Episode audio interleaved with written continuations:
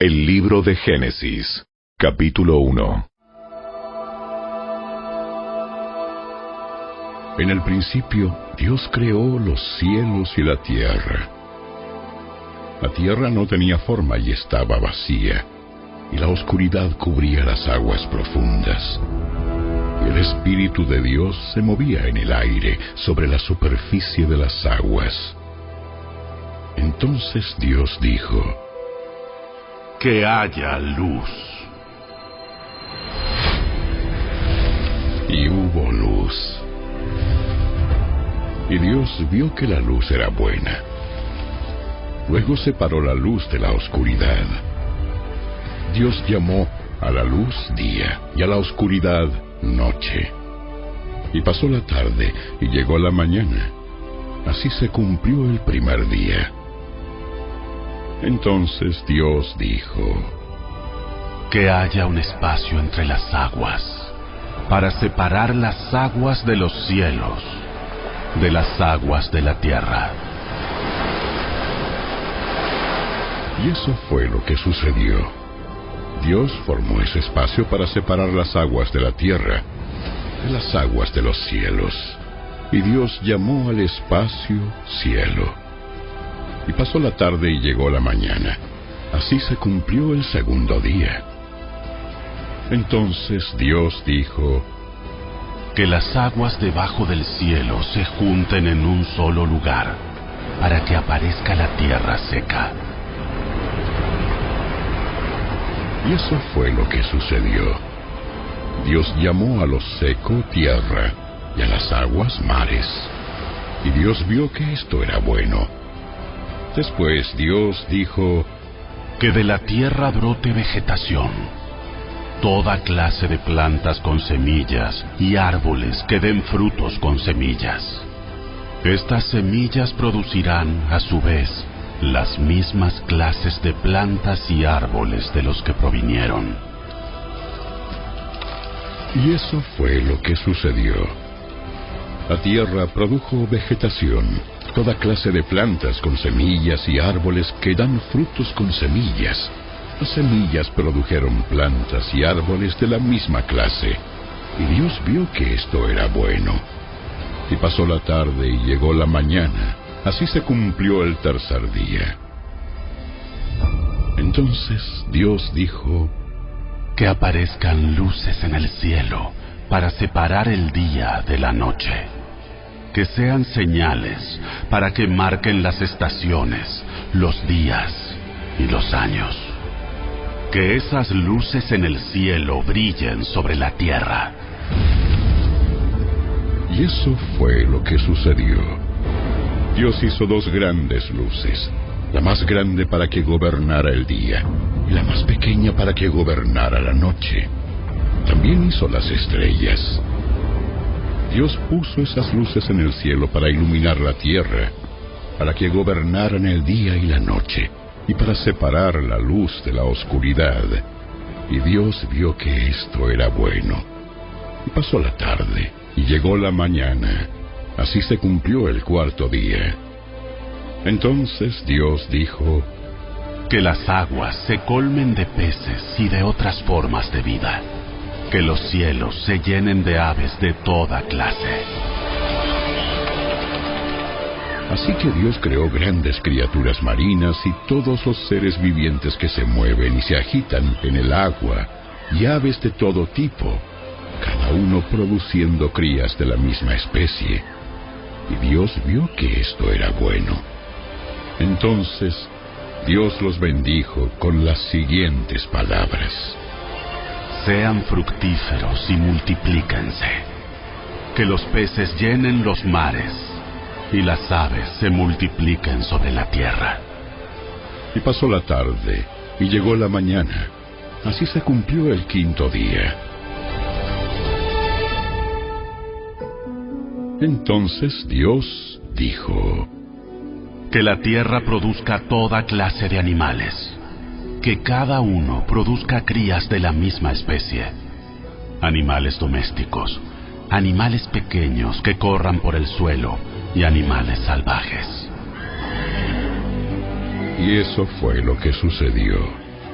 Dios hizo toda clase de animales salvajes, animales domésticos y animales pequeños, cada uno con la capacidad de producir crías de la misma especie. Y Dios vio que esto era bueno. Entonces Dios dijo, Hagamos a los seres humanos a nuestra imagen, para que sean como nosotros.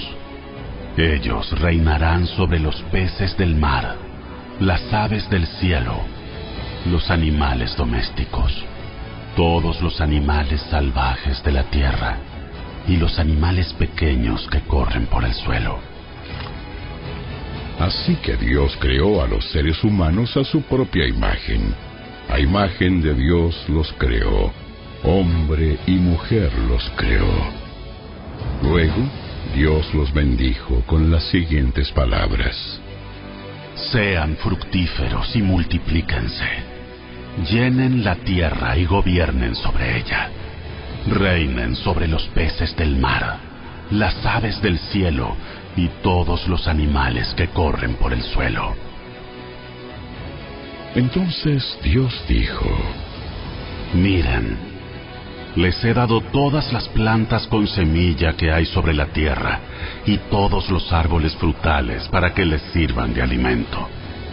Y he dado toda planta verde como alimento para todos los animales salvajes, para las aves del cielo y para los animales pequeños que corren por el suelo es decir, para todo lo que tiene vida. Y eso fue lo que sucedió. Entonces Dios miró todo lo que había hecho y vio que era muy bueno. Y pasó la tarde y llegó la mañana. Así se cumplió el sexto día.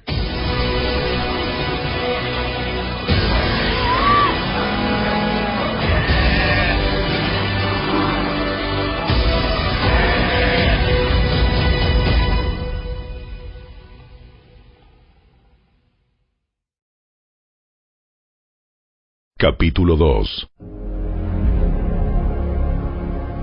Así quedó terminada la creación de los cielos y de la tierra, y de todo lo que hay en ellos. Cuando llegó el séptimo día, Dios ya había terminado su obra de creación y descansó de toda su labor. Dios bendijo el séptimo día y lo declaró santo, porque ese fue el día en que descansó de toda su obra de creación. Este es el relato de la creación de los cielos y la tierra. Cuando el Señor Dios hizo la tierra y los cielos, no crecían en ella plantas salvajes ni grano, porque el Señor Dios aún no había enviado lluvia para regar la tierra, ni había personas que la cultivaran.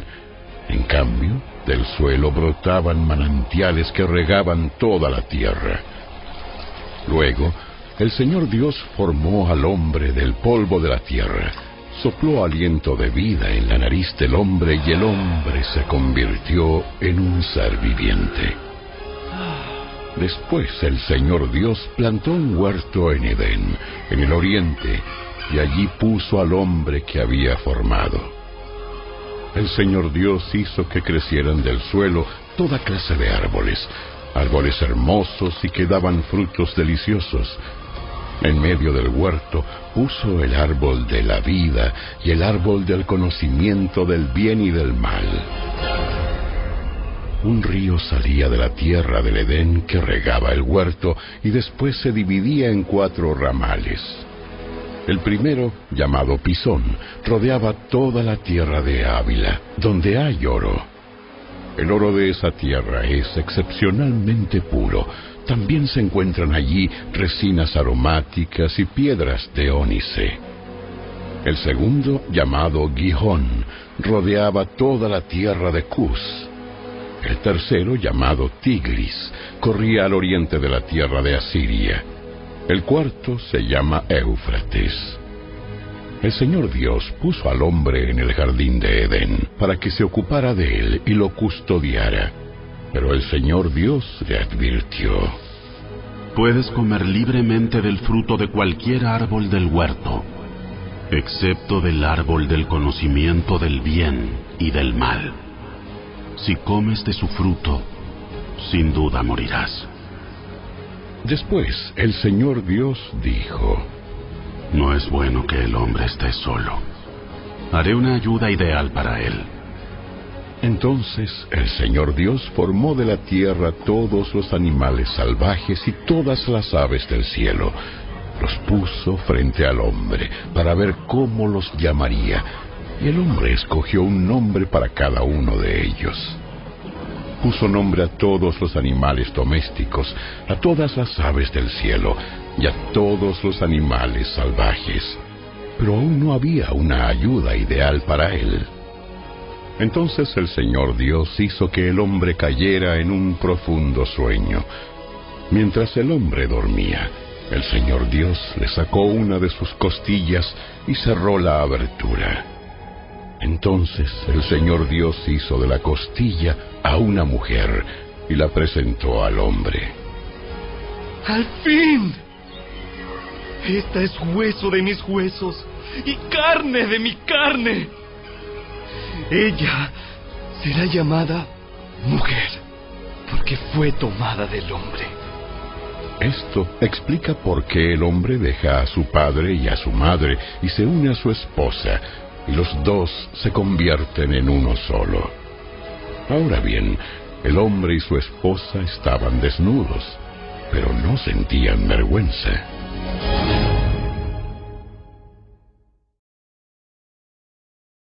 Capítulo 3 La serpiente era el más astuto de todos los animales salvajes que el Señor Dios había hecho. Cierto día le preguntó a la mujer, ¿De veras? Dios les dijo que no deben comer del fruto de ninguno de los árboles del huerto. La mujer respondió, Claro que podemos comer del fruto de los árboles del huerto. Es solo del fruto del árbol que está en medio del huerto del que no se nos permite comer. Dios dijo, no deben comerlo, ni siquiera tocarlo. Si lo hacen, morirán.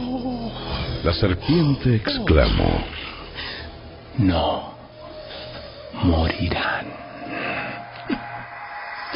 Dios sabe que en cuanto coman del fruto, se les abrirán los ojos y serán como Dios, con el conocimiento del bien y del mal. La mujer quedó convencida. Vio que el árbol era hermoso y su fruto parecía delicioso, y quiso la sabiduría que le daría. Así que tomó del fruto y lo comió.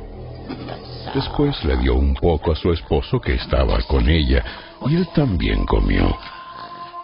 En ese momento se les abrieron los ojos y de pronto sintieron vergüenza por su desnudez.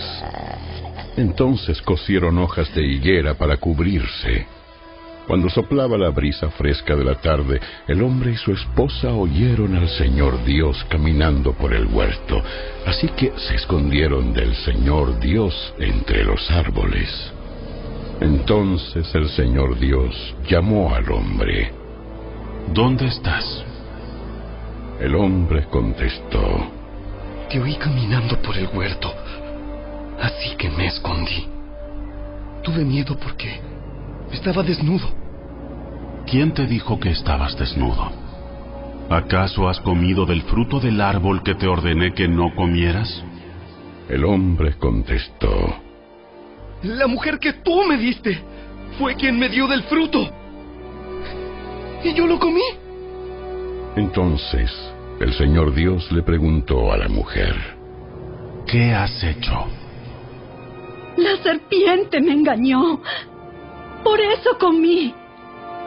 Entonces el Señor Dios le dijo a la serpiente, Por lo que has hecho, eres maldita más que todos los animales, tanto domésticos como salvajes.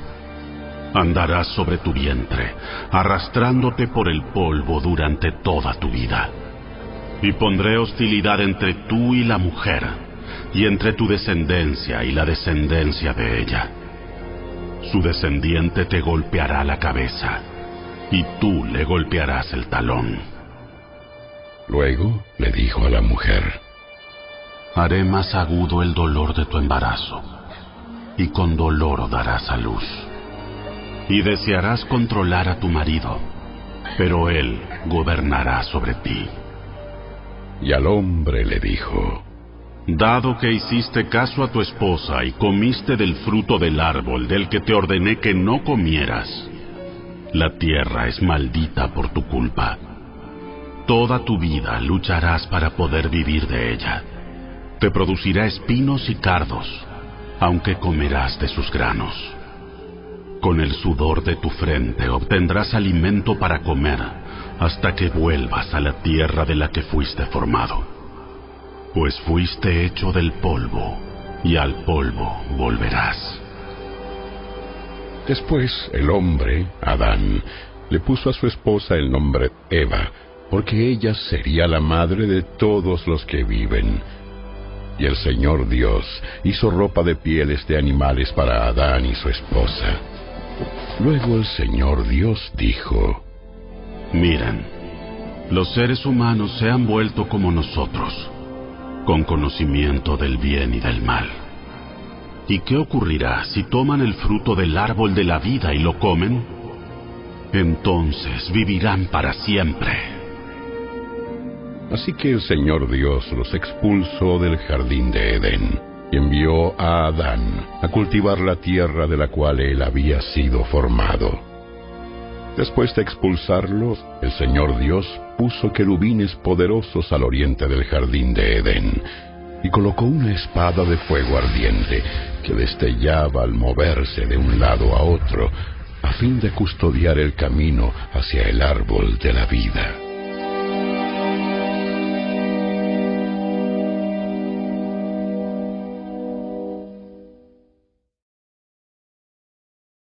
Capítulo 4 Ahora bien, Adán tuvo relaciones sexuales con su esposa, Eva, y ella quedó embarazada. Cuando dio a luz a Caín, dijo, Con la ayuda del Señor, he tenido un varón. Tiempo después dio a luz al hermano de Caín y le puso por nombre Abel. Cuando crecieron, Abel se hizo pastor de ovejas, mientras que Caín se dedicó a cultivar la tierra. Al llegar el tiempo de la cosecha, Caín presentó algunos de sus cultivos como ofrenda para el Señor. Abel también presentó una ofrenda, lo mejor de las primeras crías de cordero que tenía en su rebaño. El Señor aceptó a Abel y a su ofrenda, pero no aceptó a Caín ni a su ofrenda. Esto hizo que Caín se enojara mucho y se veía decaído. ¿Por qué estás tan enojado? Preguntó el Señor a Caín. ¿Por qué te ves tan decaído? Serás aceptado si haces lo correcto. Pero si te niegas a hacer lo correcto, entonces, ten cuidado. El pecado está a la puerta, al acecho y ansioso por controlarte pero tú debes dominarlo y ser su amo. Cierto día, Caín dijo a su hermano, Salgamos al campo. Mientras estaban en el campo, Caín atacó a su hermano Abel y lo mató. Luego, el Señor le preguntó a Caín, ¿Dónde está tu hermano? ¿Dónde está Abel? No lo sé. ¿Acaso soy yo el guardián de mi hermano? Pero el Señor le dijo, ¿Qué has hecho? Escucha. La sangre de tu hermano clama a mí desde la tierra. Ahora eres maldito y serás expulsado de la tierra que se ha tragado la sangre de tu hermano. La tierra ya no te dará buenas cosechas por mucho que la trabajes. De ahora en adelante serás un vagabundo sin hogar sobre la tierra. Caín respondió al Señor. Mi castigo es demasiado grande para soportarlo. Me has expulsado de la tierra y de tu presencia. Me has hecho un vagabundo sin hogar. Cualquiera que me encuentre me matará. El Señor respondió. No, porque yo castigaré siete veces a cualquiera que te mate. Entonces el Señor le puso una marca a Caín como advertencia para cualquiera que intentara matarlo. Luego Caín salió de la presencia del Señor y se estableció en la tierra de Nod, al oriente de Edén. Caín tuvo relaciones sexuales con su esposa y ella quedó embarazada y dio a luz a Enoch. Luego Caín fundó una ciudad que llevaba el nombre de su hijo Enoch. Enoch tuvo un hijo llamado Irad. Irad fue el padre de Mehujael. Mehujael fue el padre de Metusael. Metusael fue el padre de Lamec. Lamec se casó con dos mujeres. La primera se llamaba Ada y la segunda Sila. Ada dio luz a Jabal, quien fue el primero de los dos que crían animales y viven en carpas. El nombre de su hermano fue Jubal, el primero de todos los que tocan el arpa y la flauta. La otra esposa de Lamec, Sila, dio a luz un hijo llamado Tubal Caín, el cual se hizo experto en forjar herramientas de bronce y de hierro. Tubal Caín tuvo una hermana llamada Naama. Cierto día, Lamec dijo a sus esposas, Ada y Sila, oigan mi voz. Escúchenme, esposas de Lamec. Maté a un hombre que me atacó, a un joven que me hirió. Si se castiga siete veces a quien mate a Caín, el que me mate a mí será castigado setenta y siete veces. Adán volvió a tener relaciones sexuales con su esposa y ella dio a luz otro hijo, al cual llamó Set, porque dijo, Dios me ha concedido otro hijo en lugar de Abel, a quien Caín mató. Cuando Set creció, tuvo un hijo y lo llamó Enos. Fue en aquel tiempo que la gente por primera vez comenzó a adorar al Señor usando su nombre.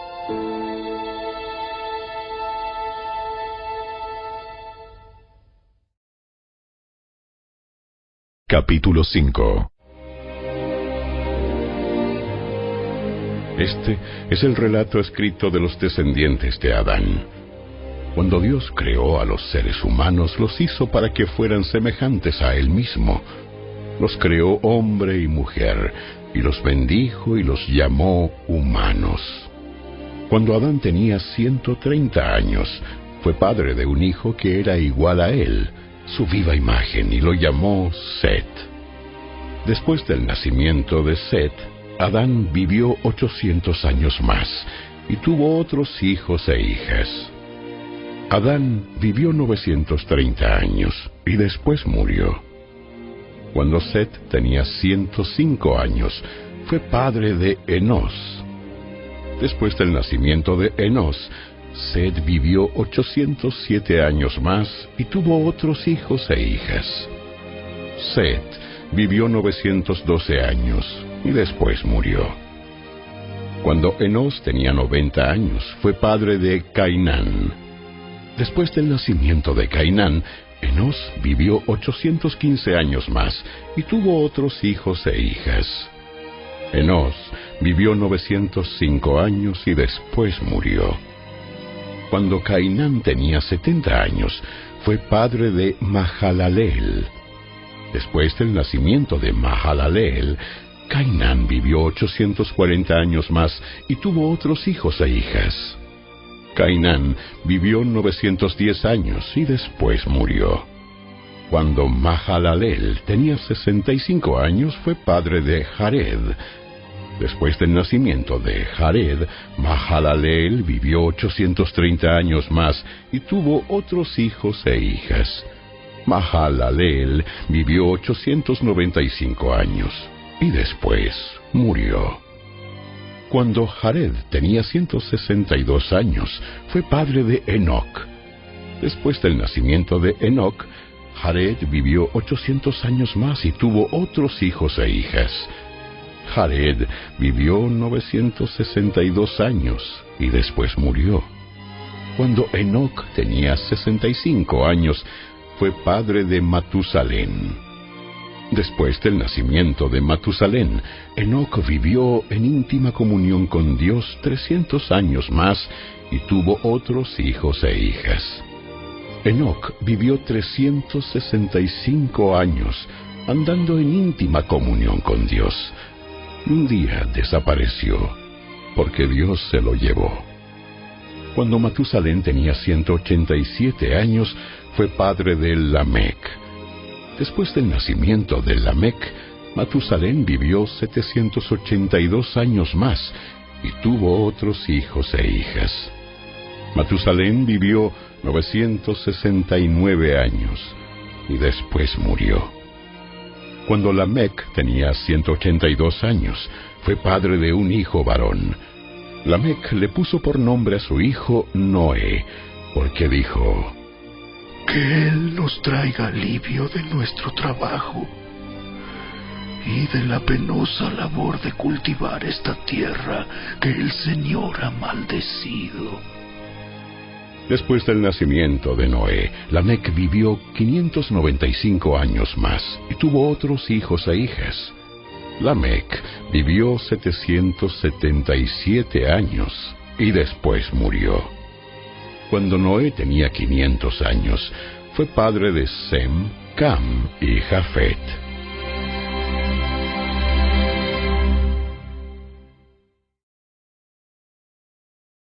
Capítulo 6 Luego, los seres humanos comenzaron a multiplicarse sobre la tierra y les nacieron hijas. Los hijos de Dios vieron a las hermosas mujeres y tomaron como esposas a todas las que quisieron. Entonces el Señor dijo, Mi espíritu no tolerará a los humanos durante mucho tiempo, porque solo son carne mortal. En el futuro, la duración de la vida no pasará de 120 años.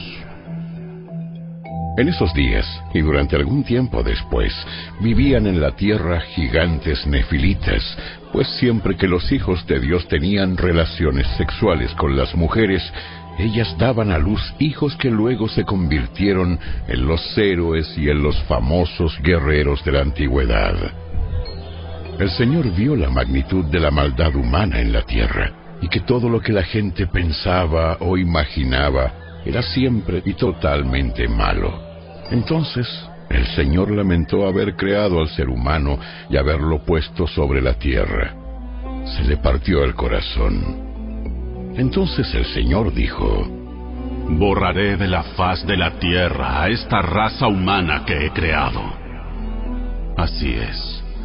Y destruiré a todo ser viviente, a todos los seres humanos, a los animales grandes, a los animales pequeños que corren por el suelo y aún a las aves del cielo. Lamento haberlos creado. Pero Noé encontró favor delante del Señor. Este es el relato de Noé y su familia.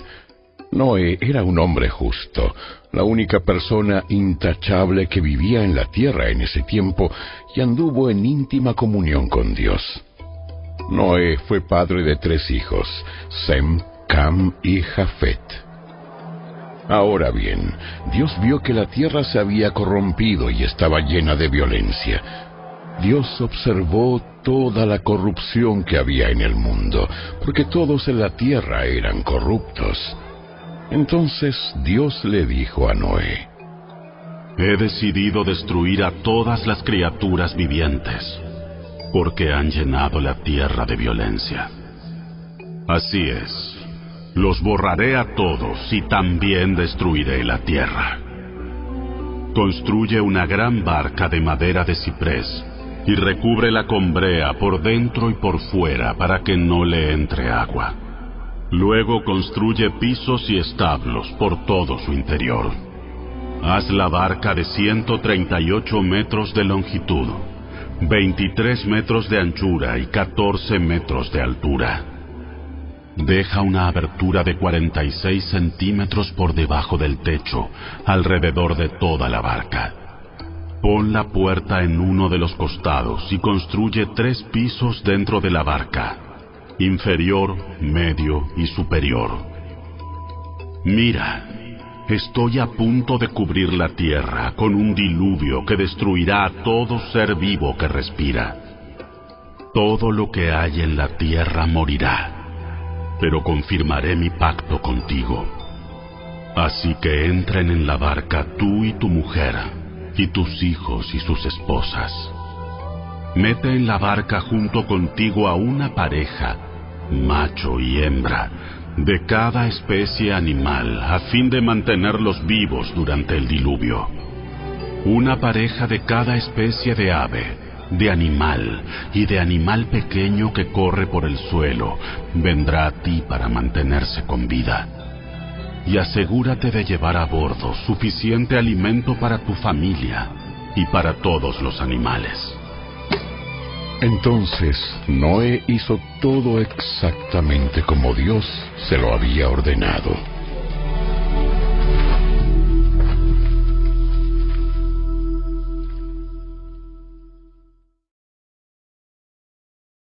Capítulo 7 Cuando todo estuvo preparado, el Señor le dijo a Noé, Entra en la barca con toda tu familia, porque puedo ver que entre todas las personas de la tierra, solo tú eres justo. Toma contigo siete parejas, macho y hembra, de cada animal que yo he aprobado para comer y para el sacrificio y toma una pareja de cada uno de los demás.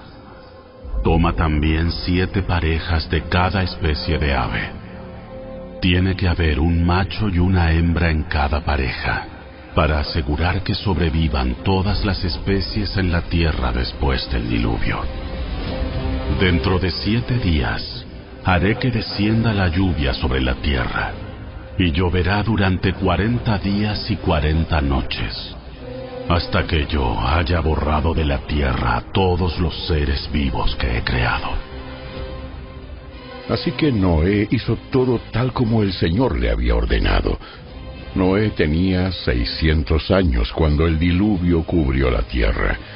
Subió a bordo de la barca para escapar del diluvio junto con su esposa, sus hijos y las esposas de ellos.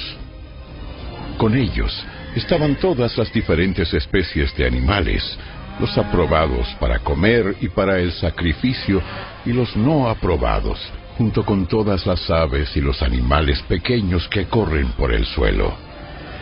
Entraron en la barca por parejas, macho y hembra, tal como Dios había ordenado a Noé.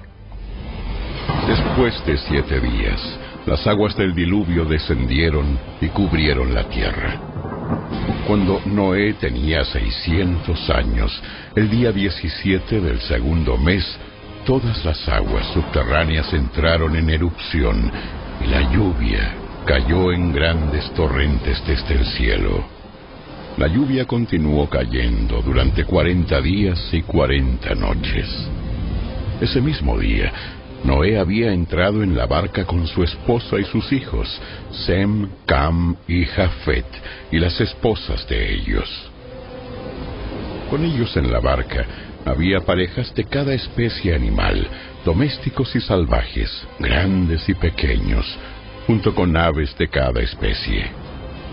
De dos en dos entraron en la barca en representación de todo ser vivo que respira entraron un macho y una hembra de cada especie, tal como Dios había ordenado a Noé.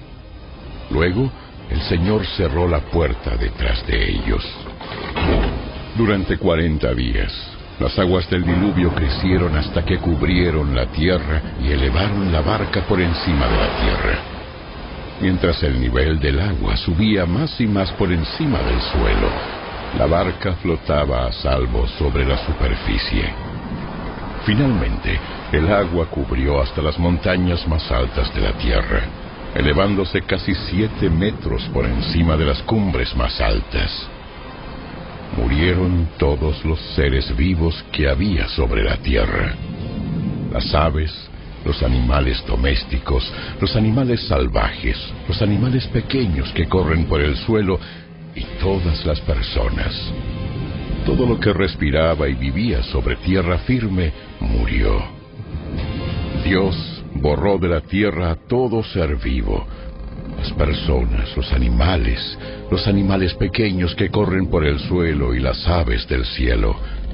Todos fueron destruidos.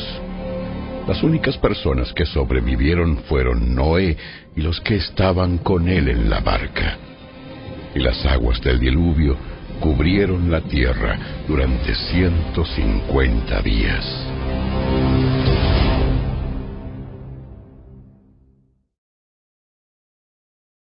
Capítulo 8 Entonces Dios se acordó de Noé y de todos los animales salvajes y domésticos que estaban con él en la barca. Envió un viento que soplara sobre la tierra y las aguas del diluvio comenzaron a retirarse. Las aguas subterráneas dejaron de fluir y se detuvieron las lluvias torrenciales que caían del cielo.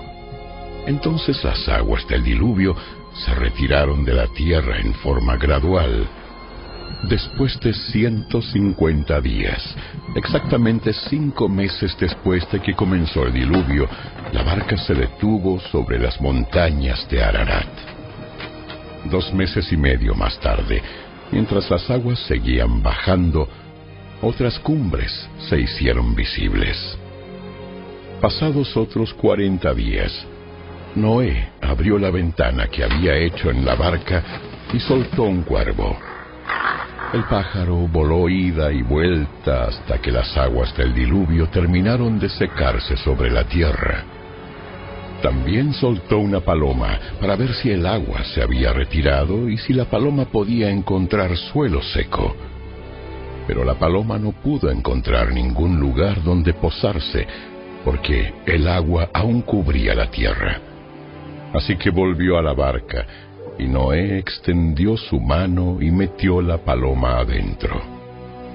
Después de esperar otros siete días, Noé volvió a soltar la paloma. Esta vez la paloma regresó a él por la tarde con una hoja de olivo fresca en su pico. Entonces, Noé supo que las aguas del diluvio se habían retirado casi por completo. Esperó otros siete días y volvió a soltar la paloma. Esta vez el ave no regresó.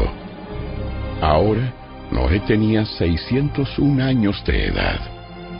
El primer día del nuevo año, diez meses y medio después del comienzo del diluvio, las aguas del diluvio se habían secado de la tierra casi por completo. Noé levantó la cubierta de la barca y vio que la superficie de la tierra se estaba secando. Pasaron otros dos meses y por fin la tierra quedó seca. Entonces Dios le dijo a Noé, Todos ustedes, tú y tu esposa, y tus hijos y sus esposas, salgan de la barca.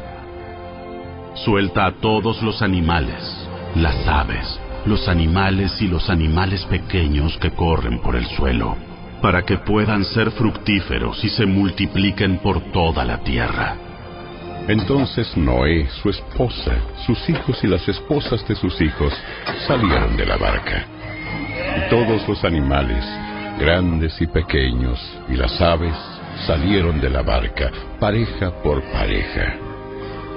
Luego Noé construyó un altar al Señor y allí sacrificó como ofrendas quemadas los animales y las aves que habían sido aprobados para ese propósito. Al Señor le agradó el aroma del sacrificio y se dijo a sí mismo, Nunca más volveré a maldecir la tierra por causa de los seres humanos. aun cuando todo lo que ellos piensen o imaginen se incline al mal desde su niñez. Nunca más volveré a destruir a todos los seres vivos. Mientras la tierra permanezca, habrá cultivos y cosechas, frío y calor, verano e invierno, día y noche.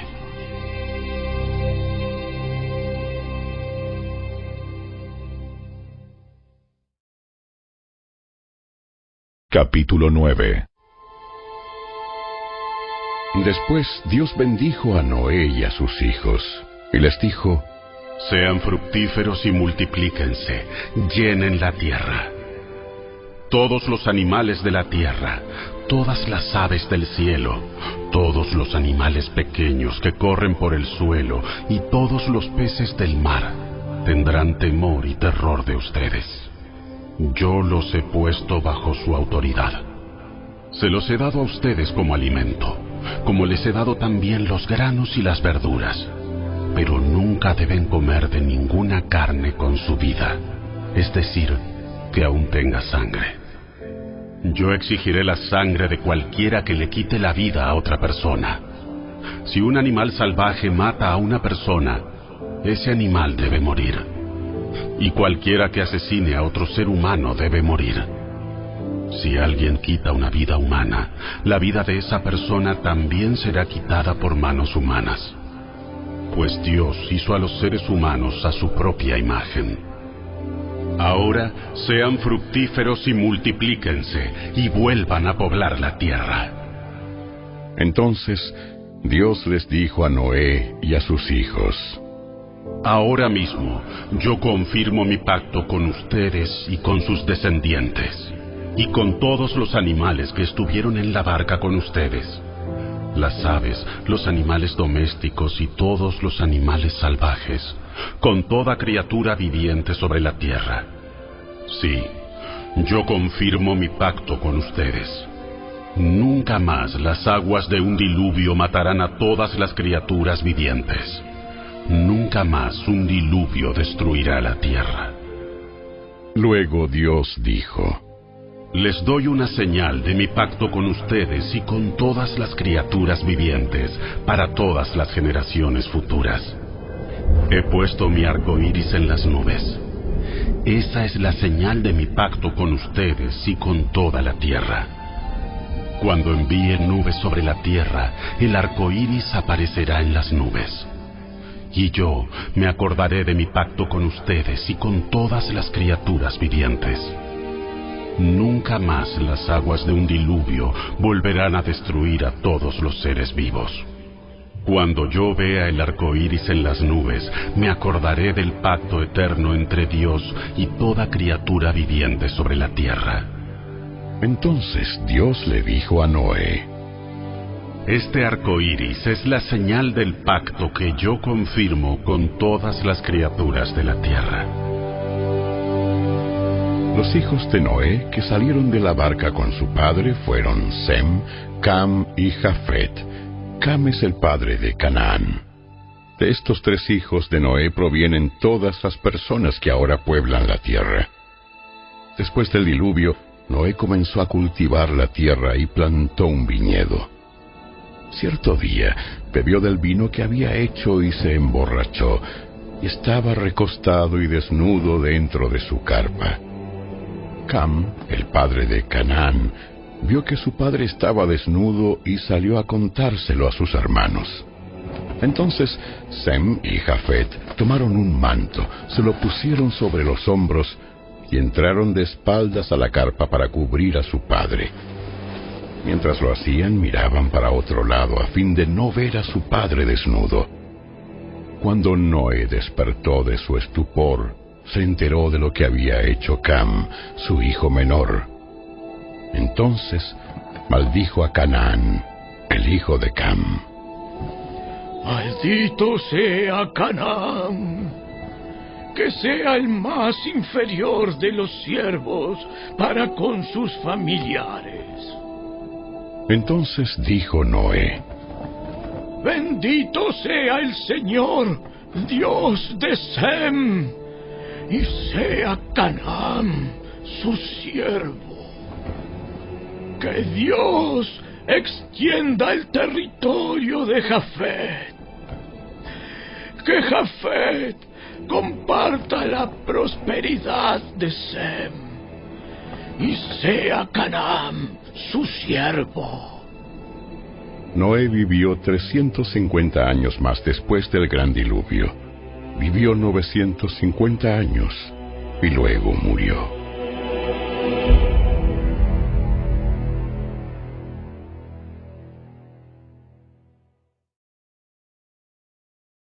Capítulo 10 Este es el relato de las familias de Sem, Cam y Jafet, los tres hijos de Noé, a quienes les nacieron muchos hijos después del gran diluvio. Los descendientes de Jafet fueron Gomer, Magog, Madai, Javán, Tubal, Mesec y Tiras. Los descendientes de Gomer fueron Askenaz, Rifat y Togarma. Los descendientes de Javán fueron Elisa, Tarsis, Kitim y Rodanim. Los descendientes de ellos llegaron a ser los pueblos marineros que se dispersaron por diversas tierras, cada uno identificado por su propio idioma, clan e identidad nacional. Los descendientes de Cam fueron Cus, Misraim, Fut y Canaán. Los descendientes de Cus fueron Seba, Avila, Sapta, Rama y Sapteca. Los descendientes de Rama fueron Seba y Dedán. Cus también fue antepasado de Nimrod, el primer guerrero heroico de la tierra, ya que Nimrod fue el mejor cazador del mundo. Su nombre llegó a ser proverbial. La gente decía, Este hombre es como Nimrod. El mejor cazador del mundo. Él construyó su reino en la tierra de Babilonia, con las ciudades de Babel, Erech, Akkad y Calne. Desde allí extendió su territorio a Asiria y construyó las ciudades de Nínive, Rehoboth Ir, Cala y Resén, la gran ciudad situada entre Nínive y Cala.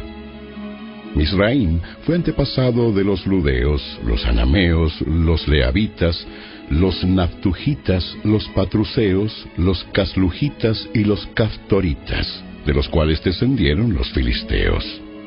El hijo mayor de Canaán fue Sidón, antepasado de los sidonios. Canaán también fue antepasado de los hititas, los jebuseos, los amorreos, los jerjeseos, los hebeos, los araseos, los cineos, los arbadeos, los semareos y los amateos. Con el tiempo, los clanes cananeos se dispersaron, y el territorio de Canaán se extendió desde Sidón, en el norte, hasta Gerar y Gaza, en el sur, y por el oriente tan lejos como Sodoma, Gomorra, Adma y Seboim, cerca de Lasa. Ellos fueron los descendientes de Cam, identificados por clan, idioma, territorio e identidad nacional. También le nacieron hijos a Sem, el hermano mayor de Jafet. Sem fue antepasado de todos los descendientes de Eber. Los descendientes de Sem fueron Elam, Asur, Arfaxad, Lud y Aram. Los descendientes de Aram fueron Uz, Ul, Geter y Mas. Arfaxad fue el padre de Sala, y Sala fue el padre de Eber. Eber tuvo dos hijos. El primero se llamó Peleg, que significa división, porque durante su vida los habitantes del mundo estaban divididos en diferentes grupos según su idioma. Su hermano se llamó Joctán. Joctán fue el antepasado de Almodad, Selef, Asarmabet, Gera, Adoram, Usal, Dikla, Obal, Abimael, Seba, Ofir, Avila y Jobab. Todos ellos fueron descendientes de Joctán. El territorio que ocupaban se extendía desde Mesa hasta Sefar, en las montañas orientales. Ellos fueron los descendientes de Sem, identificados por clan, idioma, territorio e identidad nacional. Esos son los clanes que descendieron de los hijos de Noé, ordenados por nación de acuerdo con la línea de descendencia correspondiente. Todas las naciones de la tierra descendieron de esos clanes después del gran diluvio.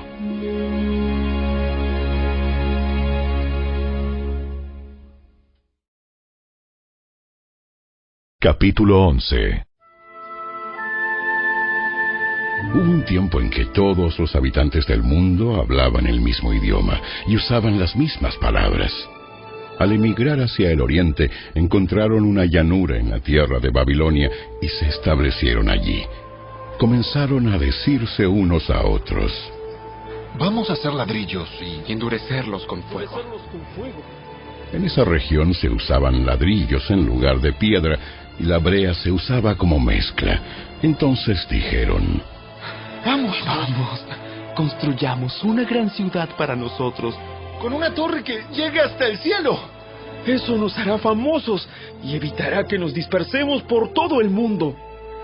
Pero el Señor descendió para ver la ciudad y la torre que estaban construyendo y dijo, Miren, la gente está unida y todos hablan el mismo idioma.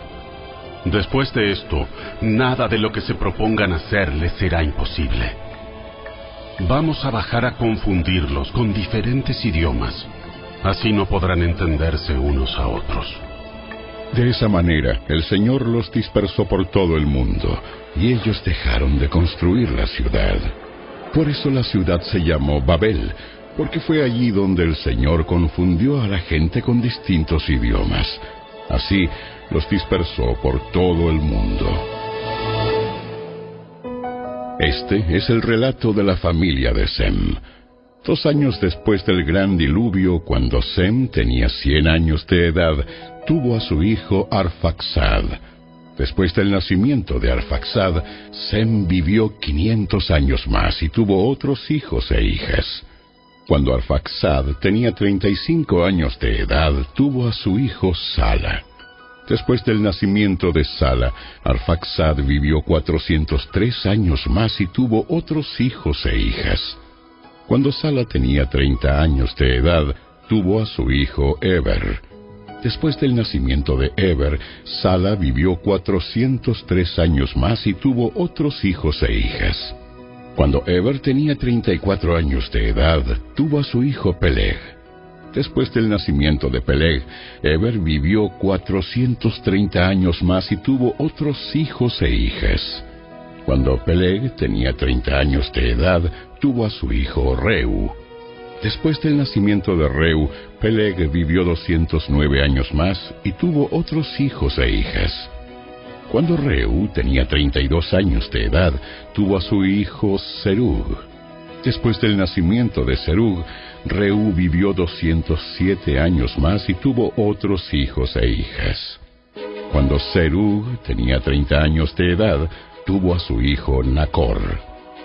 Después del nacimiento de Nacor, Serug vivió 200 años más y tuvo otros hijos e hijas. Cuando Nacor tenía 29 años de edad, tuvo a su hijo Tare. Después del nacimiento de Tare, Nacor vivió 119 años más y tuvo otros hijos e hijas. Después de que Tare cumpliera 70 años de edad, tuvo a Abram, a Nacor y a Arán. Este es el relato de la familia de Tare. Tare fue el padre de Abram, Nacor y Arán, y Arán fue el padre de Lot. Pero Arán murió en Ur de los Caldeos, su tierra natal, mientras su padre Tare aún vivía. Durante ese tiempo, tanto Abraham como Nacor se casaron. El nombre de la esposa de Abraham era Sarai, y el nombre de la esposa de Nacor era Milca. Milca y su hermana Isca eran hijas de Arán, el hermano de Nacor. Pero Sarai no podía quedar embarazada y no tenía hijos. Cierto día Taré tomó a su hijo Abraham, a su nuera Sarai, la esposa de su hijo Abraham, y a su nieto Lot, el hijo de su hijo Arán, y salieron de Ur de los Caldeos. Taré se dirigía a la tierra de Canaán, pero se detuvieron en Arán y se establecieron allí. Taré vivió 205 años y murió mientras aún estaba en Arán.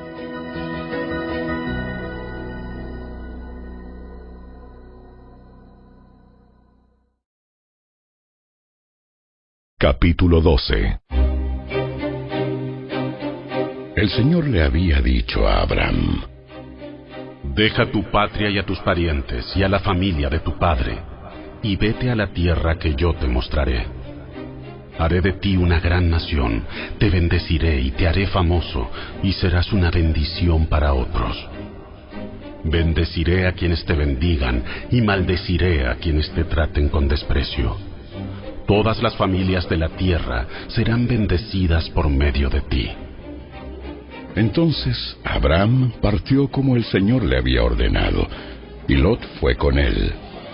Abraham tenía 75 años cuando salió de Harán. Tomó a su esposa Sarai, a su sobrino Lot y todas sus posesiones, sus animales y todas las personas que había incorporado a los de su casa en Harán, y se dirigió a la tierra de Canaán. Cuando llegaron a Canaán, Abraham atravesó la tierra hasta llegar a Siquem. Allí estableció el campamento junto al roble de More. En aquel tiempo los cananeos habitaban esa región. Entonces el Señor se le apareció a Abraham y le dijo, Daré esta tierra a tu descendencia. Y Abraham edificó allí un altar y lo dedicó al Señor, quien se le había aparecido. Después, Abraham viajó hacia el sur y estableció el campamento en la zona montañosa, situada entre Betel al occidente y Ai al oriente. Allí edificó otro altar y lo dedicó al Señor, y adoró al Señor. Entonces Abraham continuó viajando por tramos en dirección sur hacia el Negev. En aquel tiempo, un hambre terrible azotó la tierra de Canaán y obligó a Abraham a descender a Egipto, donde vivió como extranjero. Al acercarse a la frontera de Egipto, Abraham le dijo a su esposa Sarai, Mira, tú eres una mujer hermosa. Cuando los egipcios te vean, dirán, ella es su esposa. Matémoslo y entonces podremos tomarla. Así que, por favor, diles que eres mi hermana. Entonces me perdonarán la vida y me tratarán bien debido al interés que tienen en ti. Efectivamente, cuando Abraham llegó a Egipto, todos notaron la belleza de Sarai. Cuando los funcionarios del palacio la vieron, hablaron maravillas de ella al faraón, su rey, y llevaron a Sarai al palacio. Entonces el faraón le dio a Abraham muchos regalos a causa de ella, ovejas, cabras, ganado, asnos y asnas, siervos y siervas y camellos. Pero el Señor envió plagas terribles sobre el faraón y sobre todos los de su casa debido a Sarai, la esposa de Abraham. Así que el faraón mandó a llamar a Abraham y lo reprendió severamente. ¿Qué me has hecho? ¿Por qué no me dijiste que era tu esposa? ¿Por qué dijiste es mi hermana? Y con esto me permitiste tomarla como esposa. Ahora bien, aquí tienes a tu esposa. Tómala y vete de aquí. Entonces el faraón ordenó a algunos de sus hombres que los escoltaran y expulsó a Abraham de su territorio junto con su esposa y todas sus pertenencias.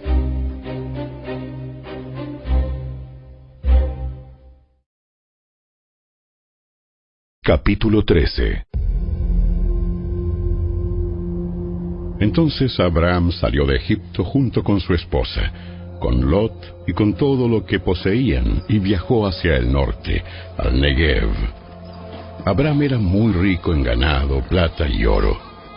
Desde el Negev continuaron viajando por tramos hacia Betel y armaron sus carpas entre Betel y Ai, donde habían acampado antes. Era el mismo lugar donde Abraham había construido el altar y allí volvió a adorar al Señor. Lot, quien viajaba con Abraham, también se había enriquecido mucho con rebaños de ovejas y de cabras, manadas de ganado y muchas carpas. Pero la tierra no era suficiente para sustentar a Abraham y a Lot, si ambos vivían tan cerca el uno del otro con todos sus rebaños y manadas? Entonces surgieron disputas entre los que cuidaban los animales de Abraham y los que cuidaban los de Lot. En aquel tiempo también vivían en la tierra los cananeos y los fereceos.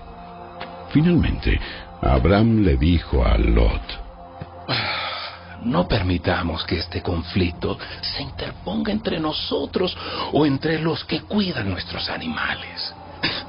Después de todo, somos parientes cercanos. Toda la región está a tu disposición. Escoge la parte de la tierra que prefieras y nos separaremos. Si tú quieres la tierra a la izquierda, entonces yo tomaré la tierra de la derecha. Si tú prefieres la tierra de la derecha, yo me iré a la izquierda. Lot miró con detenimiento las fértiles llanuras del valle del Jordán en dirección a Zoar. Toda esa región tenía abundancia de agua, como el jardín del Señor o la hermosa tierra de Egipto. Esto ocurrió antes de que el Señor destruyera Sodoma y Gomorra. Lot escogió para sí todo el valle del Jordán, que estaba situado al oriente. Se separó de su tío Abraham y se mudó allí con sus rebaños y sus siervos. Entonces Abraham se estableció en la tierra de Canaán, y Lot movió sus carpas a un lugar cerca de Sodoma y se estableció entre las ciudades de la llanura. Pero los habitantes de esa región eran sumamente perversos y no dejaban de pecar contra el Señor. Después de que Lot se fue, el Señor le dijo a Abraham, Mira lo más lejos que puedas en todas las direcciones, al norte y al sur, al oriente y al occidente. Yo te doy toda esta tierra, tan lejos como alcances a ver, a ti y a tu descendencia como posesión permanente. Y te daré tantos descendientes que como el polvo de la tierra será imposible contarlos. Recorre toda la tierra en cada dirección, pues yo te la entrego. Entonces Abraham mudó su campamento a Hebrón y se estableció cerca del robledo que pertenecía a Mamre. Y allí construyó otro altar al Señor.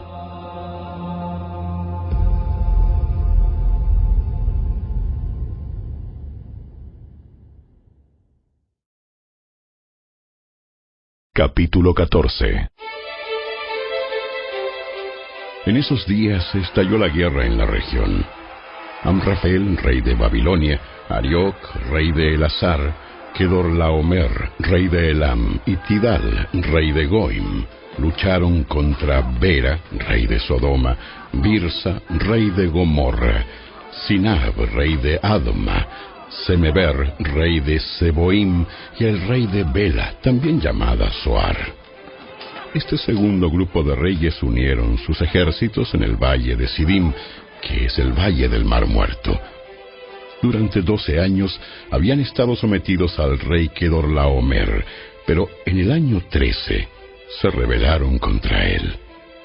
Un año después, Kedorlaomer y sus aliados llegaron y derrotaron a los refaitas en Astarot Karnaim, a los susitas en Am, a los semitas en Sabe Kiriataim, y a los oreos en el monte Seir, hasta El Parán, al borde del desierto. Luego dieron la vuelta y llegaron a En Mispat, que ahora se llama Cades, y conquistaron todo el territorio de los amalecitas y también a los amorreos que vivían en Asesón Tamar. Entonces, los reyes rebeldes de Sodoma, Gomorra, Adma, Seboim y Bela, también llamada Soar, se prepararon para la batalla en el valle del Mar Muerto. Lucharon contra Kedorlaomer, rey de Elam, Tidal, rey de Goim, Amrafel, rey de Babilonia, y Arioc, rey de Elazar. Eran cuatro reyes contra cinco. Resulta que el valle del Mar Muerto estaba lleno de pozos de brea. Así que cuando el ejército de los reyes de Sodoma y Gomorra huía, algunos de ellos cayeron en los pozos de brea, mientras que el resto escapó a las montañas. Entonces los invasores victoriosos saquearon Sodoma y Gomorra y emprendieron el regreso a su tierra con el botín de guerra y los alimentos. También capturaron a Lot, el sobrino de Abraham, que vivía en Sodoma, y se llevaron todas sus pertenencias. Uno de los hombres de Lot escapó y le contó todo a Abraham el hebreo, que vivía cerca del robledo que pertenecía a Mamre, el amorreo.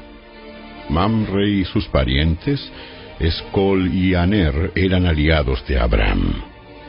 Cuando Abraham se enteró de que su sobrino Lot había sido capturado, movilizó a los 318 hombres adiestrados que habían nacido en su casa.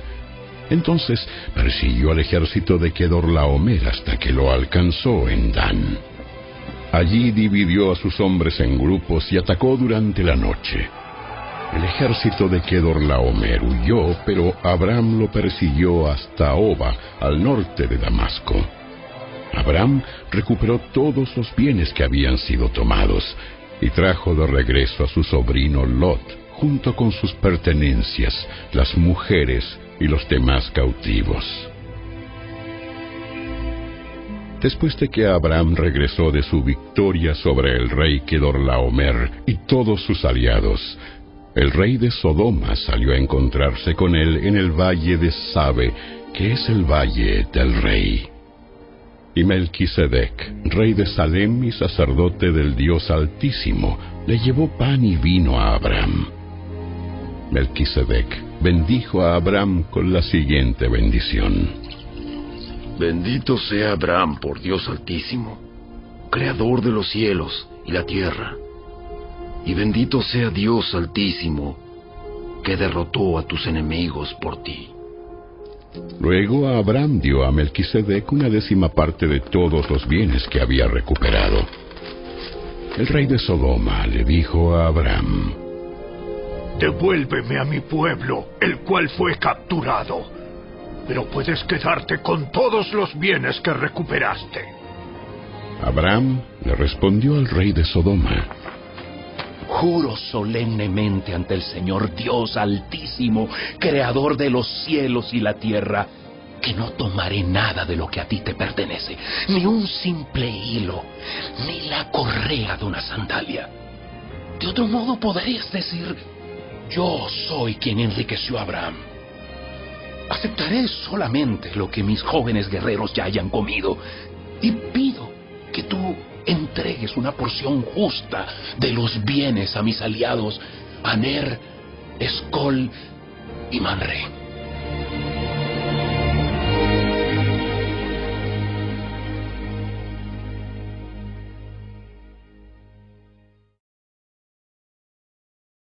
Capítulo 15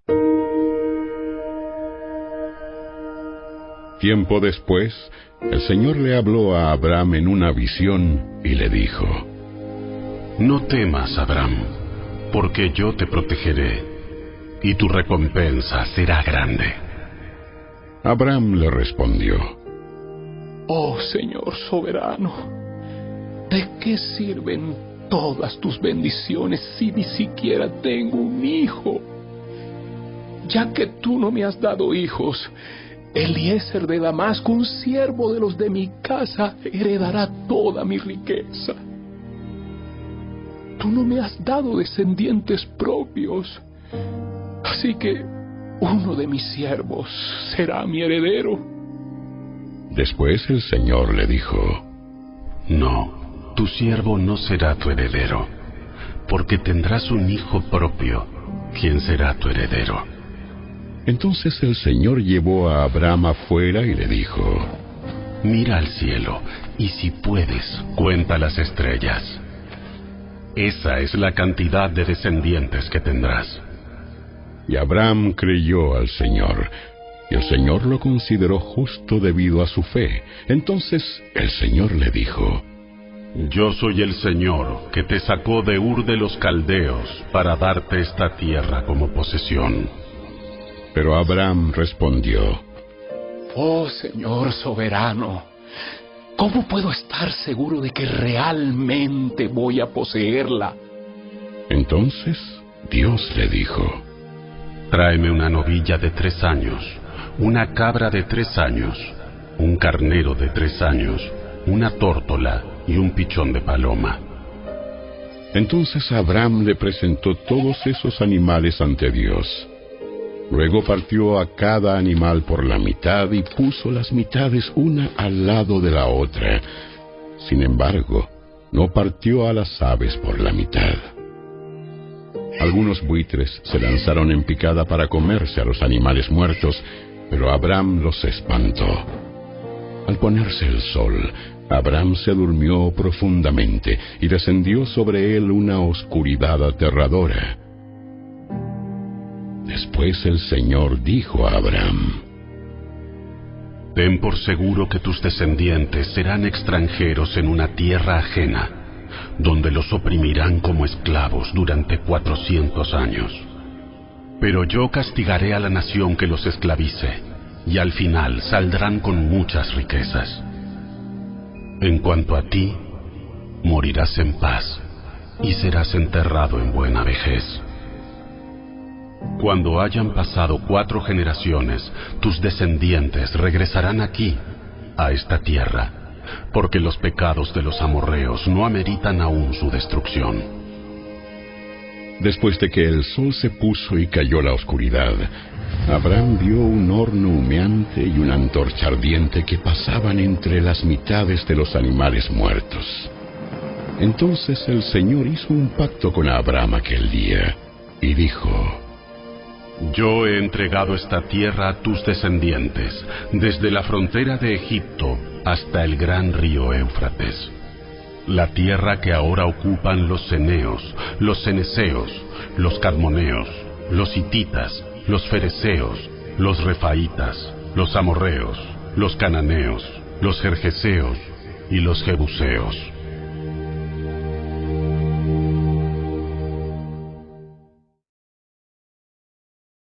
Capítulo 16 Ahora bien, Sarai, la esposa de Abraham, no había podido darle hijos, pero tenía una sierva egipcia llamada Agar. Entonces Sarai le dijo a Abraham, El Señor no me ha permitido tener hijos. Ve y acuéstate con mi sierva. Quizá yo pueda tener hijos por medio de ella. Y Abraham aceptó la propuesta de Sarai. Entonces Sarai, la esposa de Abraham, tomó a Agar, la sierva egipcia, y la entregó a Abraham como mujer. Esto ocurrió diez años después de que Abraham se estableció en la tierra de Canaán. Así que Abraham tuvo relaciones sexuales con Agar y ella quedó embarazada, pero cuando Agar supo que estaba embarazada, comenzó a tratar con desprecio a su señora, Sarai. Entonces Sarai le dijo a Abraham, Todo esto es culpa tuya. Puse a mi sierva en tus brazos, pero ahora que está embarazada, me trata con desprecio. El Señor mostrará quién está equivocado, tú o yo. Mira, ella es tu sierva. Así que haz con ella como mejor te parezca. Entonces Sarai comenzó a tratar a Agar con tanta dureza que al final ella huyó. El ángel del Señor encontró a Agar en el desierto junto a un manantial de agua en el camino que lleva a Shur. El ángel le dijo, Agar, sierva de Sarai, ¿de dónde vienes y hacia dónde vas? Estoy huyendo de mi señora, Sarai. El ángel del Señor le dijo, Regresa a tu señora y sométete a su autoridad. Después añadió, Yo te daré más descendientes de los que puedas contar. El ángel también dijo, Ahora estás embarazada y darás a luz un hijo. Lo llamarás Ismael, que significa Dios oye, porque el Señor ha oído tu clamor de angustia. Este hijo tuyo será un hombre indomable, tan indomable como un burro salvaje. Levantará su puño contra todos y todos estarán en su contra. Así es, vivirá en franca oposición con todos sus familiares. A partir de entonces, Agar utilizó otro nombre para referirse al Señor, quien le había hablado. Ella dijo, Tú eres el Dios que me ve. ¿De verdad he visto a aquel que me ve? Así que ese pozo fue llamado Beer Roy, que significa pozo del viviente que me ve. Aún se encuentra entre Cades y Bered. Entonces Agar le dio un hijo a Abraham, y Abraham lo llamó Ismael. Abraham tenía 86 años cuando nació Ismael.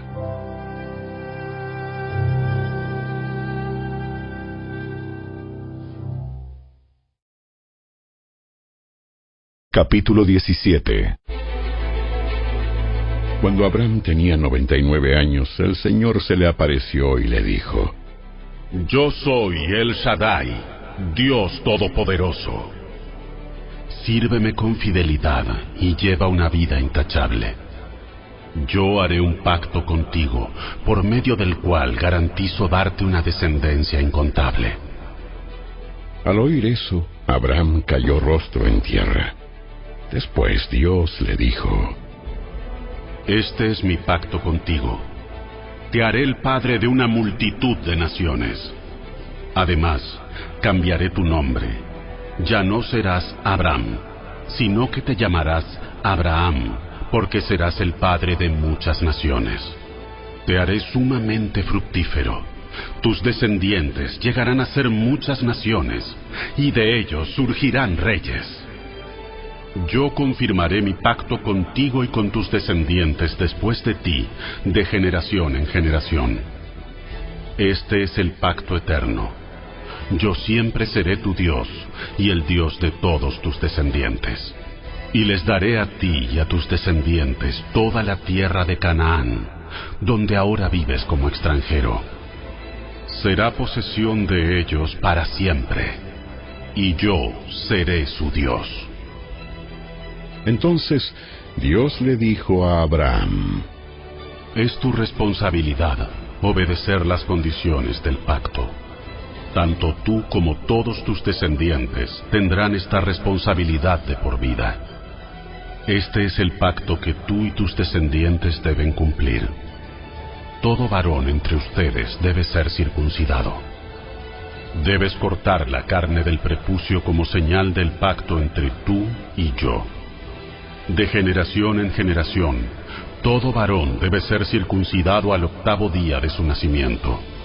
Esto incluye no solamente a los miembros de tu familia, sino también a los siervos nacidos en tu casa y a los siervos extranjeros que hayas comprado. Todos deben ser circuncidados. Llevarán en su cuerpo la marca de mi pacto eterno. Todo varón que no sea circuncidado será excluido de la familia del pacto por romper el pacto.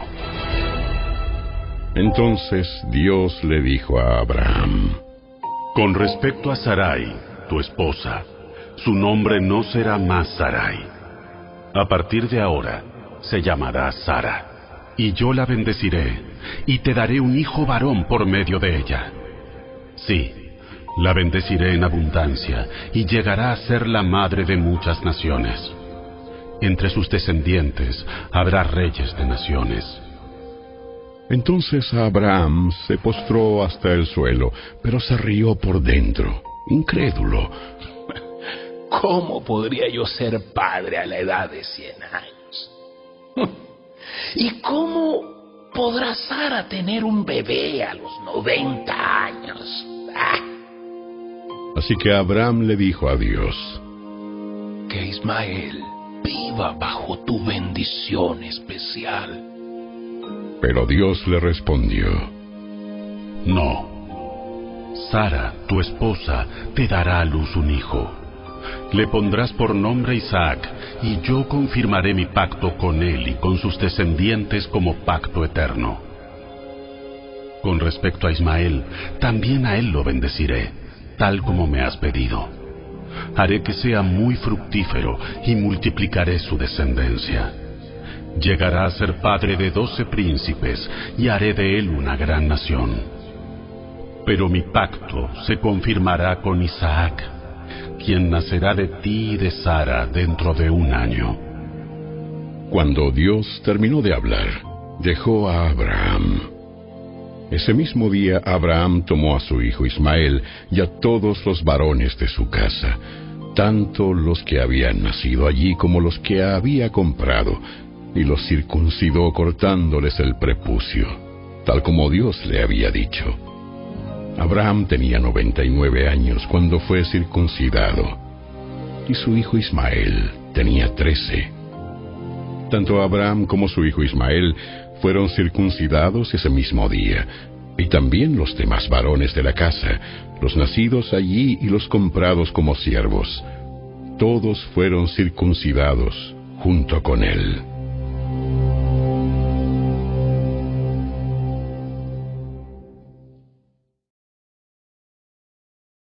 Capítulo 18 El Señor se le apareció otra vez a Abraham cerca del robledo que pertenecía a Mamre. Un día, Abraham estaba sentado en la entrada de su carpa a la hora más calurosa del día.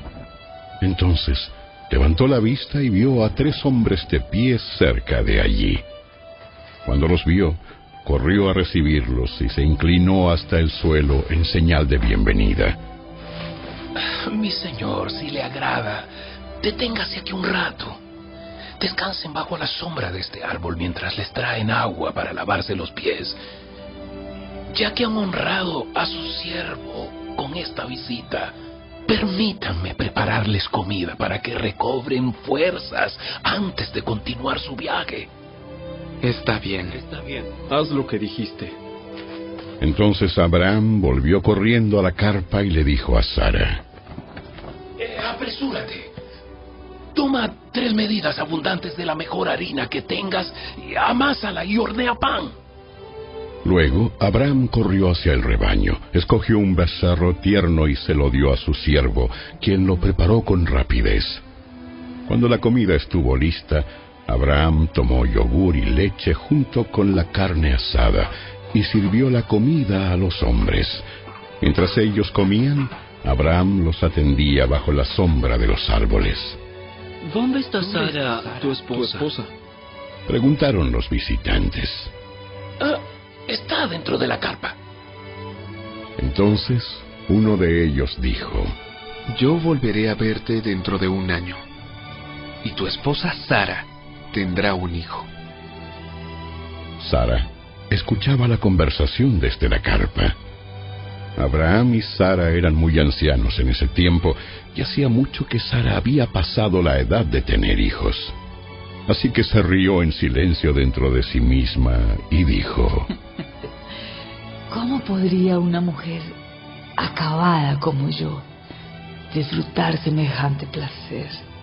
Sobre todo cuando mi señor, mi esposo, también es muy viejo.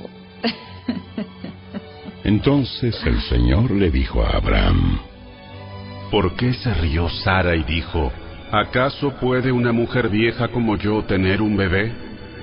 ¿Existe algo demasiado difícil para el Señor? Regresaré dentro de un año y Sara tendrá un hijo. Sara tuvo miedo, por eso lo negó. Yo no me reí. Pero el Señor dijo, no es cierto. Sí te reíste. Después de haber comido, los hombres se levantaron y miraron hacia Sodoma. Cuando salieron, Abraham caminó un tramo con ellos para despedirlos. ¿Ocultaré mis planes a Abraham? Preguntó el Señor. Pues Abraham sin duda llegará a formar una nación grande y poderosa, y todas las naciones de la tierra serán bendecidas por medio de él. Yo lo escogí a fin de que él ordene a sus hijos y a sus familias que se mantengan en el camino del Señor, haciendo lo que es correcto y justo. Entonces yo haré por Abraham todo lo que he prometido. Así que el Señor le dijo a Abraham, He oído un gran clamor desde Sodoma y Gomorra, porque su pecado es muy grave. Bajaré para ver si sus acciones son tan perversas como he oído. Si no es así, quiero saberlo. Los otros hombres se dieron la vuelta y se dirigieron a Sodoma, pero el Señor se quedó con Abraham. Abraham se le acercó y dijo, ¿Destruirás tanto al justo como al malvado? Supongamos que encuentras 50 personas justas en la ciudad. Aún así, la destruirás y no la perdonarás por causa de los justos. No, seguro que tú no harías semejante cosa. Destruir al justo junto con el malvado. Pues estarías tratando al justo y al malvado exactamente de la misma manera. Sin duda, tú no harías eso. ¿Acaso el juez de toda la tierra no haría lo que es correcto? Y el Señor contestó, Si encuentro 50 personas justas en Sodoma, perdonaré a toda la ciudad por causa de ellos. Entonces Abraham volvió a hablar. Ya que he comenzado, permíteme decir algo más a mi Señor, aunque no soy más que polvo y cenizas. Ah, supongamos que hubiera solo 45 justos en vez de 50. ¿Destruirás toda la ciudad aunque falten cinco?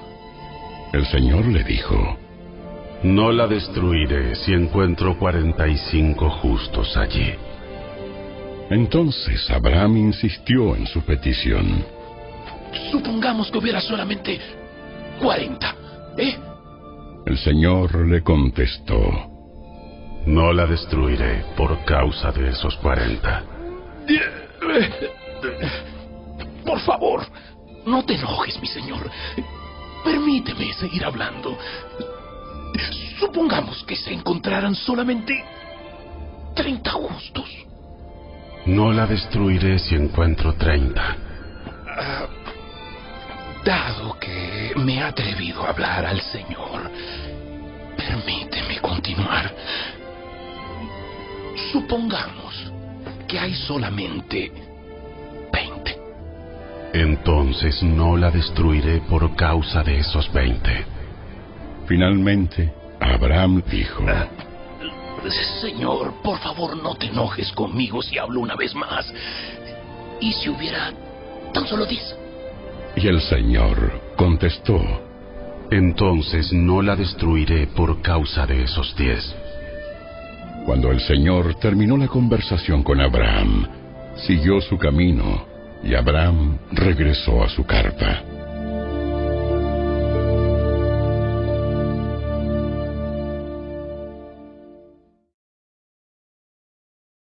Capítulo 19 Al anochecer, los dos ángeles llegaron a la entrada de la ciudad de Sodoma. Lot estaba allí sentado y cuando los vio, se puso de pie para recibirlos. Entonces les dio la bienvenida y se inclinó rostro en tierra. Señores míos, vengan a mi casa para lavarse los pies y sean mis huéspedes esta noche. Entonces mañana podrán levantarse temprano y seguir su camino. Oh, no. Respondieron ellos.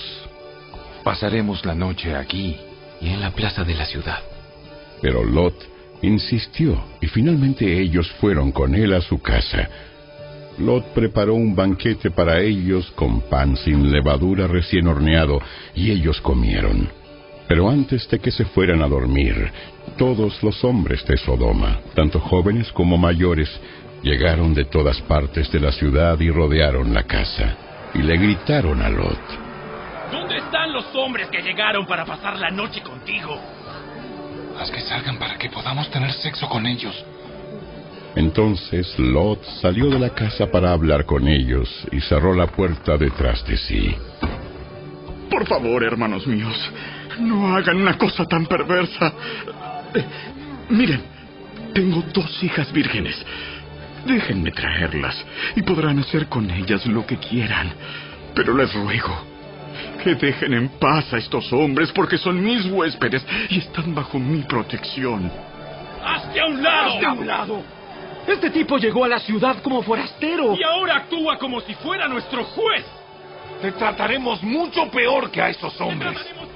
Y se lanzaron contra Lot para tirar la puerta abajo. Pero los dos ángeles extendieron la mano, metieron a Lot dentro de la casa y pusieron el cerrojo a la puerta. Luego dejaron ciegos a todos los hombres que estaban en la puerta de la casa, tanto jóvenes como mayores, los cuales abandonaron su intento de entrar. Mientras tanto, los ángeles le preguntaron a Lot, ¿Tienes otros familiares en esta ciudad? Sácalos de aquí, a tus yernos, hijos, hijas o cualquier otro, porque estamos a punto de destruir este lugar por completo. El clamor contra esta ciudad es tan grande que ha llegado hasta el Señor, y Él nos ha enviado para destruirla. Entonces Lot salió con prisa a contarles a los prometidos de sus hijas. ¡Rápido! ¡Salgan de la ciudad! ¡El Señor está a punto de destruirla! Pero los jóvenes pensaron que lo decía en broma. Al amanecer de la mañana siguiente, los ángeles insistieron. Apresúrate. Apresúrate. Toma a tu esposa y a tus dos hijas que están aquí. Vete ahora mismo, o serás arrastrado en la destrucción de la ciudad.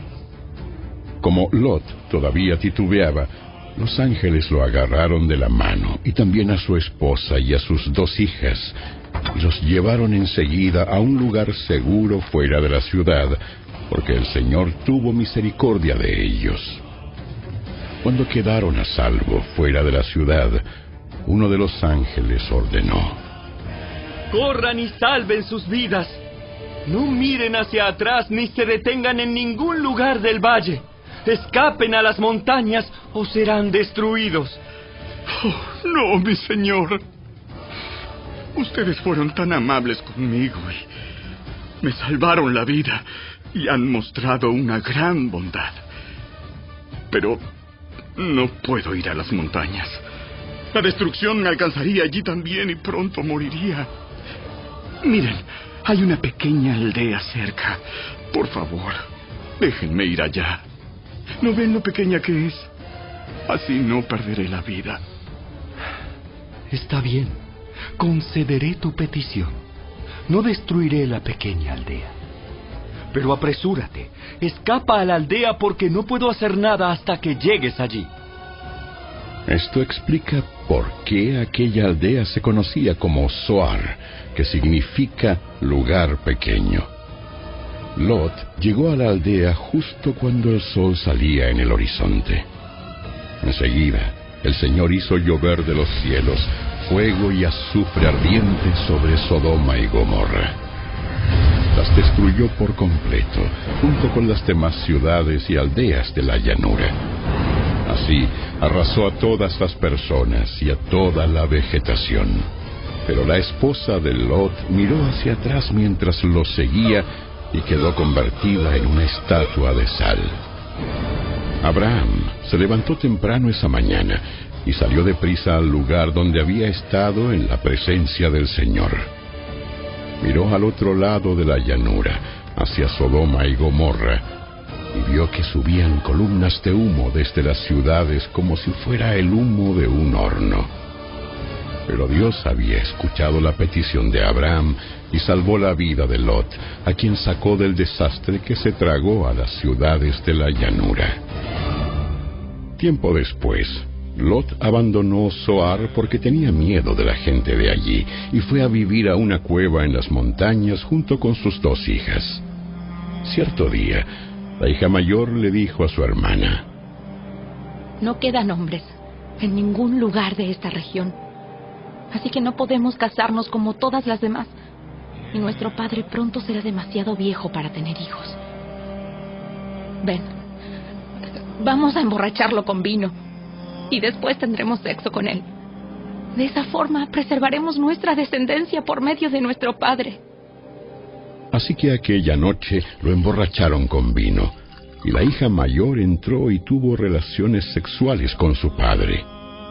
Él no se dio cuenta cuando ella se acostó ni cuando se levantó. A la mañana siguiente, la hermana mayor le dijo a la menor, Anoche tuve sexo con nuestro padre. Volvamos a emborracharlo con vino esta noche y tú entrarás y tendrás sexo con él. De esa forma, preservaremos nuestra descendencia por medio de nuestro padre.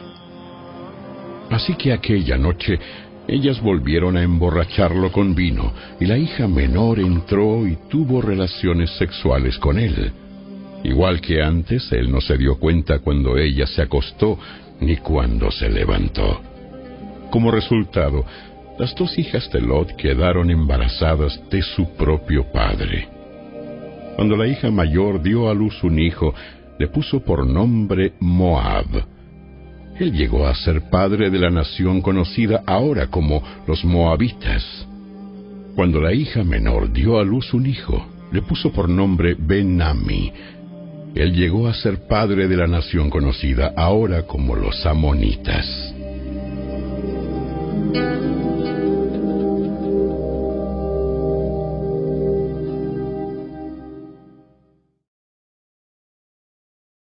Capítulo 20 Abraham se trasladó hacia el sur, al Negev, y vivió un tiempo entre Cades y Shur. Luego siguió hasta Gerar. Mientras vivía allí como extranjero, Abraham presentó a su esposa Sara diciendo, Ella es mi hermana. Entonces el rey Abimelech de Gerar mandó llamar a Sara e hizo que la trajeran ante él a su palacio. Esa noche Dios se le apareció a Abimelech en un sueño y le dijo, Eres hombre muerto, porque esa mujer que has tomado ya está casada. Sin embargo, Abimelech todavía no había dormido con ella. Así que dijo, Señor, ¿destruirás a una nación inocente? ¿Acaso no me dijo Abraham, ella es mi hermana? Y ella misma dijo, sí, él es mi hermano. Yo he actuado con total inocencia. Mis manos están limpias. En el sueño Dios respondió, Sí, yo sé que tú eres inocente. Por eso no permití que pecaras contra mí, ni dejé que la tocaras. Ahora devuelve la mujer a su esposo, y él orará por ti, porque es profeta. Entonces vivirás. Pero si no la devuelves, puedes estar seguro de que tú y todo tu pueblo morirán. A la mañana siguiente, Abimelech se levantó temprano y enseguida reunió a todos sus siervos.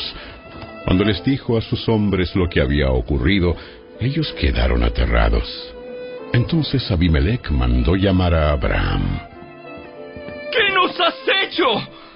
¿Qué delito he cometido que merezca un trato como este? ¿Que nos haces culpables a mí y a mi reino de este gran pecado? Nadie debería hacer jamás lo que tú has hecho. ¿Qué te llevó a cometer semejante acto?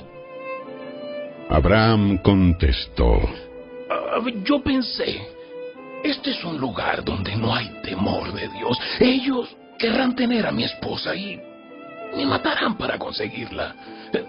Ella de verdad es mi hermana, pues ambos tenemos el mismo padre, aunque diferentes madres, y yo me casé con ella.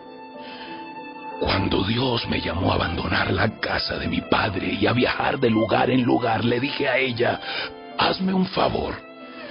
Por donde vayamos, dile a la gente que yo soy tu hermano. Entonces Abimelech tomó algunas de sus ovejas y cabras, ganado y también siervos y siervas, y entregó todo a Abraham. Además le devolvió a su esposa Sara. Después Abimelech le dijo, Revisa mis tierras y escoge cualquier lugar donde te gustaría vivir. Y le dijo a Sara, Mira, le entrego a tu hermano mil piezas de plata en presencia de todos estos testigos para compensarte por cualquier daño que pudiera haberte causado. Esto resolverá todo reclamo contra mí y tu reputación quedará limpia. Entonces Abraham oró a Dios, y Dios sanó a Abimelech, a su esposa y a sus siervas, para que pudieran tener hijos. Pues el Señor había hecho que todas las mujeres quedaran estériles debido a lo que pasó con Sara, la esposa de Abraham.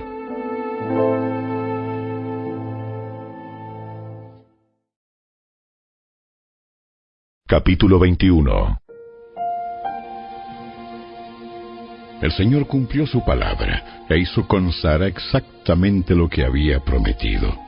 Ella quedó embarazada y dio a luz un hijo a Abraham en su vejez. Esto ocurrió justo en el tiempo que Dios dijo que pasaría. Y Abraham le puso por nombre a su hijo Isaac.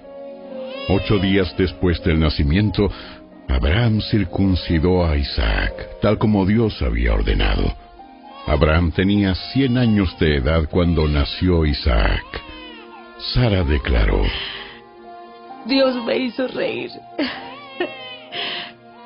Todos los que se enteren de lo que sucedió se reirán conmigo. ¿Quién le hubiera dicho a Abraham que Sara amamantaría a un bebé? Sin embargo, le he dado a Abraham un hijo en su vejez.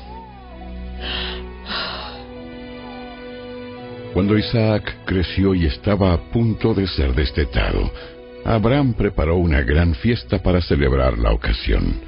Pero Sara vio que Ismael, el hijo de Abraham y de su sierva egipcia Agar, se burlaba de su hijo Isaac. Entonces ella se dirigió a Abraham y le exigió, Echa fuera a esa esclava y a su hijo. Él no compartirá la herencia con mi hijo Isaac. No lo permitiré. Esto disgustó mucho a Abraham, porque Ismael era su hijo. Pero Dios le dijo a Abraham, No te alteres por el muchacho y tu sierva.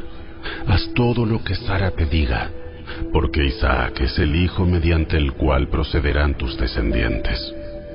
Yo también haré una nación de los descendientes del hijo de Agar, porque él también es hijo tuyo. Así que a la mañana siguiente, Abraham se levantó temprano, preparó comida y un recipiente de agua, y amarró todo a los hombros de Agar. Luego la despidió junto con su hijo, y ella anduvo errante por el desierto de Beerseba. Cuando se acabó el agua, Agar puso al muchacho a la sombra de un arbusto. Entonces se alejó y se sentó sola a unos cien metros de distancia. Se echó a llorar y dijo, No quiero ver morir al muchacho.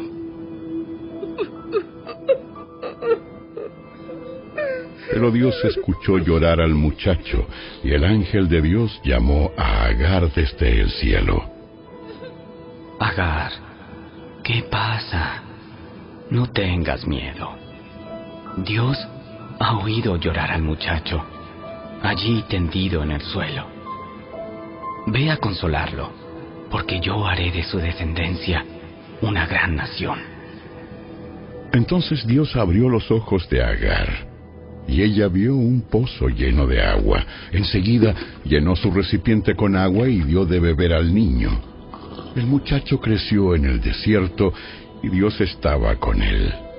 Llegó a ser un hábil arquero. Estableció en el desierto de Parán y su madre arregló que se casara con una mujer de la tierra de Egipto. En esos días, Abimelech fue con Ficol, el comandante de su ejército, a visitar a Abraham. Es obvio que Dios está contigo, ayudándote en todo lo que haces. Júrame en nombre de Dios que nunca me engañarás ni a mí, ni a mis hijos, ni a ninguno de mis descendientes. Yo te he sido leal. Así que ahora jura que tú me serás leal a mí y a esta nación donde vives como extranjero. Abraham respondió, Sí, lo juro. Entonces Abraham se quejó con Abimelech por un pozo que los siervos de Abimelech habían quitado por la fuerza a los siervos de Abraham. No sabía nada. No tengo idea de quién es el responsable. Nunca antes te has quejado de este asunto. Entonces Abraham le dio a Abimelech algunas de sus ovejas y cabras y cabezas de ganado, y los dos hicieron un tratado. Pero Abraham además tomó otras siete corderas y las puso aparte. Y Abimelech preguntó, ¿Por qué has puesto estas siete separadas de los demás? Abraham respondió, Por favor, recibe estas siete corderas en señal de que aceptas que yo cavé este pozo.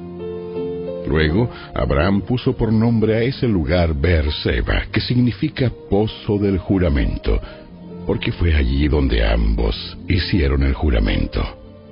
Después de haber hecho el pacto en Beerseba, Abimelech partió junto con Ficol, el comandante de su ejército, y los dos regresaron a su hogar en tierra de los filisteos.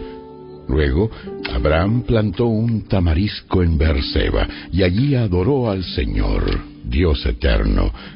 Y Abraham vivió como extranjero en la tierra de los filisteos durante mucho tiempo.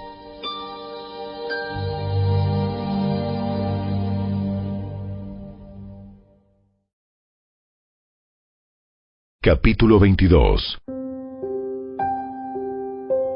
Tiempo después Dios probó la fe de Abraham. Abraham. Lo llamó Dios. Sí, aquí estoy. Toma a tu hijo, tu único hijo.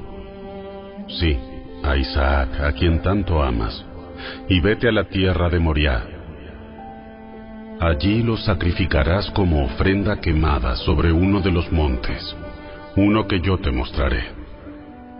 A la mañana siguiente, Abraham se levantó temprano, ensilló su burro y llevó con él a dos de sus siervos, junto con su hijo Isaac.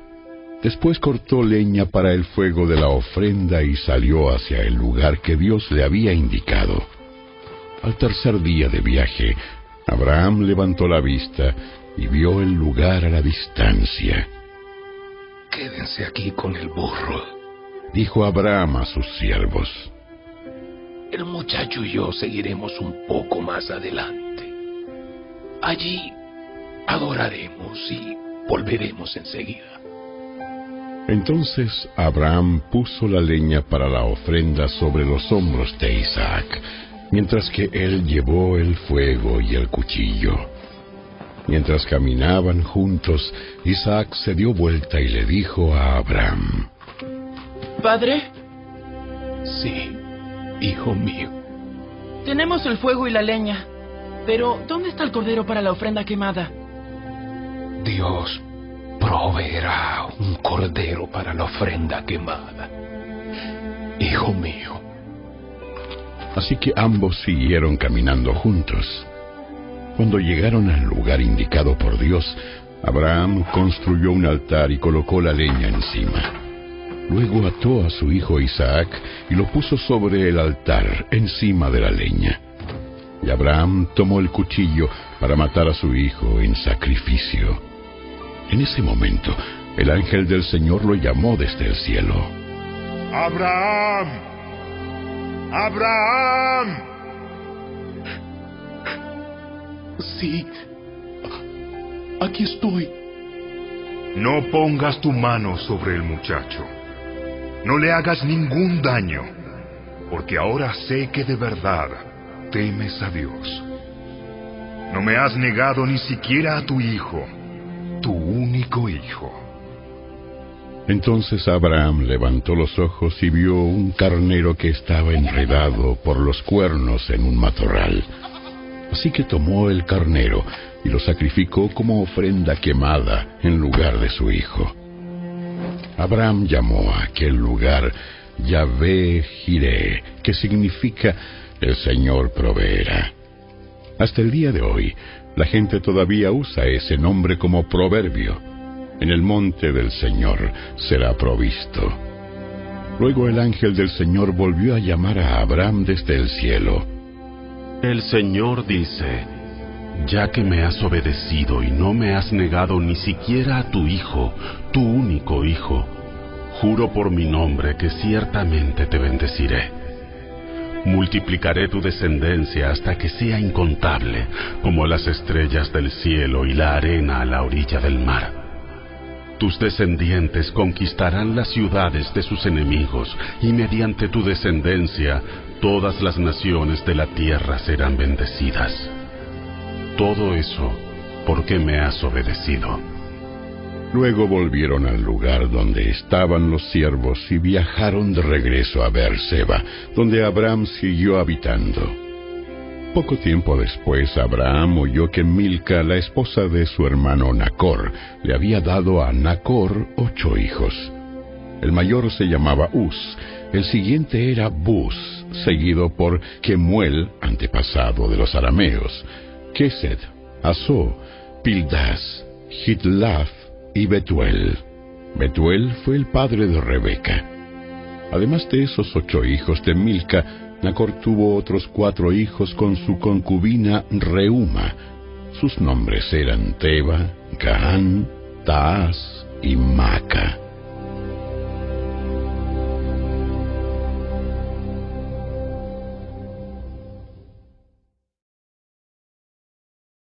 Capítulo 23 A la edad de 127 años, Sara murió en Kiriat Arba, actualmente se llama Hebrón, en la tierra de Canaán.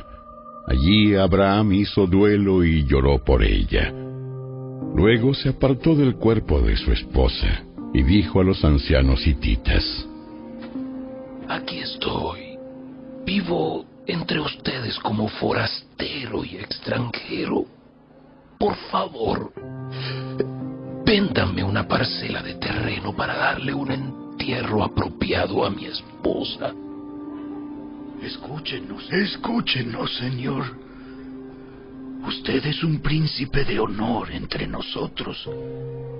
Escoja la mejor de nuestras tumbas y entiérrela allí. Ninguno de nosotros se negará a ayudarle en ese sentido.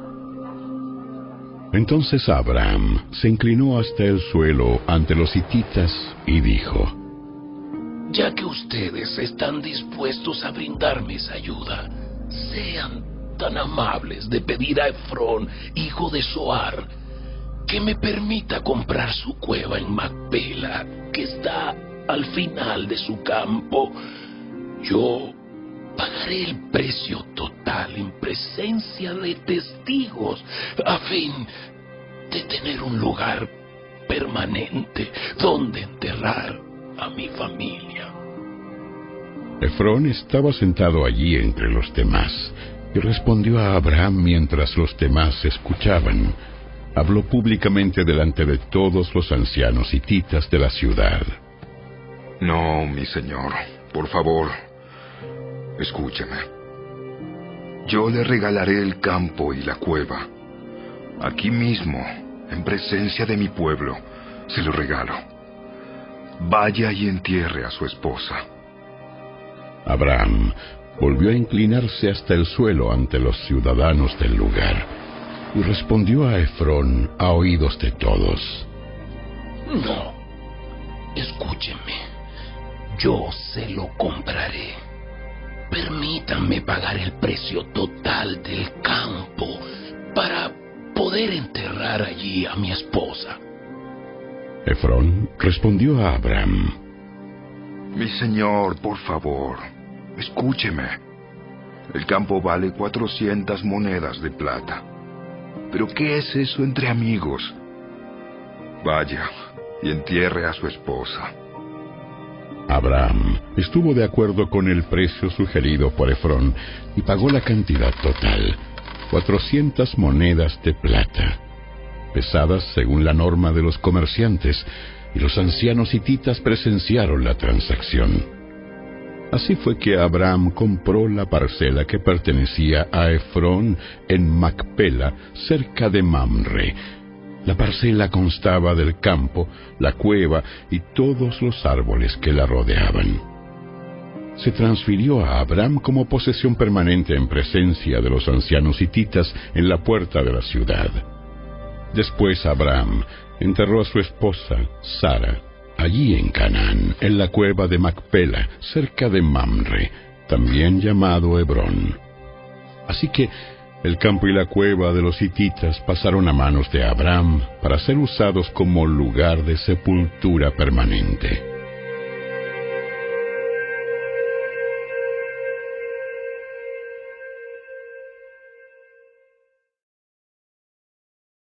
Capítulo 24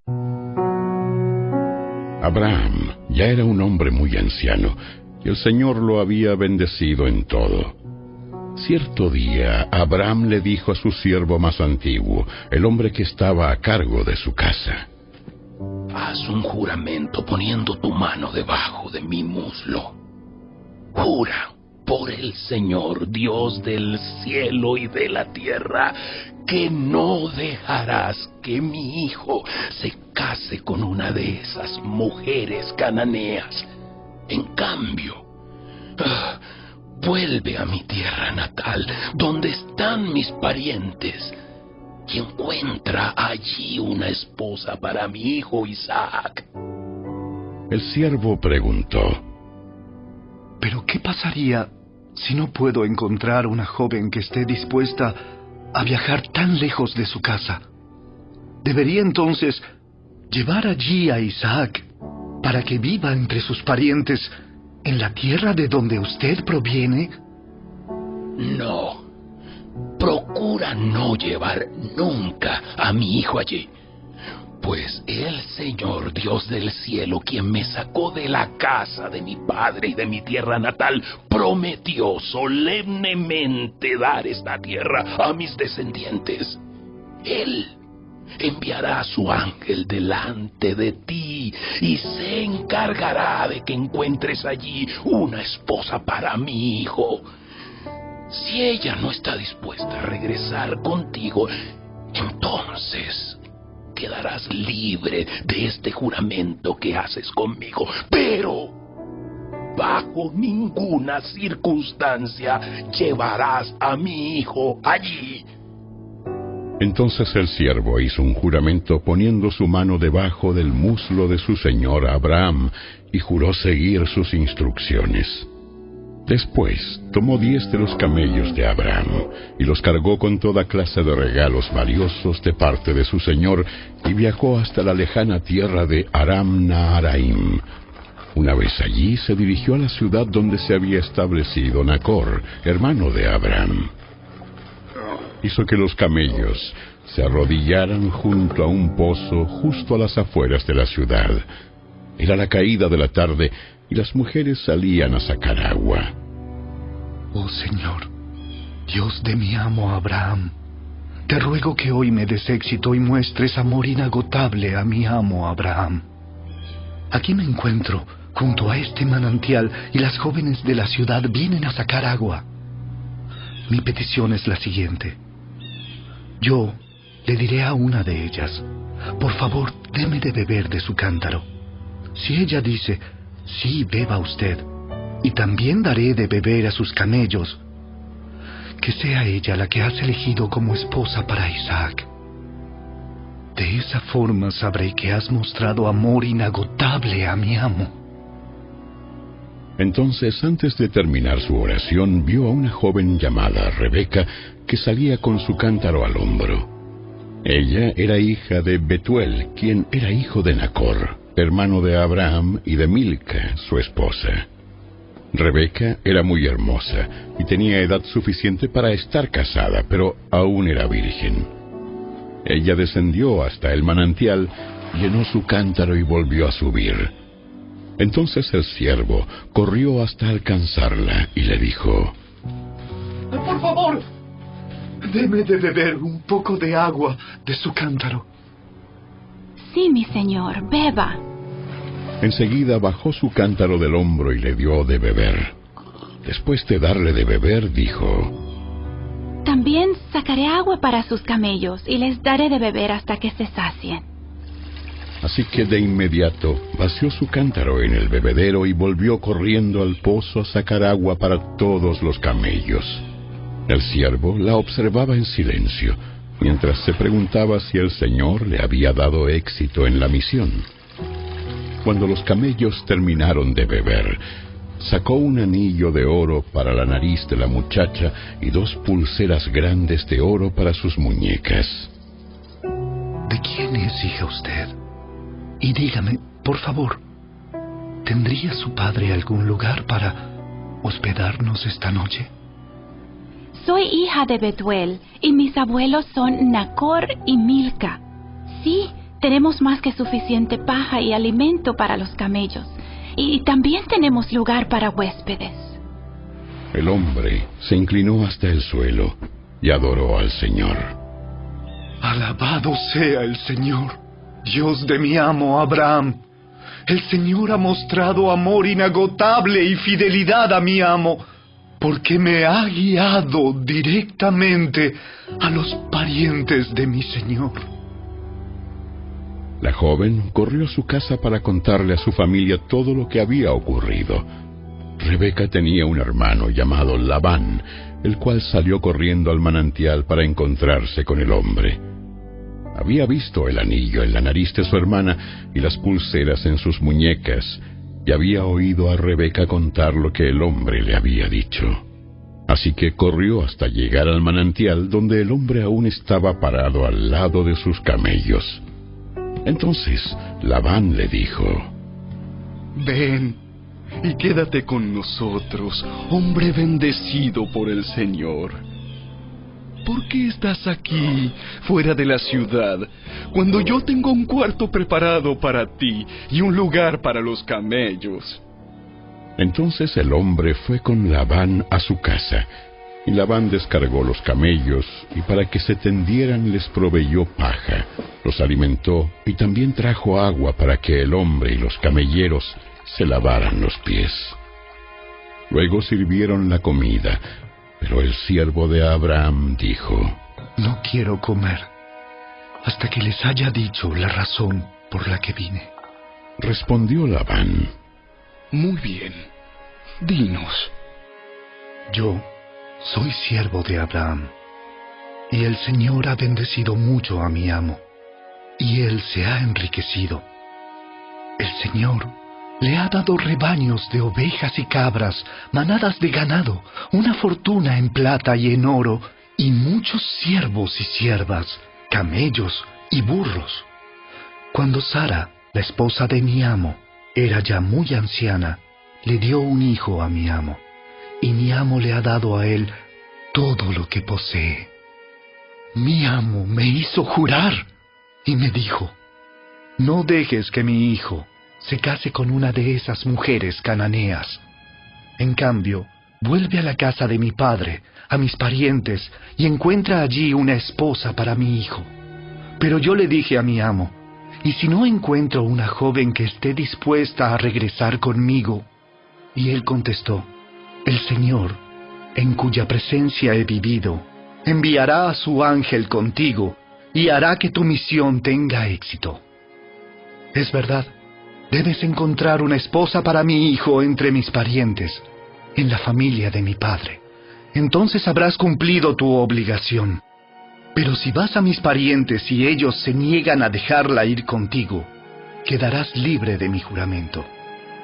Así que cuando llegué al manantial, hice esta oración. Oh Señor, Dios de mi amo Abraham, te ruego que me des éxito en esta misión. Mira, aquí estoy, parado junto a este manantial, y esta es mi petición. Cuando venga una joven a sacar agua, yo le diré, por favor, deme de beber un poco de agua de su cántaro. Si ella dice, sí, beba usted, y también sacaré agua para sus camellos, que sea ella la que has elegido para ser la esposa del hijo de mi amo. Antes de terminar de orar en mi corazón, vi a Rebeca saliendo con un cántaro de agua al hombro. Ella descendió hasta el manantial y sacó agua. Entonces yo le dije, por favor, deme de beber. Enseguida, ella bajó el cántaro del hombro y dijo, Sí, beba usted, y también daré de beber a sus camellos. Así que bebí, y después ella dio de beber a los camellos.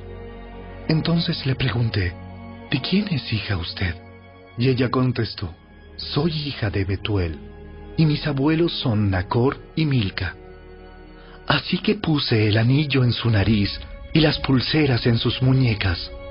Después me incliné hasta el suelo y adoré al Señor. Alabé al Señor, Dios de mi amo Abraham, porque me había guiado directamente a la sobrina de mi amo, para que ella sea la esposa de su hijo. Así que, díganme, ¿quieren o no mostrar amor inagotable y fidelidad a mi amo? Por favor, respóndanme sí o no, y de esa manera sabré qué hacer después. Entonces Betuel y Labán respondieron, Es evidente que el Señor te trajo hasta aquí, así que no hay nada que podamos decir. Aquí está Rebeca.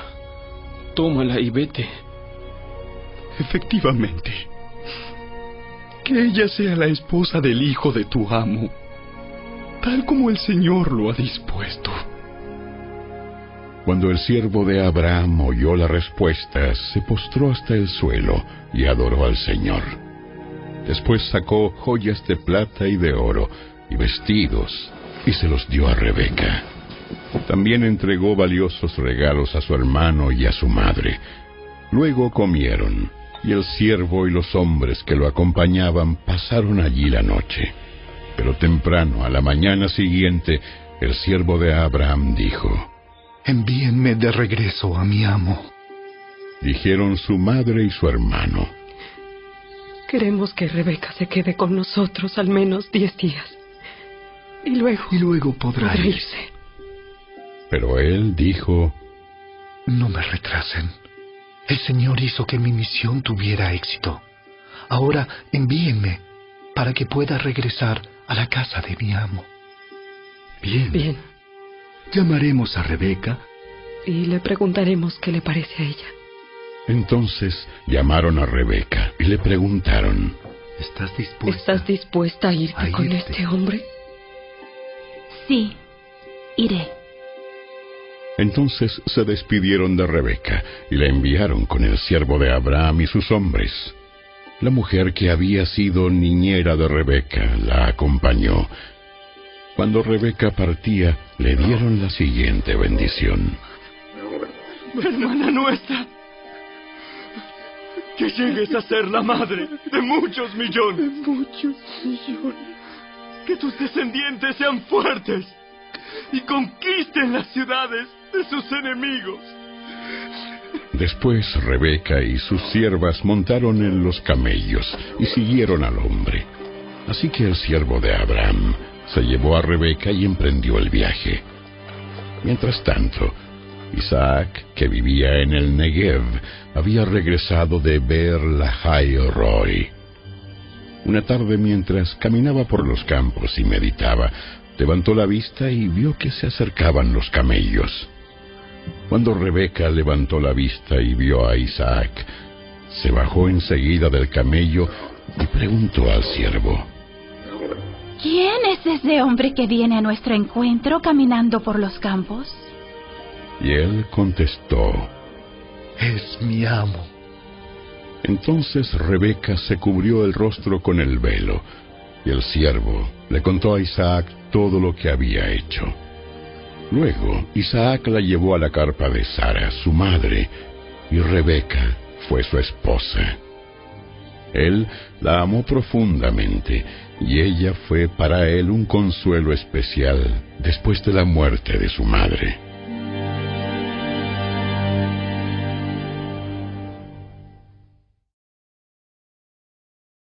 Capítulo 25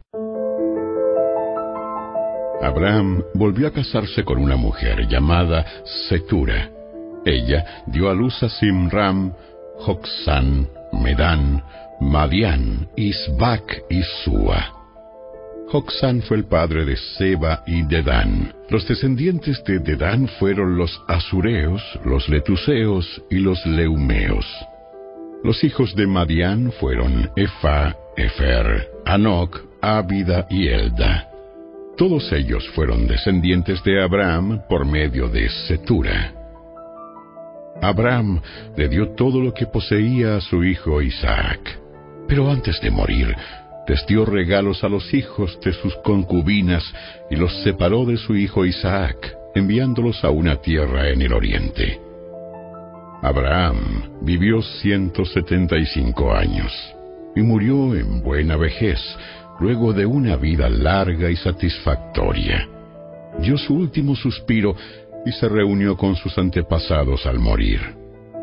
Sus hijos Isaac e Ismael lo enterraron en la cueva de Macpela, cerca de Mamre, en el campo de Efrón, hijo de Soar, elitita. Ese era el campo que Abraham había comprado a los hititas y donde había enterrado a su esposa Sara. Después de la muerte de Abraham, Dios bendijo a su hijo Isaac, quien se estableció cerca de Lahaeroi en el Negev. Este es el relato de la familia de Ismael, el hijo de Abraham, por medio de Agar, la sierva egipcia de Sara. La siguiente lista corresponde a los descendientes de Ismael por nombres y clanes. El hijo mayor fue Nebaiot, seguido por Sedar, Adbeel, Mipsam, Misma, Duma, Masa, Adad, Tema, Getur, Nafis y Sedema. Estos doce hijos de Ismael fueron los fundadores de doce tribus. Cada una llevaba el nombre de su fundador, registradas según los lugares donde se establecieron y acamparon. Ismael vivió 137 años. Después dio su último respiro y se reunió con sus antepasados al morir. Los descendientes de Ismael ocuparon la región que va desde Avila hasta Shur, que está al oriente de Egipto, en dirección a Siria. Allí vivieron en franca oposición con todos sus parientes. Este es el relato de la familia de Isaac, hijo de Abraham. Cuando Isaac tenía cuarenta años, se casó con Rebeca, hija de Betuel el arameo, de Padán Aram y hermana de Labán el arameo. Isaac rogó al Señor a favor de su esposa porque ella no podía tener hijos. El Señor contestó la oración de Isaac, y Rebeca quedó embarazada de mellizos. Pero los dos niños luchaban entre sí dentro de su vientre, así que ella fue a consultar al Señor por este asunto. ¿Por qué me pasa esto? Y el Señor le dijo, Los hijos que llevas en tu vientre llegarán a ser dos naciones y desde el principio las dos naciones serán rivales. Una nación será más fuerte que la otra, y tu hijo mayor servirá a tu hijo menor. Cuando le llegó el momento de dar a luz, Rebeca comprobó que de verdad tenía mellizos. El primero en nacer era muy rojizo y estaba cubierto de mucho vello, como con un abrigo de piel. Por eso lo llamaron Esaú. Después nació el otro mellizo, agarrando con la mano el talón de Esaú. Por eso lo llamaron Jacob. Isaac tenía 60 años cuando nacieron los mellizos. Los muchachos fueron creciendo y Esaú se convirtió en un hábil cazador. Él era un hombre de campo, pero Jacob tenía un temperamento tranquilo y prefería quedarse en casa. Isaac amaba a Esaú porque le gustaba comer los animales que cazaba, pero Rebeca amaba a Jacob. Cierto día, mientras Jacob preparaba un guiso, Esaú regresó del desierto, agotado y hambriento. Esaú le dijo a Jacob, Me muero de hambre. Dame un poco de ese guiso rojo. Así es como Esaú obtuvo su otro nombre, Edom ¿Qué significa rojo? Respondió Jacob. Muy bien, pero dame a cambio tus derechos del hijo mayor. Mira, Me estoy muriendo de hambre. ¿De qué me sirven ahora los derechos del hijo mayor? Pero Jacob dijo, Primero, tienes que jurar que los derechos del hijo mayor me pertenecen a mí. Así que Esaú hizo un juramento mediante el cual vendía todos sus derechos del hijo mayor a su hermano Jacob. Entonces Jacob le dio a Esaú guiso de lentejas y algo de pan. Esaú comió y luego se levantó y se fue. Así mostró desprecio por sus derechos del hijo mayor.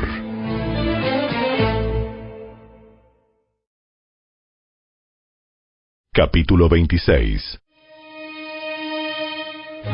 Un hambre terrible azotó la tierra, como había ocurrido antes en tiempos de Abraham. Así que Isaac se trasladó a Gerar, donde vivía Abimelech, rey de los filisteos. El Señor se le apareció a Isaac y le dijo, No desciendas a Egipto, sino haz lo que yo te digo. Vive aquí como extranjero en esta tierra, y yo estaré contigo y te bendeciré. Yo, con estas palabras, confirmo que te daré todas estas tierras a ti y a tu descendencia, tal como le prometí solemnemente a Abraham, tu padre. Haré que tus descendientes sean tan numerosos como las estrellas de los cielos, y les daré todas estas tierras. Y mediante tu descendencia, todas las naciones de la tierra serán bendecidas. Yo haré esto porque Abraham me escuchó y obedeció todos mis requisitos, mandatos, decretos e instrucciones. Entonces Isaac se quedó en Gerar. Cuando los hombres que vivían allí le preguntaron a Isaac acerca de Rebeca, su esposa, él dijo, Es mi hermana. Tenía temor de decir, ella es mi esposa, porque pensó, me matarán para conseguirla, pues es muy hermosa. Pero tiempo después, Abimelech, rey de los filisteos, miró por la ventana y vio a Isaac acariciando a Rebeca. Al instante, Abimelech mandó llamar a Isaac y exclamó, Es evidente que ella es tu esposa. ¿Por qué dijiste, es mi hermana? Porque tuve temor de que alguien me matara para quitármela. ¿Cómo pudiste hacernos semejante cosa? Uno de mis hombres bien podría haber tomado a tu esposa para dormir con ella y tú nos habrías hecho culpables de un gran pecado. Entonces Abimelech dio esta orden a todo el pueblo. Cualquiera que toque a este hombre o a su esposa será ejecutado. Cuando Isaac sembró sus cultivos ese año, cosechó cien veces más grano del que había plantado, porque el Señor lo bendijo. Se hizo muy rico y su riqueza siguió aumentando. Adquirió tantos rebaños de ovejas y de cabras, manadas de ganado y siervos, que los filisteos comenzaron a tenerle envidia. Así que los filisteos taparon con tierra todos los pozos de Isaac. Eran los pozos que habían cavado los siervos de su padre Abraham. Por último, Abimelech ordenó a Isaac que se fuera de la región. Vete a algún otro lugar, porque te has hecho demasiado poderoso para nosotros. Así que Isaac se mudó al valle de Gerar y allí armó sus carpas y se estableció. También reabrió los pozos que su padre Abraham había cavado, porque los filisteos los habían tapado después de su muerte, y les puso nuevamente los nombres que Abraham les había dado. Los siervos de Isaac también cavaron en el valle de Gerar y descubrieron un pozo de agua fresca. Pero después, los pastores de Gerar llegaron y reclamaron el manantial. ¡Esta agua es nuestra! ¡Esta agua es nuestra! Dijeron ellos, y discutieron sobre el pozo con los pastores de Isaac. Por eso Isaac llamó a aquel pozo Esec, que significa disputa. Luego los hombres de Isaac cavaron otro pozo, pero de nuevo hubo conflicto. Por eso Isaac lo llamó Sitna, que significa hostilidad. Isaac abandonó ese pozo, siguió adelante y cavó otro. Esta vez no hubo ningún conflicto. Entonces Isaac llamó a aquel lugar Rehobot, que significa espacio abierto, porque dijo, Al fin el Señor ha creado espacio suficiente para que prosperemos en esta tierra. De allí Isaac se mudó a Beerseba, donde el Señor se le apareció la noche de su llegada. Yo soy el Dios de tu padre Abraham.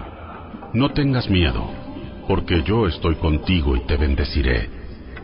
Multiplicaré a tus descendientes y se convertirán en una gran nación. Lo haré a causa de la promesa que hice a Abraham, mi siervo. Luego Isaac construyó allí un altar y adoró al Señor. Estableció su campamento en ese lugar y sus siervos cavaron otro pozo. Cierto día, el rey Abimelech llegó desde Gerar con su consejero, Ausat, y también con Ficol, el comandante de su ejército. Preguntó Isaac, ¿Por qué han venido aquí? Es evidente que ustedes me odian, ya que me echaron de su tierra. Respondieron ellos. Podemos ver claramente que el Señor está contigo. Por eso queremos hacer un tratado contigo bajo juramento. Jura que no nos harás daño, ya que nosotros nunca te hemos causado problemas a ti. Siempre te hemos tratado bien y te despedimos en paz. Y mira ahora cómo el Señor te ha bendecido. Entonces Isaac preparó un banquete para celebrar el tratado y comieron y bebieron juntos. Temprano a la mañana siguiente, cada uno hizo el solemne juramento de no interferir con el otro. Luego Isaac los envió de regreso a su tierra y ellos se fueron en paz. Ese mismo día, los siervos de Isaac llegaron y le contaron acerca de un nuevo pozo que habían cavado. ¡Hemos encontrado agua! ¡Hemos encontrado agua! Por eso Isaac llamó al pozo Seba, que significa juramento. Hasta el día de hoy la ciudad que surgió allí se llama Beerseba, que significa pozo del juramento. Cuando Esaú tenía 40 años, se casó con dos mujeres hititas, Judith, hija de Beeri, y Basemat, hija de Elón. Pero las esposas de Esaú amargaron la vida de Isaac y Rebeca.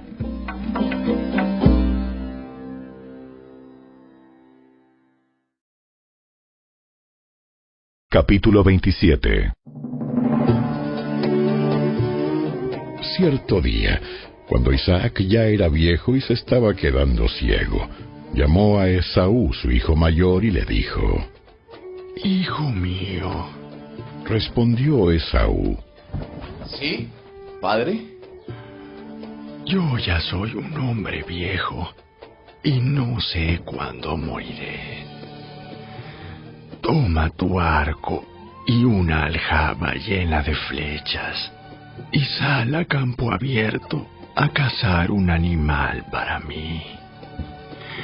Prepara mi comida preferida y tráemela aquí para que la coma. Entonces pronunciaré la bendición que te pertenece a ti. Mi primer hijo varón. Antes de que yo muera. Rebeca oyó lo que Isaac le había dicho a su hijo Esaú. Entonces cuando Esaú salió a cazar un animal, ella le dijo a su hijo Jacob, Escucha, oí a tu padre decirle a Esaú, caza un animal y prepárame una comida deliciosa. Entonces te bendeciré en presencia del Señor antes de morir. Ahora, hijo mío, escúchame. Haz exactamente lo que yo te diga. Vete a los rebaños y tráeme dos de los mejores cabritos. Con ellos prepararé el plato favorito de tu padre. Después lleva la comida a tu padre para que se la coma y te bendiga antes de morir. Respondió Jacob a Rebeca.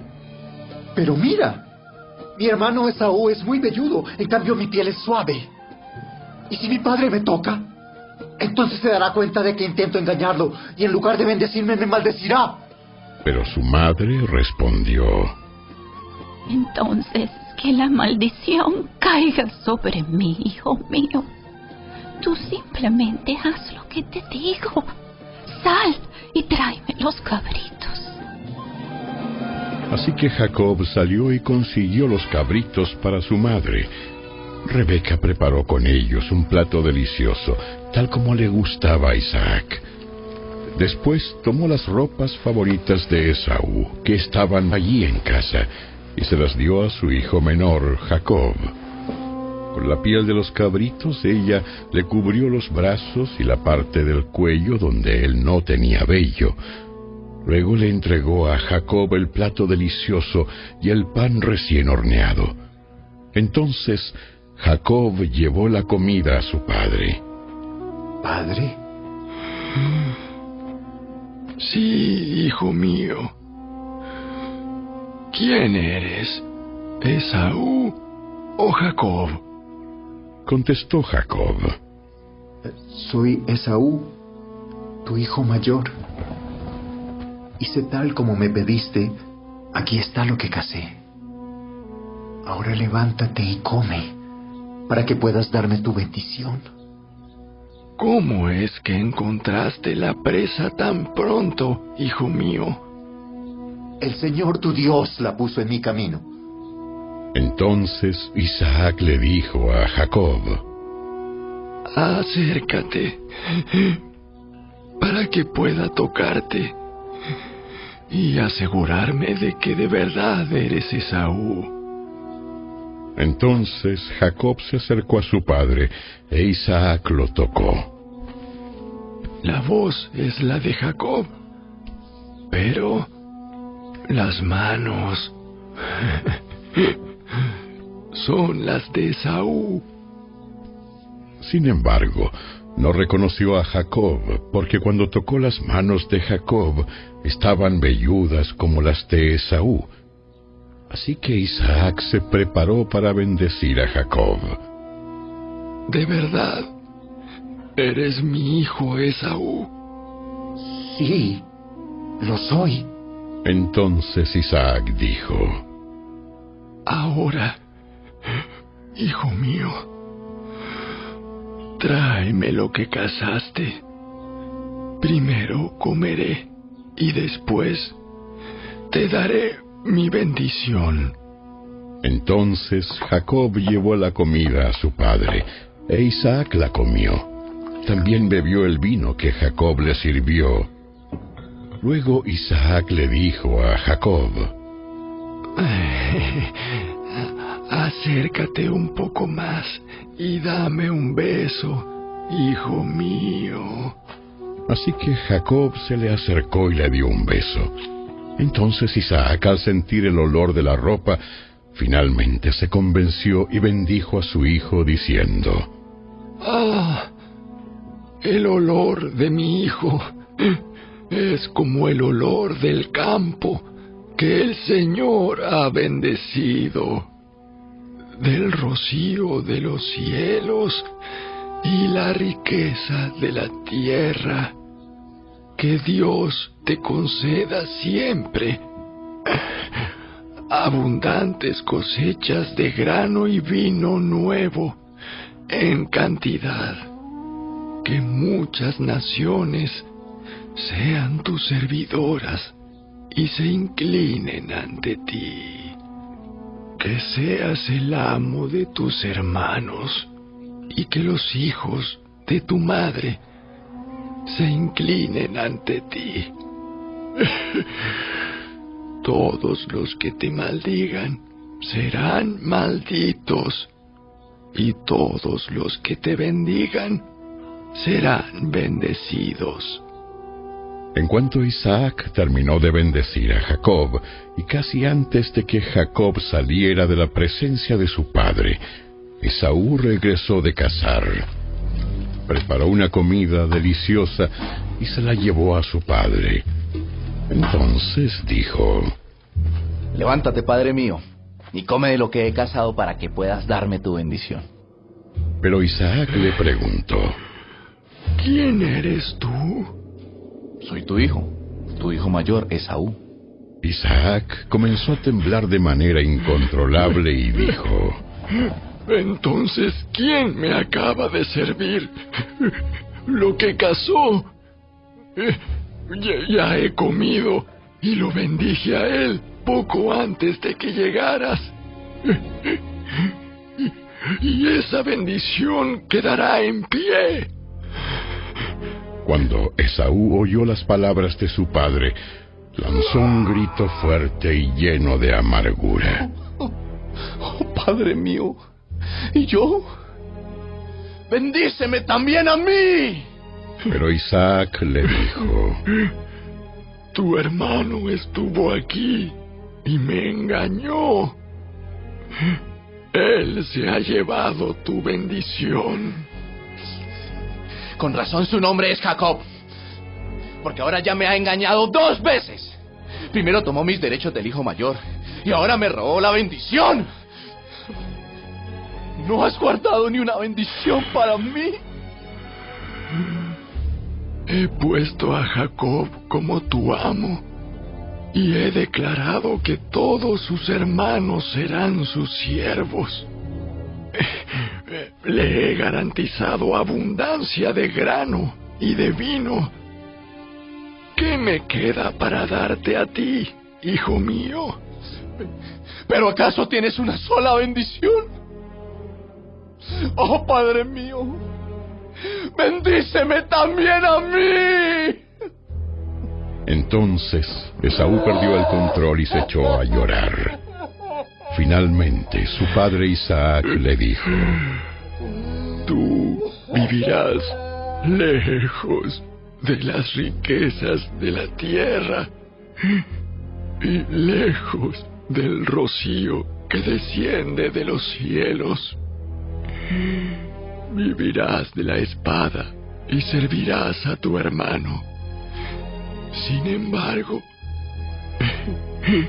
cuando decidas liberarte, te sacudirás su yugo del cuello. Desde ese momento, Esaú odió a Jacob porque su padre le había dado la bendición a él. Entonces Esaú comenzó a tramar. Haré duelo por la muerte de mi padre.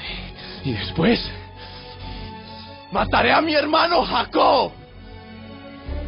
Entonces Rebeca se enteró de los planes de Esaú y llamó a Jacob y le dijo, Escucha, Esaú se consuela haciendo planes para matarte. Así que, hijo mío, presta mucha atención. Prepárate y huye a casa de mi hermano Labán, en Arán. Quédate allí con él hasta que tu hermano se calme. Cuando él se haya calmado y olvide lo que le hiciste, mandaré a buscarte para que regreses. ¿Por qué tendría que perder a los dos hijos en un solo día? Luego, Rebeca le dijo a Isaac, Estoy harta de estas mujeres inditas de aquí. Preferiría morir antes que ver a Jacob casado con una de ellas.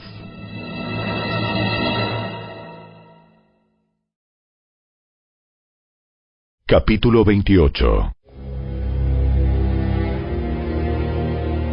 Entonces Isaac llamó a Jacob, lo bendijo y le ordenó, No te cases con ninguna de estas mujeres cananeas.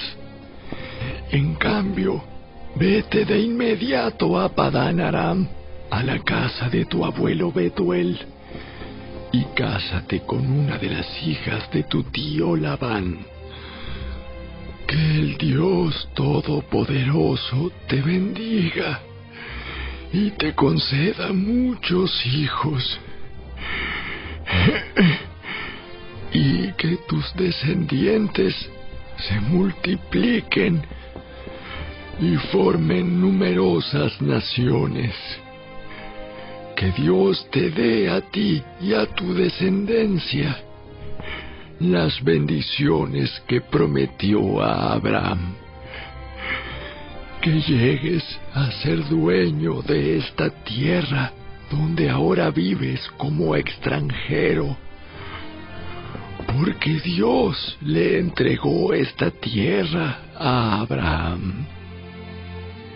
Así que Isaac despidió a Jacob, y él se fue a Padán Aram a quedarse con su tío Labán, hermano de su madre, hijo de Betuel el arameo.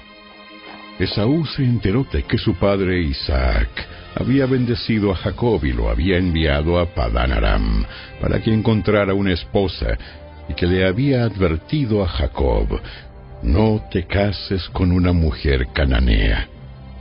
También supo que Jacob había obedecido a sus padres y se había ido a Padán Aram. A Esaú ya no le quedaban dudas de que a su padre no le agradaban las mujeres cananeas del lugar.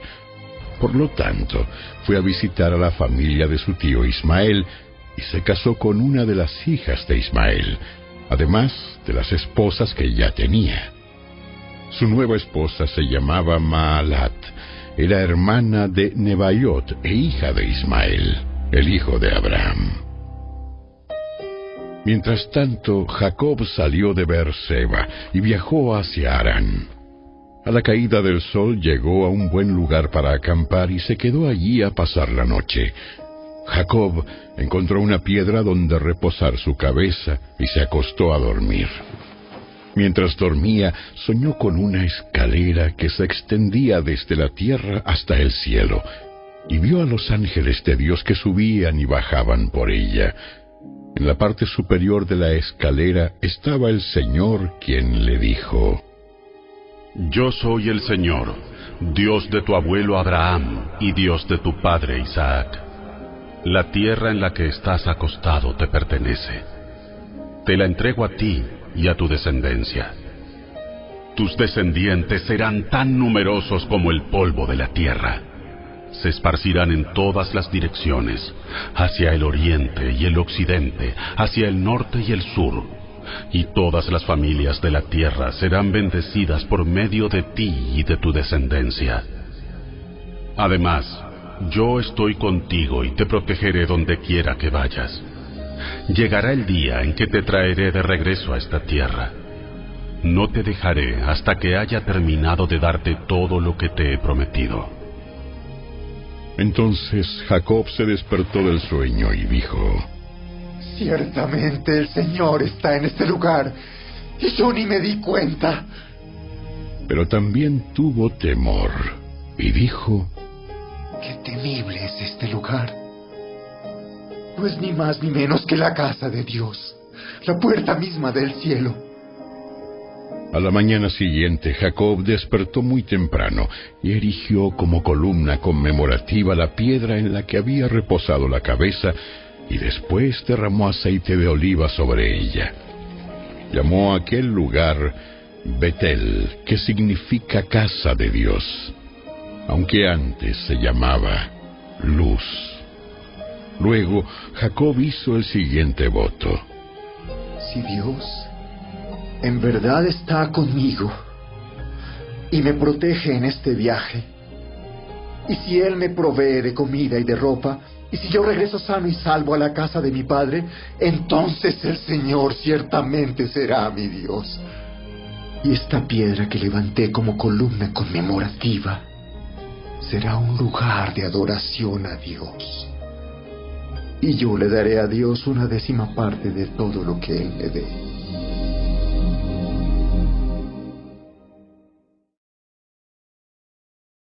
Capítulo 29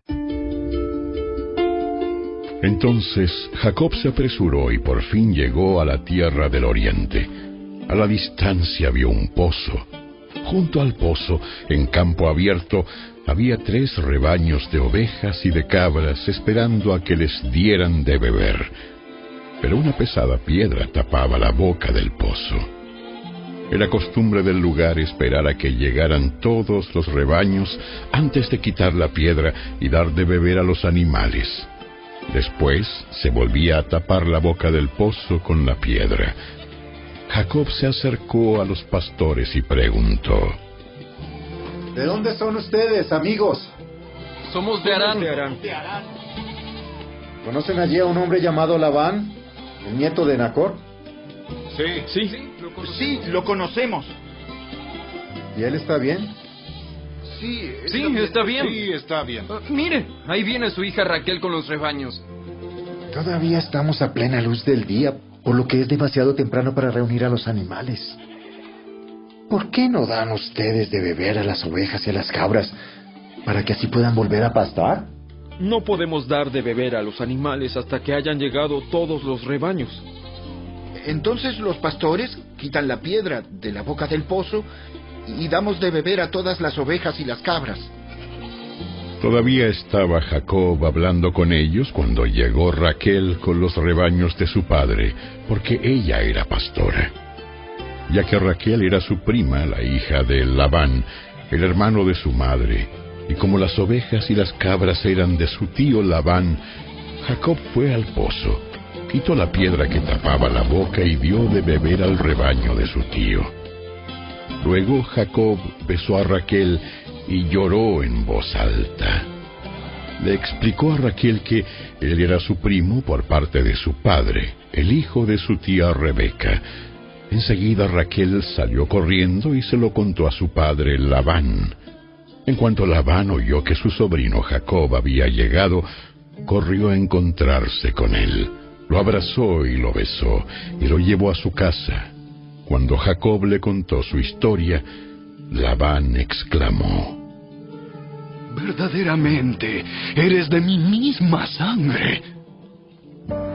Jacob se quedó con Labán alrededor de un mes, y después Labán le dijo, No deberías trabajar para mí sin recibir pago, solo porque somos parientes.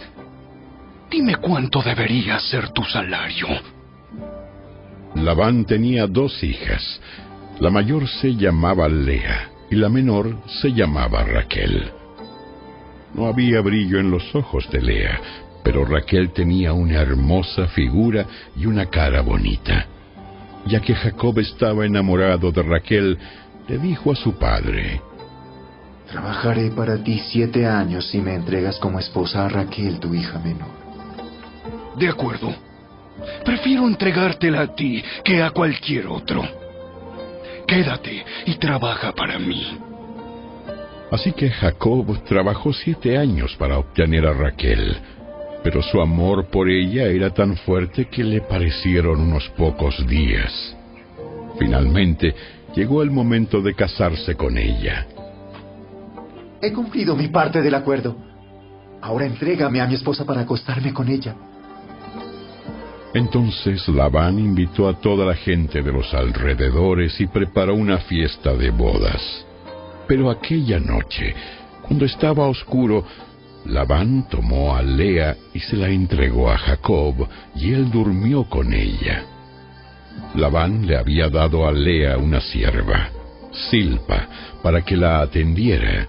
A la mañana siguiente, cuando Jacob se despertó, vio que era Lea. ¿Qué me has hecho? He trabajado siete años por Raquel. ¿Por qué me has engañado? Aquí no es nuestra costumbre casar a la hija menor antes que a la mayor. Pero espera a que termine la semana nupcial y entonces te daré también a Raquel, siempre y cuando prometas trabajar para mí otros siete años. Así que Jacob aceptó trabajar siete años más. Una semana después de casarse con Lea, Labán también le entregó a Raquel. Labán le dio a Raquel una sierva, Bila, para que la atendiera. Entonces Jacob durmió también con Raquel y la amó mucho más que a Lea. y se quedó allí y trabajó para Labán los siete años adicionales. Cuando el Señor vio que Lea no era amada, le concedió que tuviera hijos, pero Raquel no podía concebir. Así que Lea quedó embarazada y dio a luz un hijo, a quien llamó Rubén, porque dijo, El Señor se ha dado cuenta de mi sufrimiento, y ahora mi esposo me amará. Al poco tiempo volvió a quedar embarazada y dio a luz otro hijo a quien llamó Simeón, porque dijo, El Señor oyó que yo no era amada y me ha dado otro hijo. Después quedó embarazada por tercera vez y dio a luz otro hijo. Lo llamaron Leví, porque ella dijo, Ciertamente esta vez mi esposo sentirá cariño por mí, ya que le he dado tres hijos. Una vez más Lea quedó embarazada y dio a luz otro hijo, a quien llamó Judá, porque dijo, Ahora al Señor. Y entonces dejó de tener hijos.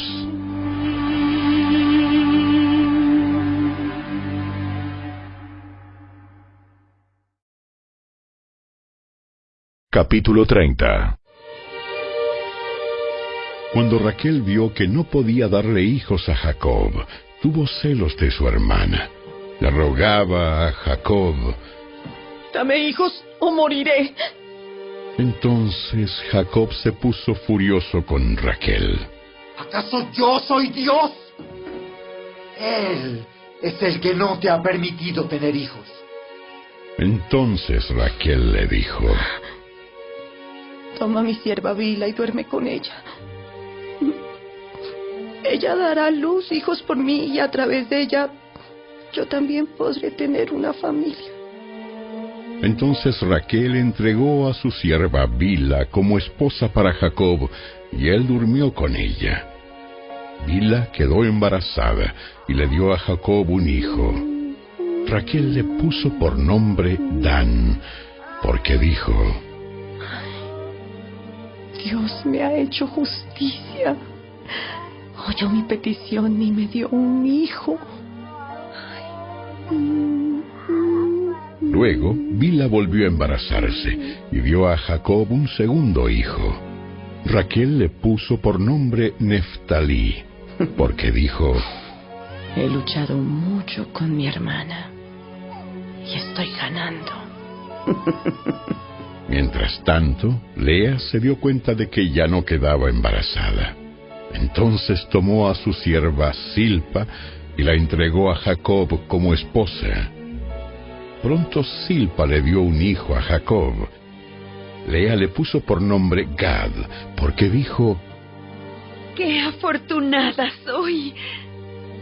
Entonces Silpa dio a Jacob un segundo hijo, y Lea le puso por nombre Aser, porque dijo, ¡Qué alegría que tengo! Ahora las demás mujeres celebrarán conmigo. Cierto día, durante la cosecha de trigo, Rubén encontró algunas mandrágoras que crecían en el campo y se las llevó a su madre, Lea. Raquel le suplicó a Lea.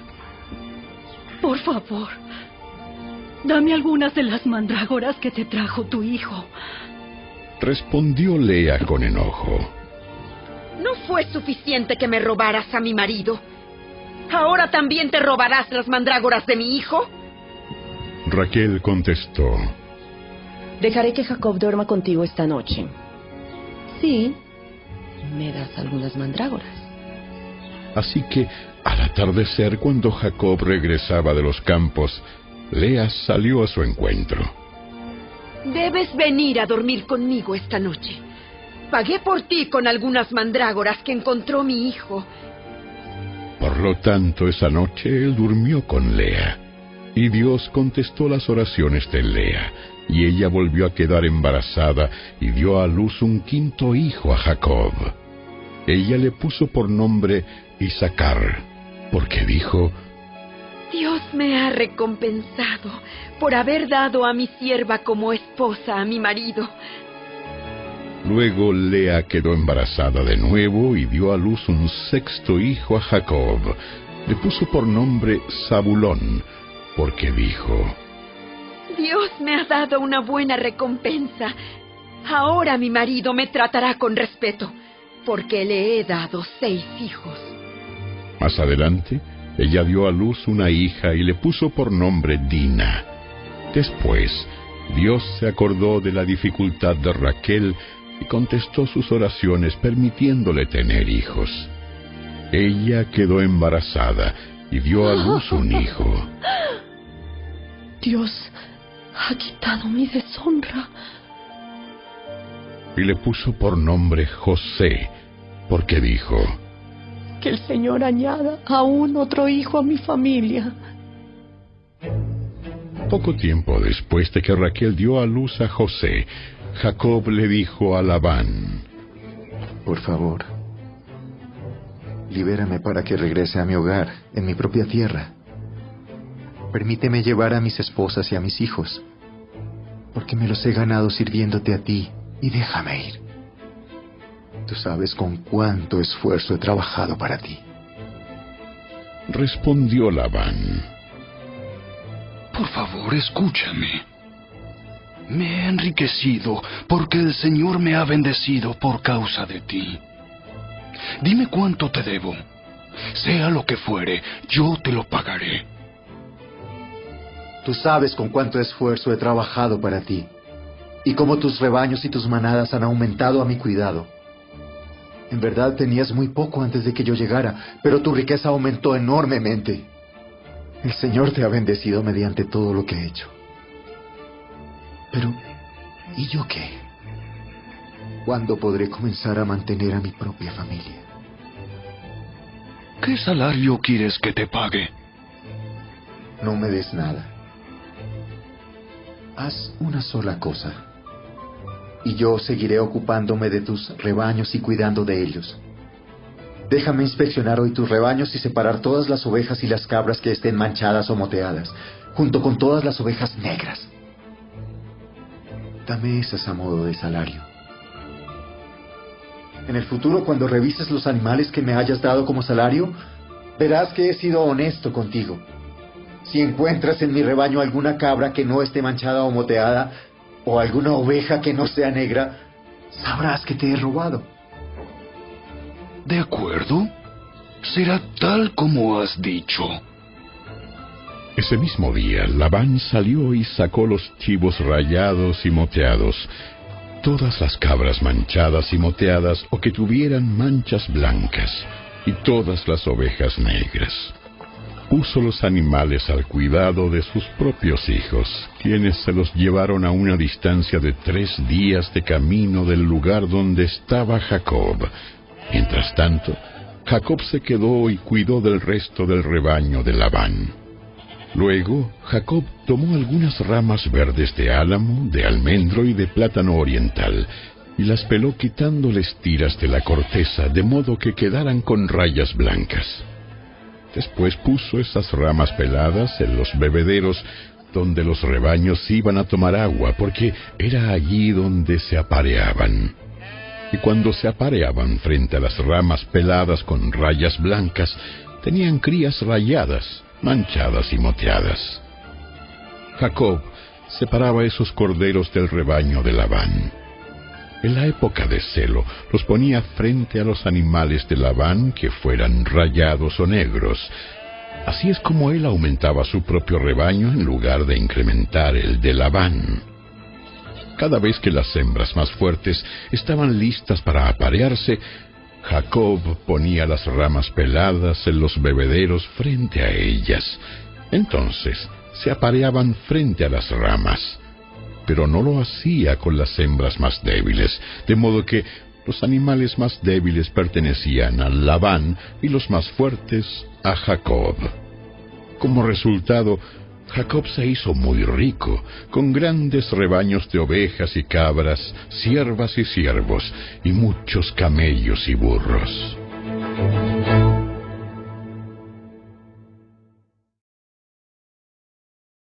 Capítulo 31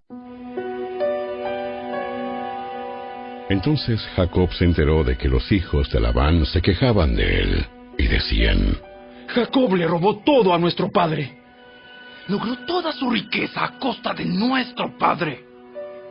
Y Jacob comenzó a notar un cambio en la actitud de Labán hacia él. Entonces el Señor le dijo a Jacob, Regresa a la tierra de tu padre y de tu abuelo, y a tus parientes de allí, y yo estaré contigo. Entonces Jacob mandó llamar a Raquel y a Lea al campo donde él cuidaba el rebaño, y les dijo, Noto un cambio en la actitud de su padre hacia mí, pero el Dios de mi padre ha estado conmigo. Ustedes saben con cuánto esfuerzo trabajé para su padre. Sin embargo, me ha estafado, cambiando mi salario diez veces. Pero Dios no le ha permitido que me haga ningún daño. Pues si él decía, los animales manchados serán tu salario, todo el rebaño comenzaba a dar crías manchadas. Y cuando él cambiaba de opinión y decía, los animales rayados serán tu salario, entonces todo el rebaño producía crías rayadas. De esa manera, Dios ha tomado los animales de su padre y me los ha entregado a mí. En una ocasión, durante la época de apareamiento, tuve un sueño y vi que los chivos que se apareaban con las hembras eran rayados, manchados y moteados. Y en mi sueño, el ángel de Dios me dijo, Jacob. Y yo respondí, sí, aquí estoy. El ángel dijo, levanta la vista y verás que solamente los machos rayados, manchados y moteados se aparean con las hembras de tu rebaño. Pues he visto el modo en que Labán te ha tratado. Yo soy el Dios que se te apareció en Betel, el lugar donde ungiste la columna de piedra y me hiciste el voto.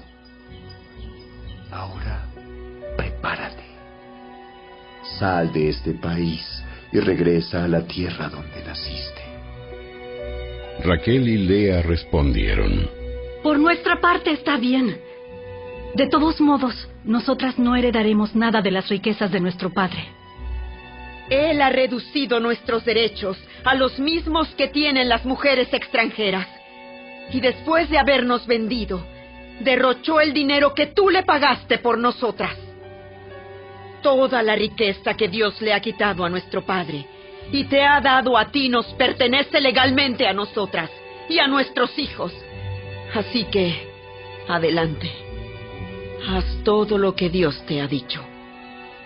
Entonces Jacob hizo que sus esposas y sus hijos subieran a los camellos y puso en marcha todos sus animales. Reunió todas las pertenencias que había adquirido en Padán Aram y salió hacia la tierra de Canaán, donde vivía su padre, Isaac. En el momento de partir, Labán estaba lejos, esquilando sus ovejas. Así que Raquel robó los ídolos de la familia de su padre y los llevó consigo. Jacob fue más listo que Labán el arameo, porque salieron en secreto y nunca le dijeron que se iban. De ese modo, Jacob se llevó todas sus pertenencias y cruzó el río Éufrates en dirección a la zona montañosa de Galaad. Tres días después, le avisaron a Labán que Jacob había huido. Entonces él reunió a un grupo de sus parientes y emprendió la búsqueda. Alcanzó a Jacob siete días después en la zona montañosa de Galaad. Pero la noche anterior, Dios se le había aparecido a Labán el arameo en un sueño y le había dicho, Te advierto que dejes en paz a Jacob. Labán alcanzó a Jacob, quien acampaba en la zona montañosa de Galad, y armó su campamento no muy lejos del campamento de Jacob. ¿Qué pretendes engañándome de esa manera? ¿Cómo te atreves a llevarte a mis hijas como si fueran prisioneras de guerra? ¿Por qué huiste en secreto? ¿Por qué me engañaste? ¿Y por qué no me dijiste que querías marcharte? Yo te habría hecho una fiesta de despedida con cánticos y música, al son de panderetas y arpas. ¿Por qué no me dejaste besar a mis hijas y a mis nietos y despedirme de ellos? Has actuado como un necio. Yo podría destruirte, pero el Dios de tu padre se me apareció anoche y me advirtió. Deja en paz a Jacob. Puedo entender que sientas que debes irte y anhelas intensamente la casa de tu padre. Pero ¿por qué robaste mis dioses? Me apresuré a irme porque tuve miedo. Pensé que me quitarías a tus hijas por la fuerza.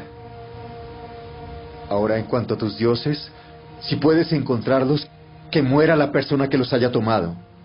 Si encuentras alguna otra cosa que te pertenezca, identifícala delante de estos parientes nuestros y yo te la devolveré.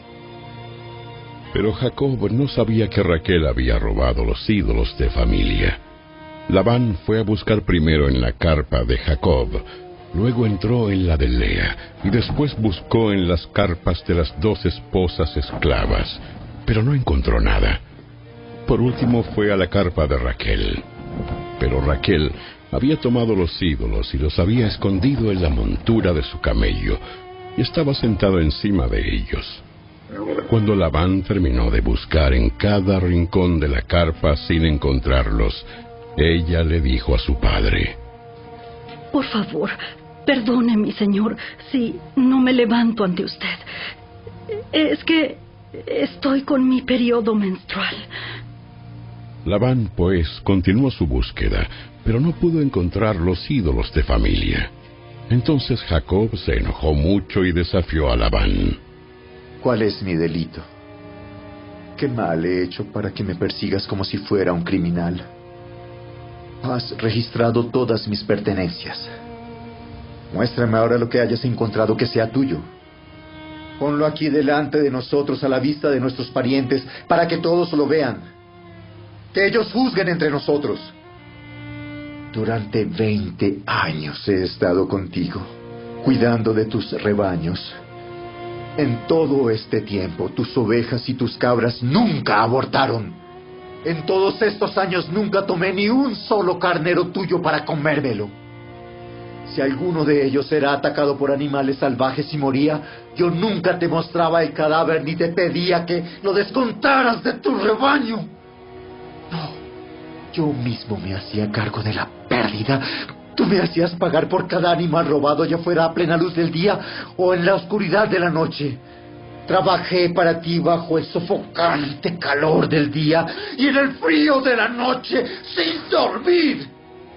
Sí, durante 20 años trabajé como un esclavo en tu casa. Trabajé 14 años para ganarme a tus dos hijas y después seis años más por tu rebaño y cambiaste mi salario diez veces. En realidad, si el Dios de mi padre no hubiera estado de mi parte, el Dios de Abraham y el temible Dios de Isaac, tú me habrías despedido con las manos vacías. Pero Dios ha visto tu abuso y mi arduo trabajo. Por eso se te apareció anoche y te reprendió. Entonces Labán respondió a Jacob, Esas mujeres son mis hijas. Esos niños son mis nietos. Y esos rebaños son mis rebaños. De hecho, todo lo que ves es mío. Pero ¿qué puedo hacer ahora respecto a mis hijas y a mis nietos? Así que hagamos un pacto tú y yo. Y ese pacto será un testimonio de nuestro compromiso. Entonces Jacob tomó una piedra y la erigió como columna conmemorativa, y dijo a los miembros de su familia, Recojan algunas piedras. Entonces ellos juntaron piedras y las apilaron. Luego Jacob y Labán se sentaron junto al montículo de piedras y compartieron una comida para celebrar el pacto. Con el fin de conmemorar el suceso, Labán llamó a aquel lugar Hegar Saaduta, que significa montículo del testimonio en arameo, y Jacob lo llamó Galad, que significa montículo del testimonio en hebreo. Entonces Labán declaró, Este montículo de piedras quedará como testimonio para recordarnos el pacto ¿Qué hemos hecho hoy? Esto explica por qué ese lugar fue llamado Galad, montículo del testimonio, pero también se le llamó Mispa, que significa torre de vigilancia, pues Labán dijo, Que el Señor nos vigile a los dos, para cerciorarse de que guardemos este pacto cuando estemos lejos el uno del otro. Si tú maltratas a mis hijas o te casas con otras mujeres, Dios lo verá aunque nadie más lo vea. Él es testigo de este pacto entre nosotros. Mira este montículo de piedras y mira esta columna conmemorativa que he levantado entre nosotros. Están entre tú y yo como testigos de nuestros votos. Yo nunca cruzaré este montículo de piedras para hacerte daño y tú nunca debes cruzar estas piedras o esta columna conmemorativa para hacerme daño. Invoco al Dios de nuestros antepasados, el Dios de tu abuelo Abraham y el Dios de mi abuelo Nacor, para que sea juez entre nosotros. Entonces Jacob juró delante del temible Dios de su padre Isaac respetar la línea fronteriza. Luego Jacob ofreció un sacrificio a Dios allí en el monte e invitó a todos a un banquete para celebrar el pacto. Después de comer, Pasaron la noche en el monte. Labán se levantó temprano a la mañana siguiente, besó a sus nietos y a sus hijas y los bendijo. Después se marchó y regresó a su casa.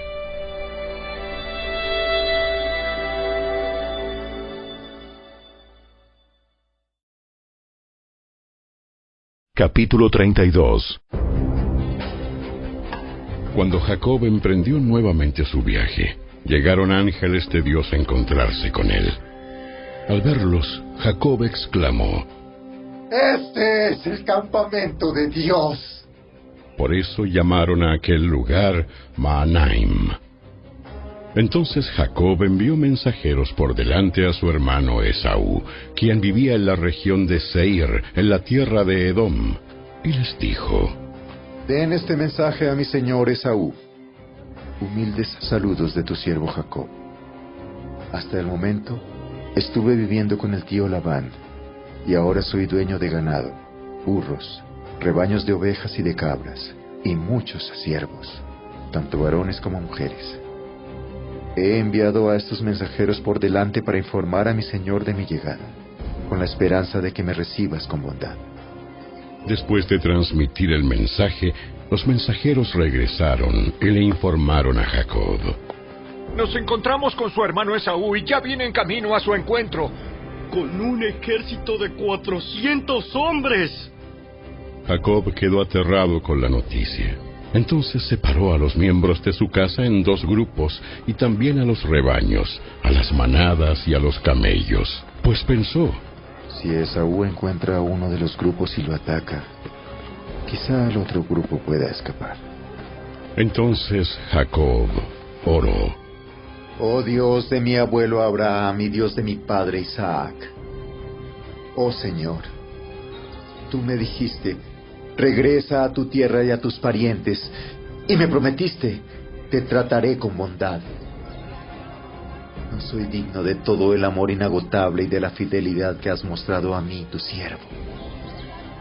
Cuando salí de mi hogar y crucé el río Jordán no poseía más que mi bastón, pero ahora todos los de mi casa ocupan dos grandes campamentos. Oh Señor, te ruego que me rescates de la mano de mi hermano Esaú.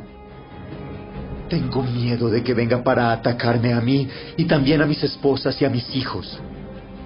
Pero tú me prometiste. Ciertamente te trataré con bondad y multiplicaré tus descendientes hasta que lleguen a ser tan numerosos como la arena a la orilla del mar, imposibles de contar. Así que Jacob pasó la noche en aquel lugar. Luego escogió de sus pertenencias los siguientes regalos para entregar a su hermano Esaú. Doscientas cabras, veinte chivos, doscientas ovejas, veinte carneros, treinta camellas con sus crías, cuarenta vacas, diez toros, veinte burras y diez burros. Separó esos animales en manadas y asignó cada manada a un siervo distinto. Luego dijo a estos siervos, Vayan delante de mí con los animales, pero guarden una buena distancia entre las manadas. A los hombres que dirigían el primer grupo les dio las siguientes instrucciones. Cuando mi hermano Esaú se encuentre con ustedes, él les preguntará, ¿de quién son siervos? ¿A dónde van? ¿Quién es el dueño de estos animales? Entonces deben contestar.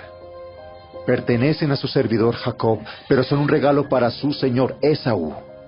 Mire, él viene detrás de nosotros. Jacob dio las mismas instrucciones a los siervos a cargo del segundo y tercer grupo y a todos los que iban detrás de las manadas. Cuando se encuentren con Esaú deben responder lo mismo y asegúrense de decirle, mire, su servidor Jacob viene detrás de nosotros. Jacob pensó. Intentaré apaciguarlo enviando regalos antes de mi llegada. Y cuando me encuentre con él en persona, quizá me reciba con bondad. Así que los regalos fueron enviados por delante y Jacob pasó la noche en el campamento. Durante la noche Jacob se levantó y tomó a sus dos esposas, a sus dos mujeres esclavas y a sus once hijos y cruzó el río Jaboc con ellos. Después de llevarlos a la otra orilla, hizo pasar todas sus pertenencias. Entonces Jacob se quedó solo en el campamento y llegó un hombre y luchó con él hasta el amanecer. Cuando el hombre vio que no ganaría el combate, tocó la cadera de Jacob y la dislocó. Luego el hombre le dijo, Déjame ir, pues ya amanece. No te dejaré ir a menos que me bendigas. ¿Cómo te llamas? Jacob. Tu nombre ya no será Jacob. De ahora en adelante serás llamado Israel, porque has luchado con Dios y con los hombres y has vencido. Por favor, dime cuál es tu nombre. ¿Por qué quieres saber mi nombre? Entonces bendijo a Jacob allí. Jacob llamó a aquel lugar Peniel, que significa rostro de Dios, porque dijo, He visto a Dios cara a cara, y sin embargo conservo la vida. El sol salía cuando Jacob dejó Peniel y se fue cojeando debido a su cadera dislocada. Hasta el día de hoy el pueblo de Israel no come del tendón que está cerca de la articulación de la cadera debido a lo que ocurrió aquella noche cuando el hombre torció el tendón de la cadera de Jacob.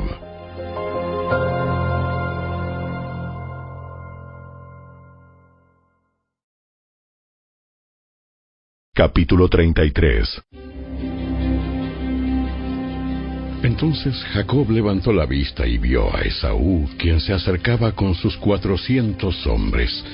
Por eso repartió a los niños entre Lea, Raquel y sus dos esposas esclavas. Colocó en el frente a sus dos esposas esclavas con sus respectivos hijos. Después a Lea con sus hijos y por último a Raquel y a José. Entonces Jacob se adelantó a todos ellos. Cuando se aproximó a su hermano, se inclinó hasta el suelo siete veces delante de él. Entonces Esaú corrió a su encuentro y lo abrazó, puso los brazos alrededor de su cuello y lo besó, y ambos lloraron. Después Esaú miró a las mujeres y a los niños y preguntó, ¿Quiénes son esas personas que vienen contigo? Son los hijos que Dios, en su misericordia, me ha dado a mí, tu siervo. Contestó Jacob. Después las esposas esclavas se presentaron con sus hijos y se inclinaron ante él. Luego se presentó Lea con sus hijos, quienes también se inclinaron ante él. Finalmente se presentaron José y Raquel, y ambos se inclinaron ante él. ¿Y, y qué eran todos esos rebaños y esas manadas que encontré en el camino? Son un regalo, mi señor, para asegurar tu amistad. Hermano mío, yo tengo más que suficiente. Guarda para ti lo que tienes. No. Si he logrado tu favor, te ruego que aceptes este regalo de mi parte. Y qué alivio es ver tu amigable sonrisa. Es como ver el rostro de Dios. Por favor, acepta este regalo que te traje, porque Dios ha sido muy generoso conmigo. Yo tengo más que suficiente. Debido a la insistencia de Jacob, Esaú finalmente aceptó el regalo. Bien. Vamos. Yo iré delante de ti. Pero Jacob respondió, Tú mismo puedes ver, mi señor, que algunos de los niños son muy pequeños, y los rebaños y las manadas también tienen sus crías. Se les hace caminar mucho, aunque fuera un solo día, todos los animales podrían morir. Por favor, mi señor, ve tú primero. Nosotros iremos detrás más lento, a un ritmo que sea cómodo para los animales y para los niños. Nos encontraremos en Seir. De acuerdo. Pero déjame al menos asignarte a alguno de mis hombres para que los guíen y los protejan. No es necesario. Basta que me hayas recibido amigablemente, mi señor. Entonces Esaú se dio la vuelta y emprendió el camino de regreso a Seir ese mismo día. Jacob, en cambio, viajó hasta Sucot. Allí se construyó una casa e hizo cobertizos para su ganado. Por eso aquel lugar se llamó Sucot, que significa cobertizos. Después de viajar todo el trayecto desde Padán Aram, Jacob llegó sano y salvo a la ciudad de Siquem, en la tierra de Canaán. Una vez allí, estableció su campamento fuera de la ciudad. La parcela donde acampó la compró a la familia de Amor, el padre de Siquem, por cien monedas de plata, y allí edificó un altar y le puso por nombre El Eloe Israel.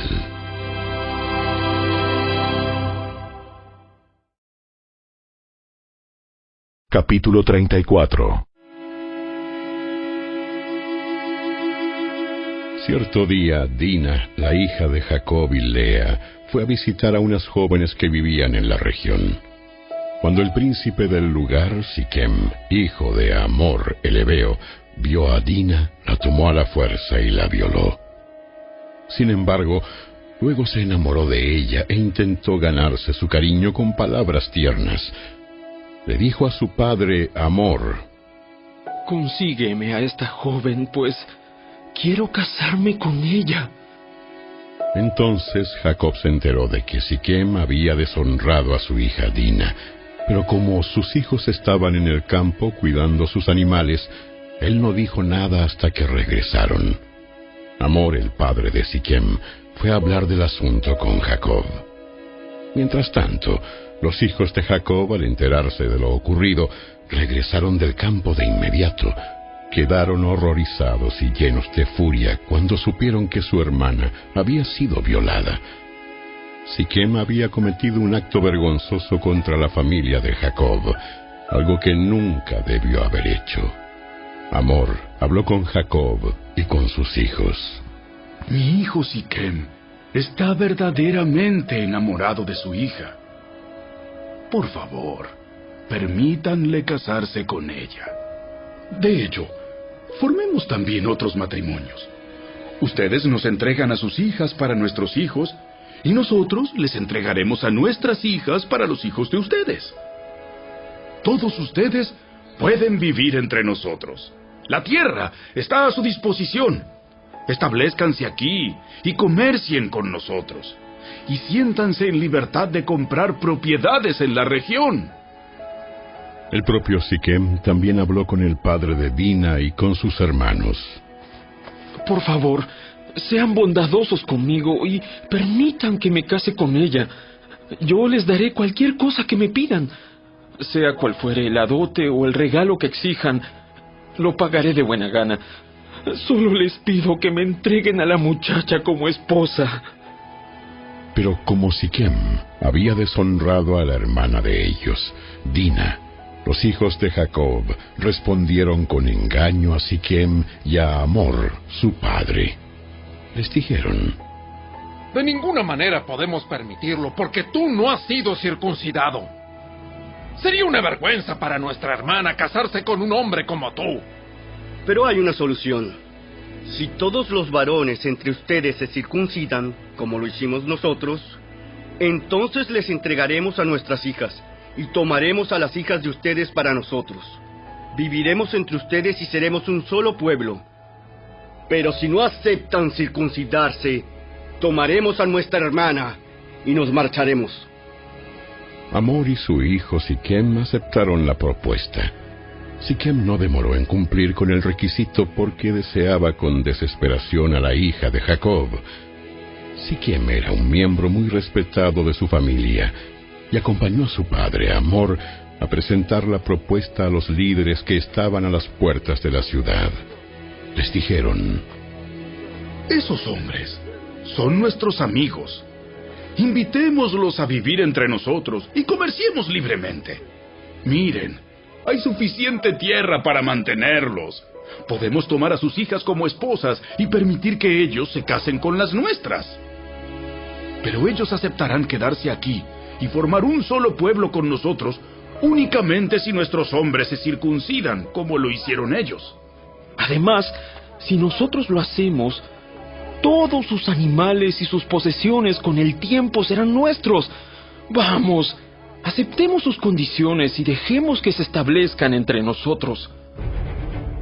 Todos los hombres del consejo estuvieron de acuerdo con Amor y Siquem, y todos los varones de la ciudad fueron circuncidados.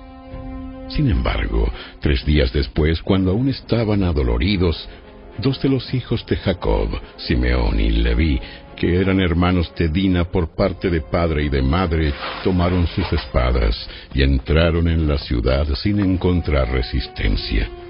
Entonces masacraron a todos los varones, entre ellos Amor y su hijo Siquem. Los mataron a espada y después sacaron a Dina de la casa de Siquem y regresaron a su campamento. Mientras tanto, los demás hijos de Jacob llegaron a la ciudad. Al encontrar masacrados a los hombres, saquearon la ciudad porque allí habían deshonrado a su hermana. Se apoderaron de todos los rebaños, las manadas y los burros. Se llevaron todo lo que pudieron, tanto de adentro de la ciudad como de los campos. Robaron todas las riquezas y saquearon las casas. También tomaron a todos los niños y a las mujeres y se los llevaron cautivos. Después, Jacob le dijo a Simeón y a Leví, Ustedes me han arruinado. Me han hecho despreciable ante todos los pueblos de esta tierra, los cananeos y los fereceos. Nosotros somos tan pocos que ellos se unirán y nos aplastarán. Me destruirán y toda mi familia será aniquilada. Pero ¿cómo íbamos a permitir que él tratara a nuestra hermana como a una Como a prostituta? una prostituta.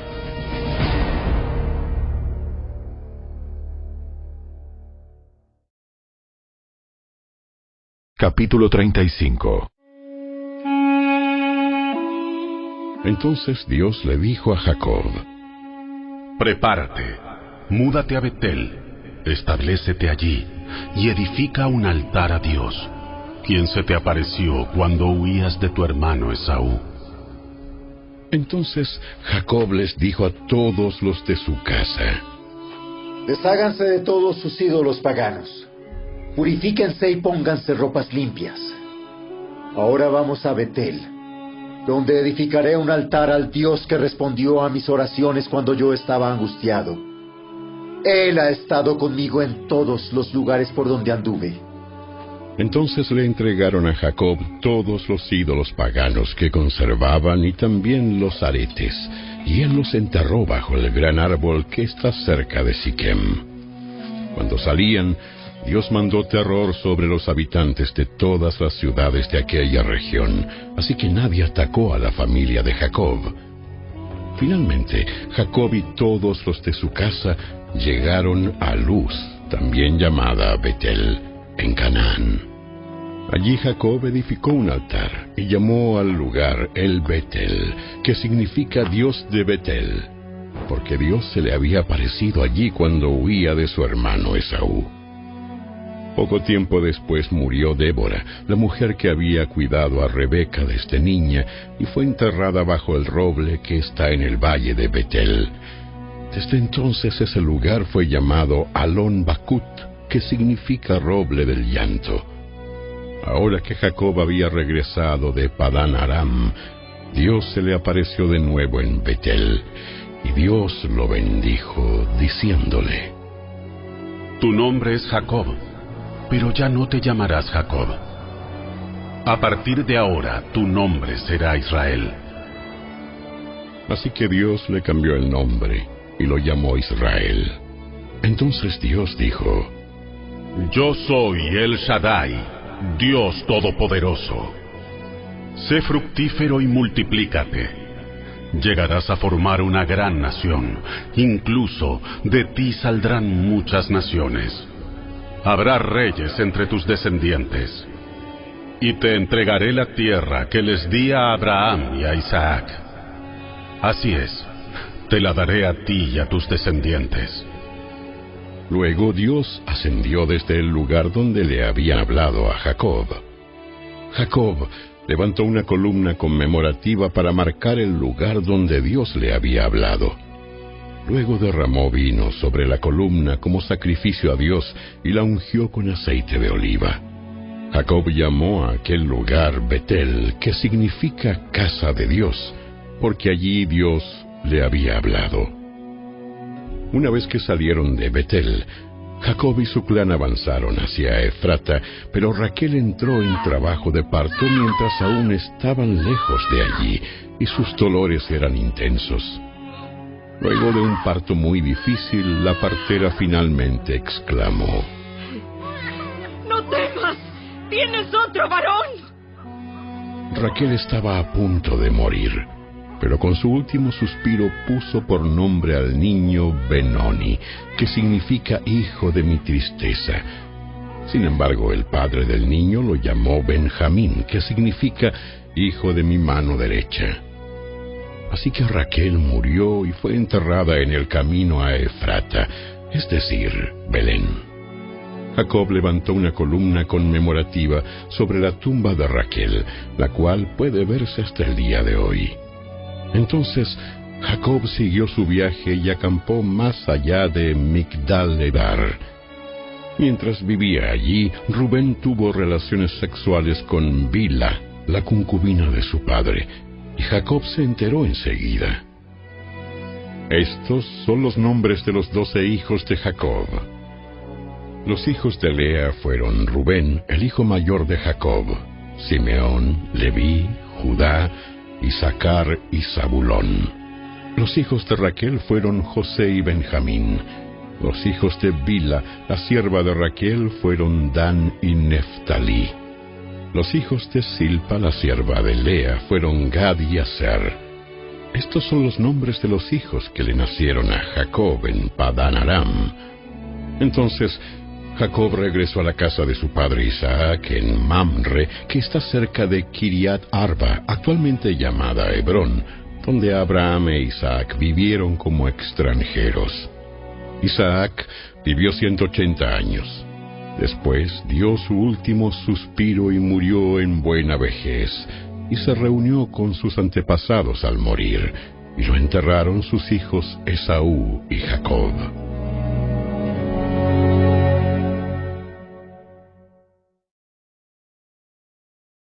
Capítulo 36 Este es el relato de los descendientes de Esaú, también conocido como Edom. Esaú se casó con dos mujeres jóvenes de Canaán, Ada, hija de Elón elitita, y Aolibama, hija de Aná y nieta de Sibeón el Ebeo. También se casó con su prima Basemat, que era hija de Ismael y hermana de Nebaiot. Ada dio a luz un hijo a quien llamaron Elifaz. Basemat dio a luz un hijo llamado Reuel. A Olibama dio a luz varones. Jeús, Halam y Coré. Todos esos hijos le nacieron a Esaú en la tierra de Canaán. Esaú tomó a sus esposas, a sus hijos y a los de su casa, junto con sus animales y su ganado, toda la riqueza que había adquirido en la tierra de Canaán, y se mudó para alejarse de su hermano Jacob.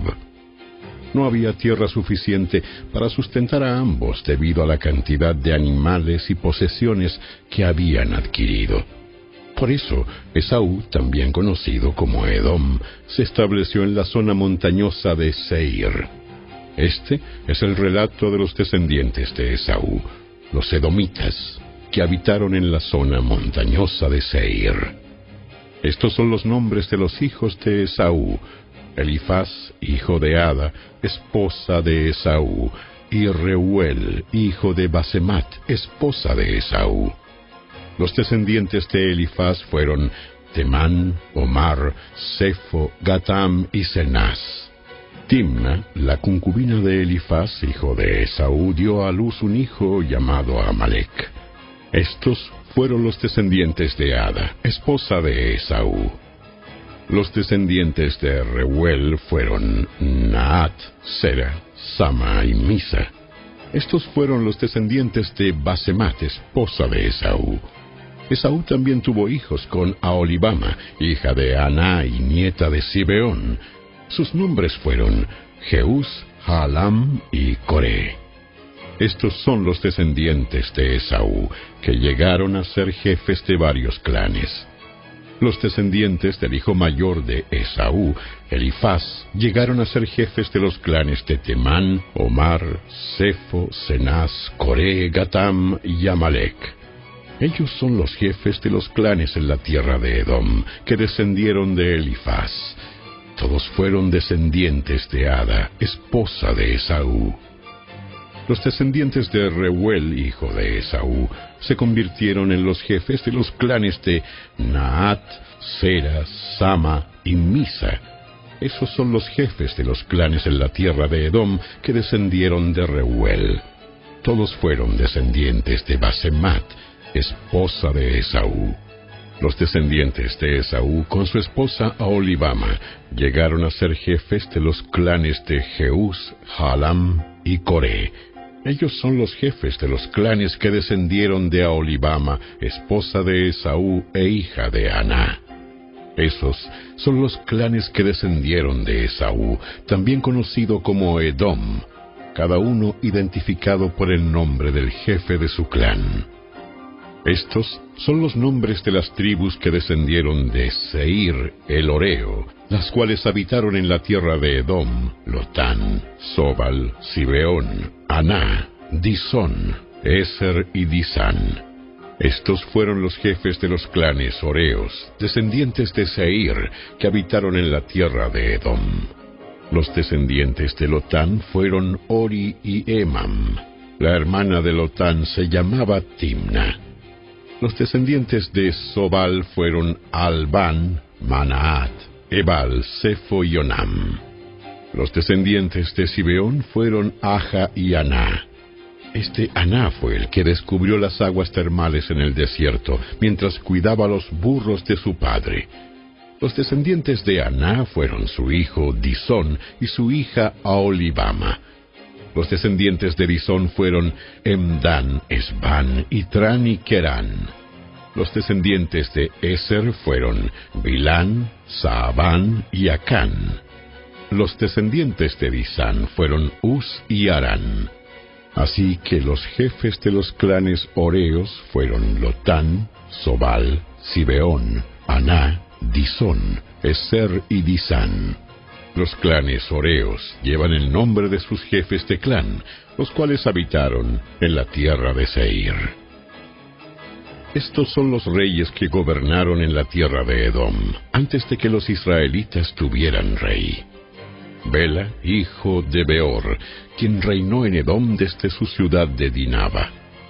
Cuando Bela murió, reinó en su lugar Jobab, hijo de Sera, quien era de Bosra.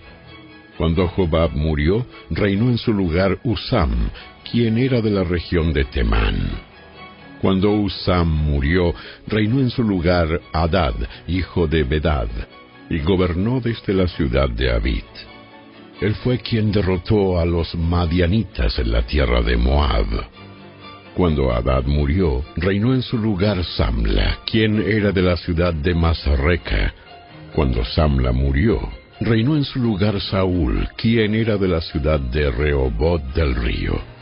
Cuando Saúl murió, reinó en su lugar Baal Anán, hijo de Akbor. Cuando Baal Anán, hijo de Akbor, murió, reinó en su lugar Adad y gobernó desde la ciudad de Pau. Su esposa fue Meetabel, hija de Matred y nieta de Mesab. Estos son los nombres de los jefes de los clanes descendientes de Esaú, los cuales habitaron en los lugares que llevan sus mismos nombres, Timna, Alba, Getet, Aolibama, Ela, Pinón, Cenaz, Temán, Mipsar, Magdiel e Iram. Esos son los jefes de los clanes de Edom, registrados según los asentamientos en la tierra que ocuparon. Todos ellos descendieron de Esaú, el antepasado de los edomitas.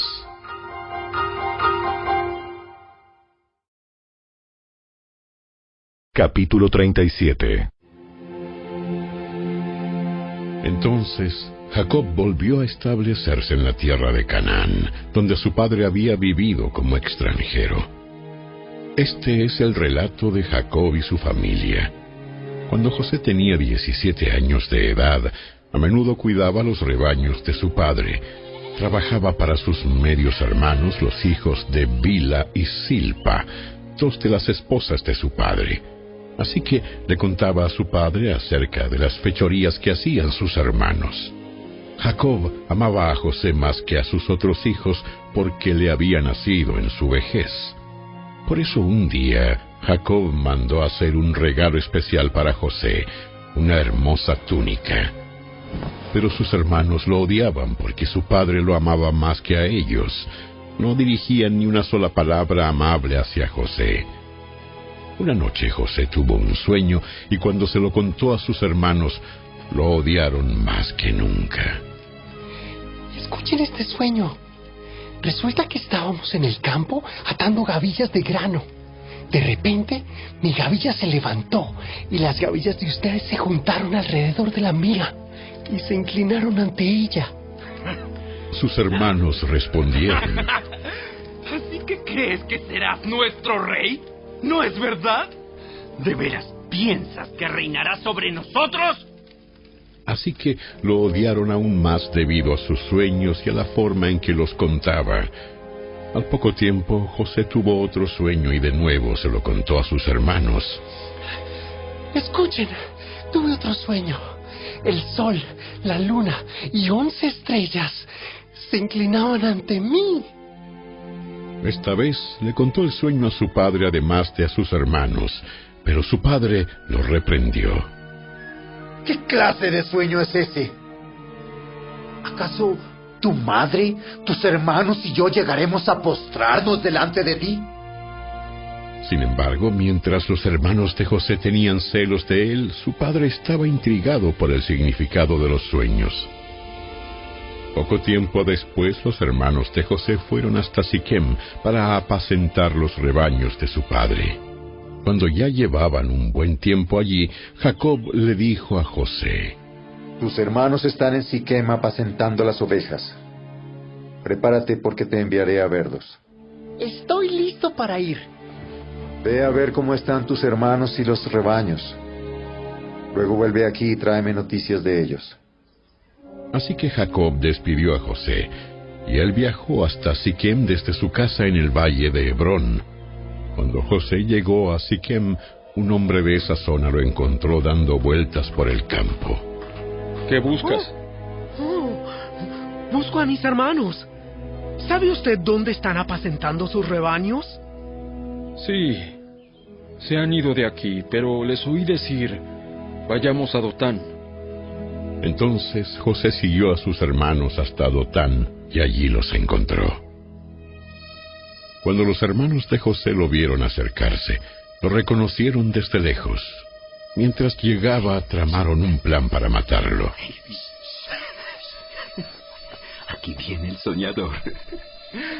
Vamos, matémoslo y tirémoslo en una de esas cisternas. Podemos decirle a nuestro padre, un animal salvaje se lo comió. Entonces veremos en qué quedan sus sueños. Pero cuando Rubén oyó el plan, trató de salvar a José. N no lo matemos. ¿Para qué derramar sangre? Solo tirémoslo en esta cisterna vacía, aquí en el desierto. Entonces morirá sin que le pongamos una mano encima. Rubén tenía pensado rescatar a José y devolverlo a su padre. Entonces, cuando llegó José, sus hermanos le quitaron la hermosa túnica que llevaba puesta. Después lo agarraron y lo tiraron en la cisterna. Resulta que la cisterna estaba vacía, no tenía nada de agua adentro. Luego, justo cuando se sentaron a comer, levantaron la vista y vieron a la distancia una caravana de camellos que venía acercándose. Era un grupo de mercaderes ismaelitas que transportaban goma de resina, bálsamo y resinas aromáticas desde Galaad hasta Egipto. Judá dijo a sus hermanos, ¿Qué ganaremos con matar a nuestro hermano? Tendríamos que encubrir el crimen. En lugar de hacerle daño, vendámoslo a esos mercaderes ismaelitas. Después de todo, es nuestro hermano, de nuestra misma sangre. Así que sus hermanos estuvieron de acuerdo. Entonces, cuando se acercaron los ismaelitas, que eran mercaderes madianitas, los hermanos de José lo sacaron de la cisterna y se lo vendieron por veinte monedas de plata, y los mercaderes lo llevaron a Egipto. Tiempo después, Rubén regresó para sacar a José de la cisterna. Cuando descubrió que José no estaba allí, se rasgó la ropa en señal de lamento. Luego regresó a donde estaban sus hermanos y dijo, lamentándose, El muchacho desapareció. ¿Qué voy a hacer ahora? Entonces los hermanos mataron un cabrito y mojaron la túnica de José con la sangre. Luego enviaron la hermosa túnica a su padre con el siguiente mensaje. Mira lo que encontramos. Mira lo que encontramos. Esta túnica. No es la de ¿No es la de tu hijo? Su padre la reconoció de inmediato. Sí. Es la túnica de mi hijo. Seguro que algún animal salvaje se lo comió. Sin duda despedazó a José. Entonces Jacob rasgó su ropa y se vistió de tela áspera e hizo duelo por su hijo durante mucho tiempo. Toda su familia intentó consolarlo, pero él no quiso ser consolado. A menudo decía, Me iré a la tumba llorando a mi hijo. y entonces sollozaba. Mientras tanto, los mercaderes madianitas llegaron a Egipto y allí le vendieron a José a Potifar, quien era un oficial del faraón, rey de Egipto. Potifar era capitán de la guardia del palacio.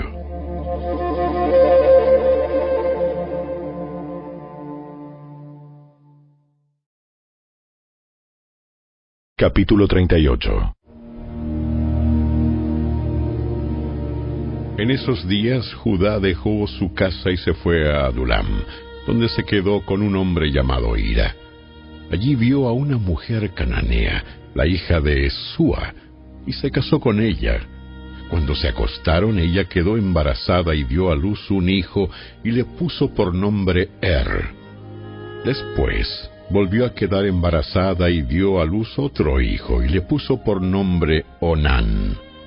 Además, dio a luz un tercer hijo y lo llamó Sela. Cuando nació Sela, ellos vivían en Kesib. Con el transcurso del tiempo, Judá arregló que Er, su hijo mayor, se casara con una joven llamada Tamar. Pero Er era un hombre perverso ante los ojos del Señor y el Señor le quitó la vida. Entonces Judá dijo a Onán, hermano de Er, Cásate con Tamar, como nuestra ley exige al hermano de un hombre que haya muerto. Tú debes darle un heredero a tu hermano.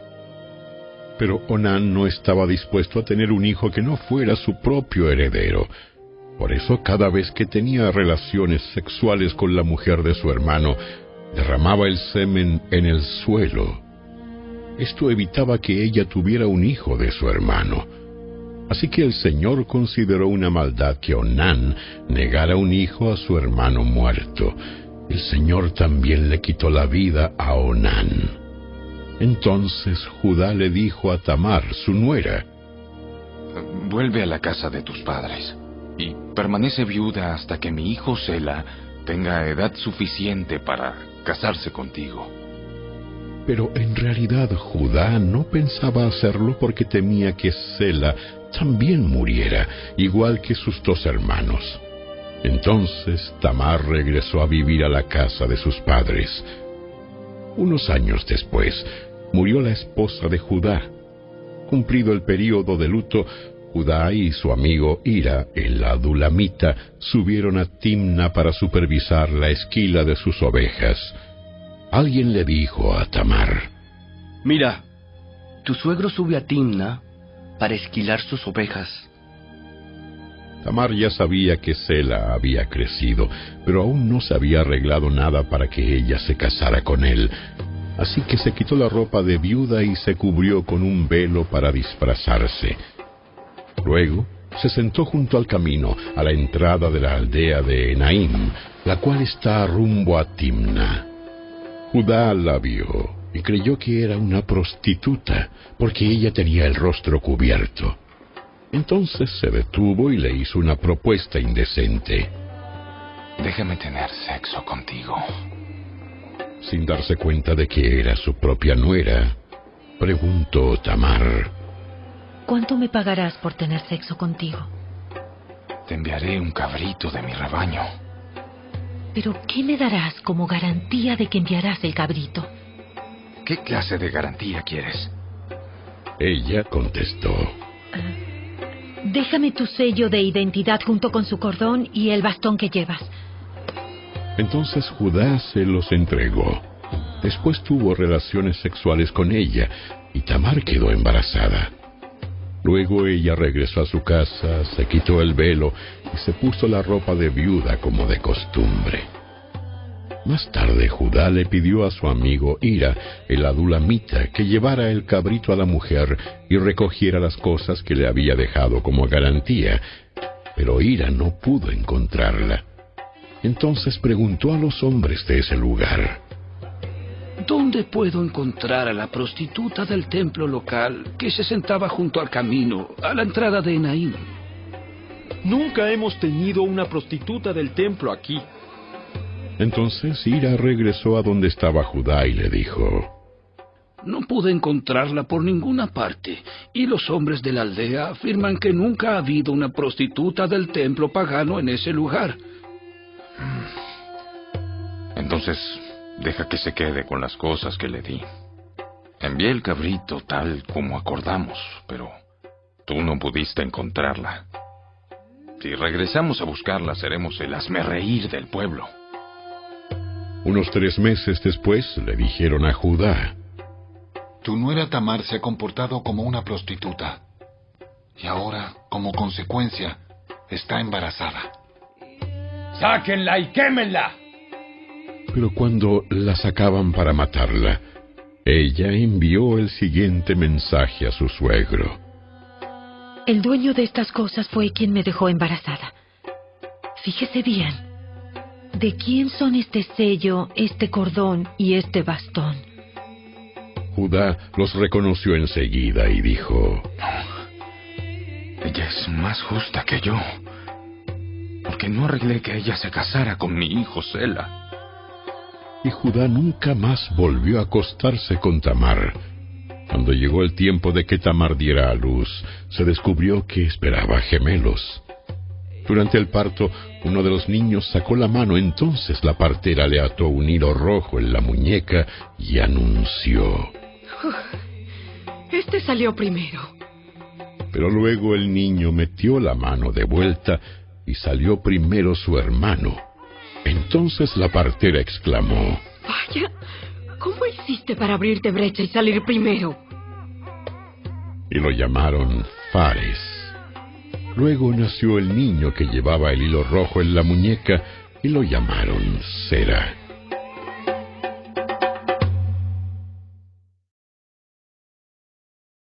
Capítulo 39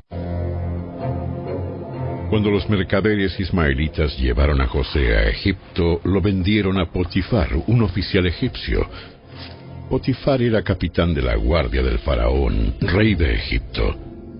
El Señor estaba con José, por eso tenía éxito en todo mientras servía en la casa de su amo egipcio. Potifar lo notó y se dio cuenta de que el Señor estaba con José y le daba éxito en todo lo que hacía. Eso agradó a Potifar, quien pronto nombró a José su asistente personal. Lo puso a cargo de toda su casa y de todas sus posesiones. Desde el día en que José quedó encargado de la casa y de las propiedades de su amo, el Señor comenzó a bendecir la casa de Potifar por causa de José. Todos los asuntos de la casa marchaban bien y las cosechas y los animales prosperaron. Pues Potifar le dio a José total y completa responsabilidad administrativa sobre todas sus posesiones. Con José a cargo, Potifar no se preocupaba por nada, excepto qué iba a comer. José era un joven muy apuesto y bien fornido, y la esposa de Potifar pronto comenzó a mirarlo con deseos sexuales. Ven y acuéstate conmigo. Le ordenó ella, pero José se negó. Mire, mi amo confía en mí y, me puso a cargo de todo lo que hay en su casa. Nadie aquí tiene más autoridad que yo. Él no me ha negado nada con, con excepción de usted, porque es su esposa. ¿Cómo podría yo cometer semejante maldad? Sería un gran pecado contra Dios. Día tras día ella seguía presionando a José, pero él se negaba a acostarse con ella y la evitaba tanto como podía. Cierto día, sin embargo, José entró a hacer su trabajo y no había nadie más allí. Ella llegó, lo agarró del manto y le ordenó. Vamos, acuéstate conmigo. José se zafó de un tirón, pero dejó su manto en manos de ella al salir corriendo de la casa. Cuando ella vio que tenía el manto en las manos y que él había huido, llamó a sus siervos. Enseguida, todos los hombres llegaron corriendo. ¡Miren! Mi esposo ha traído aquí a este esclavo hebreo para que nos deje en ridículo. Él entró a mi cuarto para violarme, pero yo grité.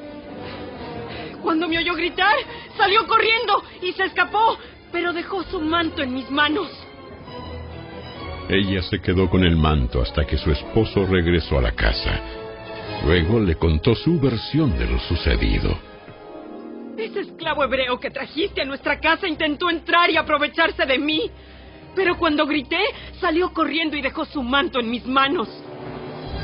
Potifar se enfureció cuando oyó el relato de su esposa acerca de cómo José la había tratado. Entonces agarró a José y lo metió en la cárcel donde estaban los presos del rey. José quedó allí, pero el Señor estaba con José en la cárcel y le mostró su fiel amor. El Señor hizo que José fuera el preferido del encargado de la cárcel. Poco después el director puso a José a cargo de los demás presos y de todo lo que ocurría en la cárcel. El encargado no tenía de qué preocuparse porque José se ocupaba de todo. El Señor estaba con él y lo prosperaba en todo lo que hacía.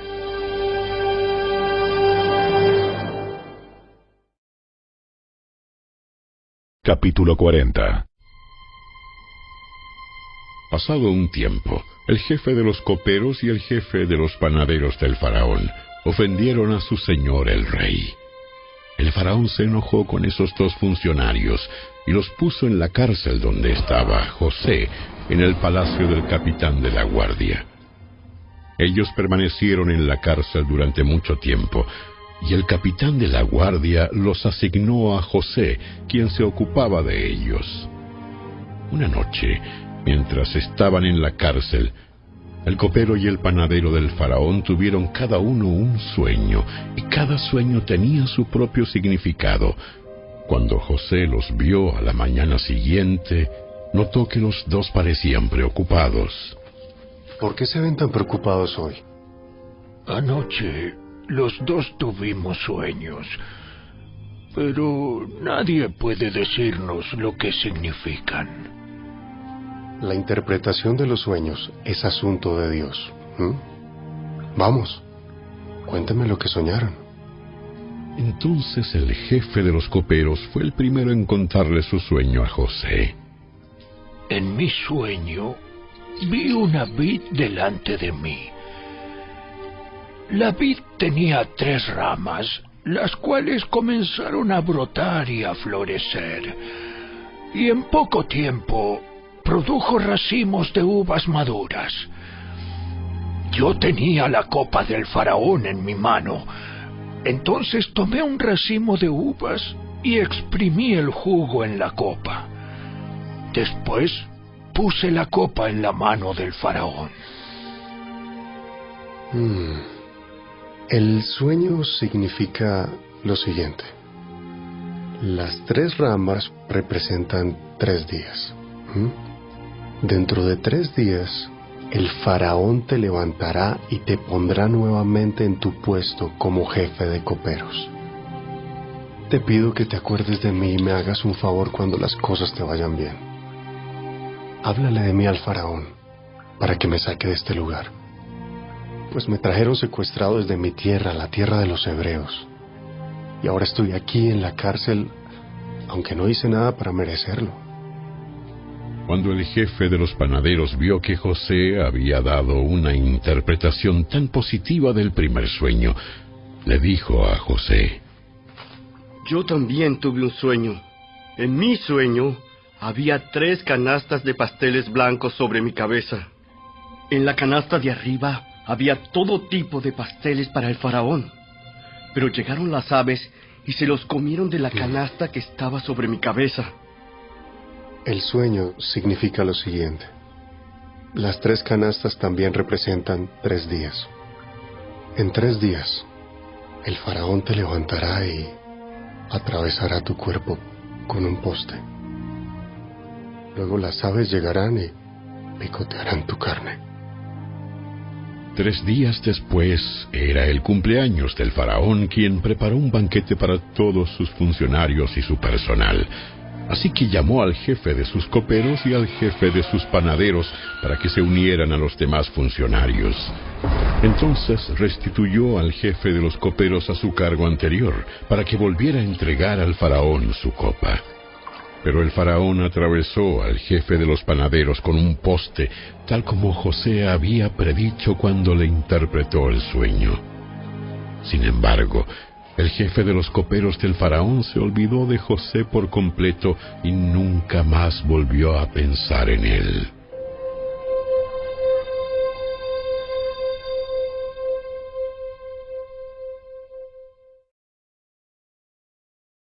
Capítulo 41 Dos años después, el faraón soñó que estaba de pie a la orilla del río Nilo. En su sueño vio siete vacas gordas y sanas que salían del río y comenzaban a pastar entre los juncos. Luego vio otras siete vacas que salían del Nilo detrás de ellas, pero eran flacas y raquíticas. Esas vacas se pusieron junto a las vacas gordas en la ribera del río. Entonces las vacas flacas y raquíticas se comieron a las siete vacas gordas y sanas.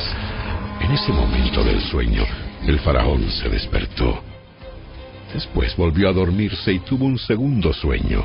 Esta vez vio siete espigas llenas de grano, robustas y hermosas que crecían de un solo tallo.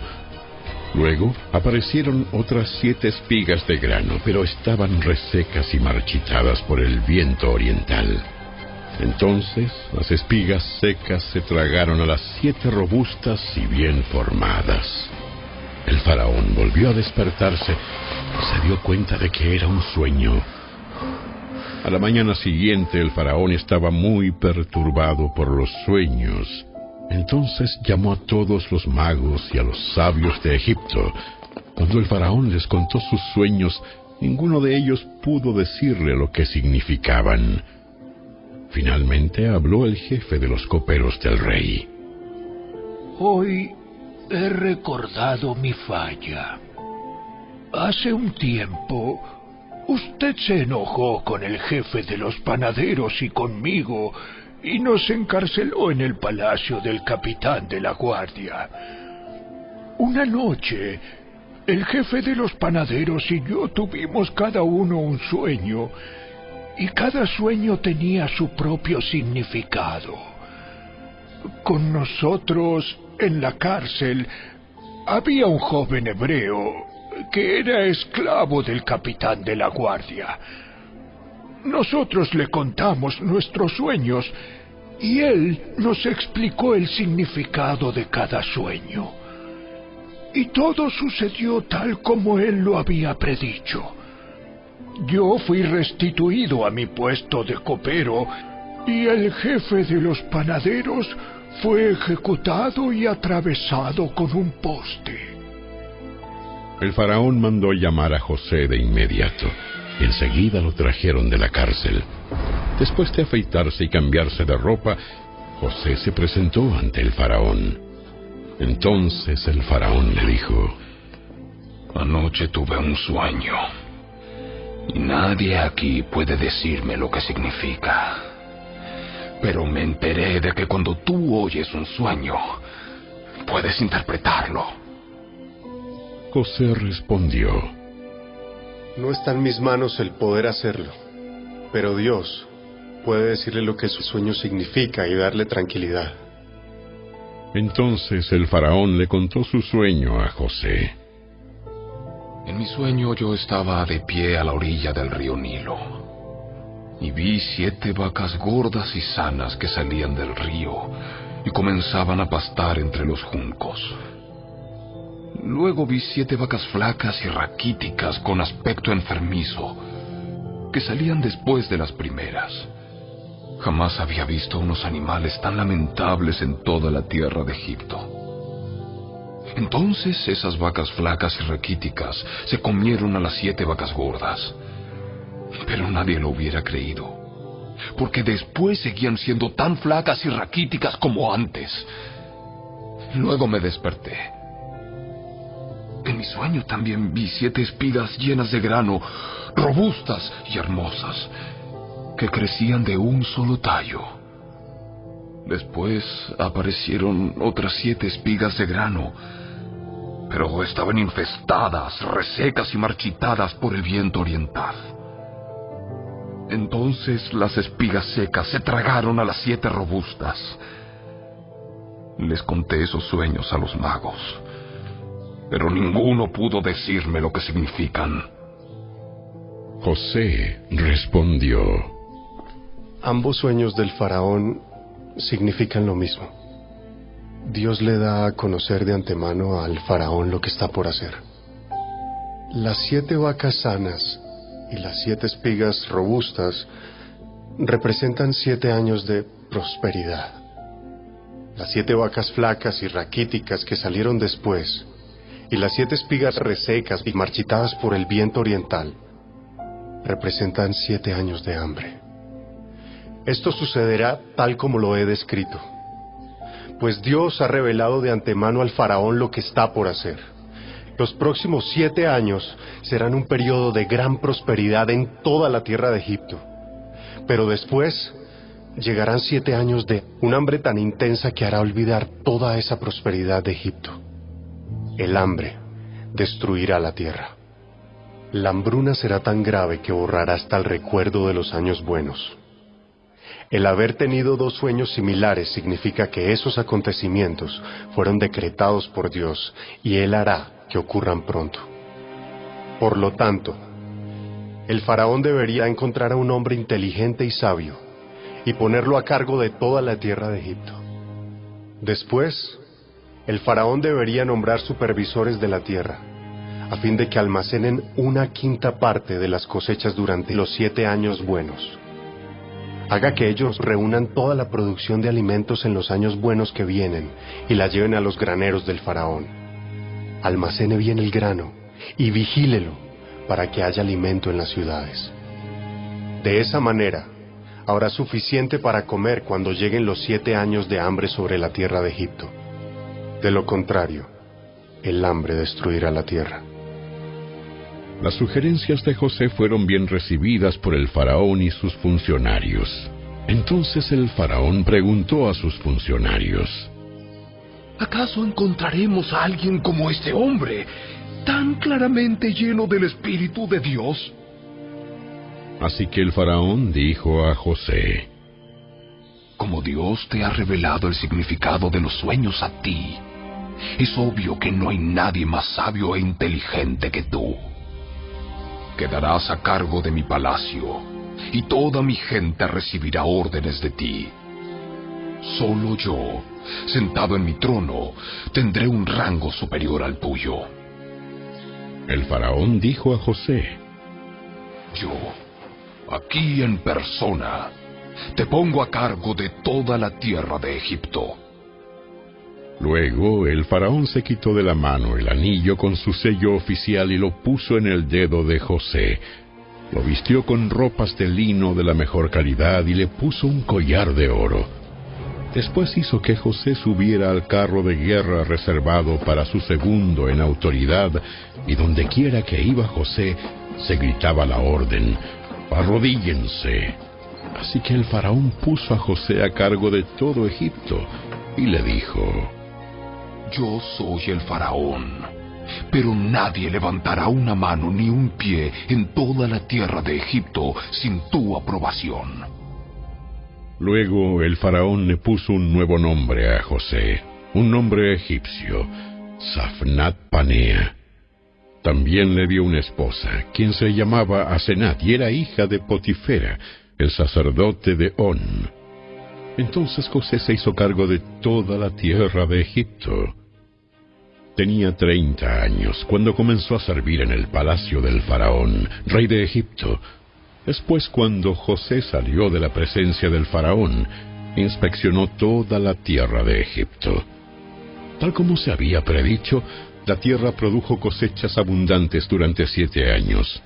Todos esos años José recogió todas las cosechas que crecieron en Egipto y guardó en las ciudades el grano de los campos aledaños. Acumuló grandes cantidades de grano, tanto como si fuera arena a la orilla del mar, al final, dejó de registrar las cantidades porque había tanto que resultaba imposible medirlo. Durante ese tiempo, antes del primer año de hambre, les nacieron dos hijos a José y su esposa Asenat, hija de Potifera, el sacerdote de On. José llamó a su hijo mayor Manasés, porque dijo, Dios me hizo olvidar todas mis angustias y a todos los de la familia de mi padre. José llamó a su segundo hijo Efraín, porque dijo, Dios me hizo fructífero en esta tierra de mi aflicción. Finalmente acabaron los siete años de cosechas abundantes en toda la tierra de Egipto. Después comenzaron los siete años de hambre, tal como José había predicho. El hambre también azotó a todas las regiones vecinas, pero en todo Egipto había alimento de sobra. Con el tiempo, sin embargo, el hambre se extendió por toda la tierra de Egipto también. Cuando la gente reclamó alimento al faraón, él les dijo, Vayan a ver a José y hagan todo lo que les diga. Entonces, dada la gravedad del hambre en todas partes, José abrió los graneros y distribuyó grano a los egipcios, porque el hambre era intensa en toda la tierra de Egipto. Llegaba a Egipto gente de todas partes para comprarle grano a José, porque el hambre era intensa en todo el mundo.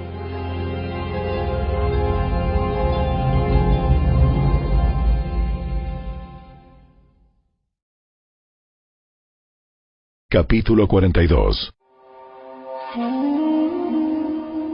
Cuando Jacob oyó que había grano en Egipto, les dijo a sus hijos, ¿Por qué están ahí sin hacer nada mirándose uno a otro? He oído que hay grano en Egipto. Desciendan a Egipto y compren suficiente grano para que sigamos con vida. De no ser así, moriremos. Entonces los diez hermanos mayores de José descendieron a Egipto a comprar grano. Pero Jacob no dejó que el hermano menor de José, Benjamín, fuera con ellos, por temor a que pudiera sufrir algún daño. Así que los hijos de Jacob llegaron a Egipto junto con otras personas para comprar alimento, porque el hambre también había llegado a Canaán. Como José era gobernador de Egipto y estaba encargado de vender el grano a todas las personas, sus hermanos tuvieron que acudir a él. Cuando llegaron, se inclinaron delante de él con el rostro en tierra. José reconoció a sus hermanos enseguida, pero fingió no conocerlos y les habló con dureza. Ustedes, ¿de dónde vienen? De la tierra de Canaán. Venimos a comprar alimento. Aunque José reconoció a sus hermanos, ellos no lo reconocieron a él. Entonces recordó los sueños que había tenido acerca de ellos hacía muchos años atrás y les dijo, Ustedes son espías. Han venido para ver lo vulnerable que se ha hecho nuestra tierra. No, mi señor. Sus siervos han venido simplemente a comprar alimento. Todos nosotros somos hermanos, miembros de la misma familia. Somos hombres honrados, señor. No somos espías. Sí lo son. Han venido para ver lo vulnerable que se ha hecho nuestra tierra. Señor, en realidad somos doce en total. Nosotros, sus siervos, somos todos hermanos, hijos de un hombre que vive en la tierra de Canaán. Nuestro hermano menor quedó con nuestro padre. Y uno de nuestros hermanos ya no está con nosotros. Pero José insistió. Como dije, ustedes son espías. Voy a comprobar su historia de la siguiente manera. Juro por la vida del faraón que ustedes nunca se irán de Egipto, a menos que su hermano menor venga hasta aquí. Uno de ustedes irá a traer a su hermano. Los demás se quedarán aquí, en la cárcel. Así sabremos si su historia es cierta o no. Por la vida del faraón. Si resulta que ustedes no tienen un hermano menor, entonces confirmaré que son espías. Entonces José los metió en la cárcel por tres días. Al tercer día José les dijo, Yo soy un hombre temeroso de Dios. Si hacen lo que les digo, vivirán. Si de verdad son hombres honrados, escojan a uno de sus hermanos para que se quede en la cárcel. Los demás podrán regresar a casa con el grano para sus familias que mueren de hambre. Pero deben traerme a su hermano menor. Eso demostrará que dicen la verdad y no morirán. Ellos estuvieron de acuerdo. Y hablando entre ellos dijeron, Es obvio que estamos pagando por lo que le hicimos hace tiempo a José. Vimos su angustia cuando rogaba por su vida. Pero no quisimos escucharlo. Por eso ahora tenemos este problema. Rubén preguntó, ¿No les dije yo que no pecaran contra el muchacho? Pero ustedes no me hicieron caso. Y ahora tenemos que responder por su sangre. Obviamente ellos no sabían que José entendía lo que decían, pues él les hablaba mediante un intérprete. Entonces José se apartó de ellos y comenzó a llorar. Cuando recuperó la compostura, volvió a hablarles. Entonces escogió a Simeón e hizo que lo ataran a la vista de los demás hermanos. Después José ordenó a sus siervos que llenaran de grano los costales de los hombres, pero también les dio instrucciones secretas de que devolvieran el dinero del pago y lo pusieran en la parte superior del costal de cada uno de ellos. Además, les dio provisiones para el viaje. Así que los hermanos cargaron sus burros con el grano y emprendieron el regreso a casa. Cuando se detuvieron a pasar la noche y uno de ellos abrió su costal a fin de sacar grano para su burro, encontró su dinero en la abertura del costal. ¡Miren! ¡Me devolvieron el dinero! ¡Aquí está! ¡En mi costal! Entonces se les desplomó el corazón y temblando se decían unos a otros. ¿Qué ¿Qué nos ha hecho, Dios? ¿Qué nos ha hecho? Cuando los hermanos llegaron a donde estaba su padre Jacob, en la tierra de Canaán, le contaron todo lo que les había sucedido. El hombre que gobierna la nación nos habló con mucha dureza. Nos acusó de ser espías en su tierra. Pero nosotros le dijimos, somos hombres honrados, no espías. Somos dos hermanos, hijos del mismo padre. Uno de nuestros hermanos ya no está con nosotros. Y el menor está en casa con nuestro padre, en la tierra de Canaán. Entonces, entonces, el hombre que gobierna la nación nos dijo, comprobaré si ustedes son hombres honrados de la siguiente manera. Dejen a uno de sus hermanos aquí conmigo. Tomen grano para sus familias hambrientas y regresen a casa. Pero deben traerme a su hermano menor. Entonces sabré que ustedes son hombres honrados y no espías. Después les entregaré a su hermano y podrán comerciar libremente en la tierra. Luego, al vaciar cada uno su costal, encontraron las bolsas con el dinero que habían pagado por el grano. Los hermanos y su padre quedaron aterrados cuando vieron las bolsas con el dinero, Jacob exclamó, Ustedes me están robando a mis hijos. José ya no está. Simeón tampoco. Y ahora quieren llevarse también a Benjamín. Todo está en mi contra. Entonces Rubén dijo a su padre, Puedes matar a mis dos hijos si no te traigo de regreso a Benjamín. Yo me hago responsable de él y prometo traerlo a casa. Pero Jacob le respondió, Mi hijo no irá con ustedes. Su hermano José está muerto. Y él es todo lo que me queda. Si algo le ocurriera en el camino, ustedes mandarían a la tumba a este hombre entristecido y canoso.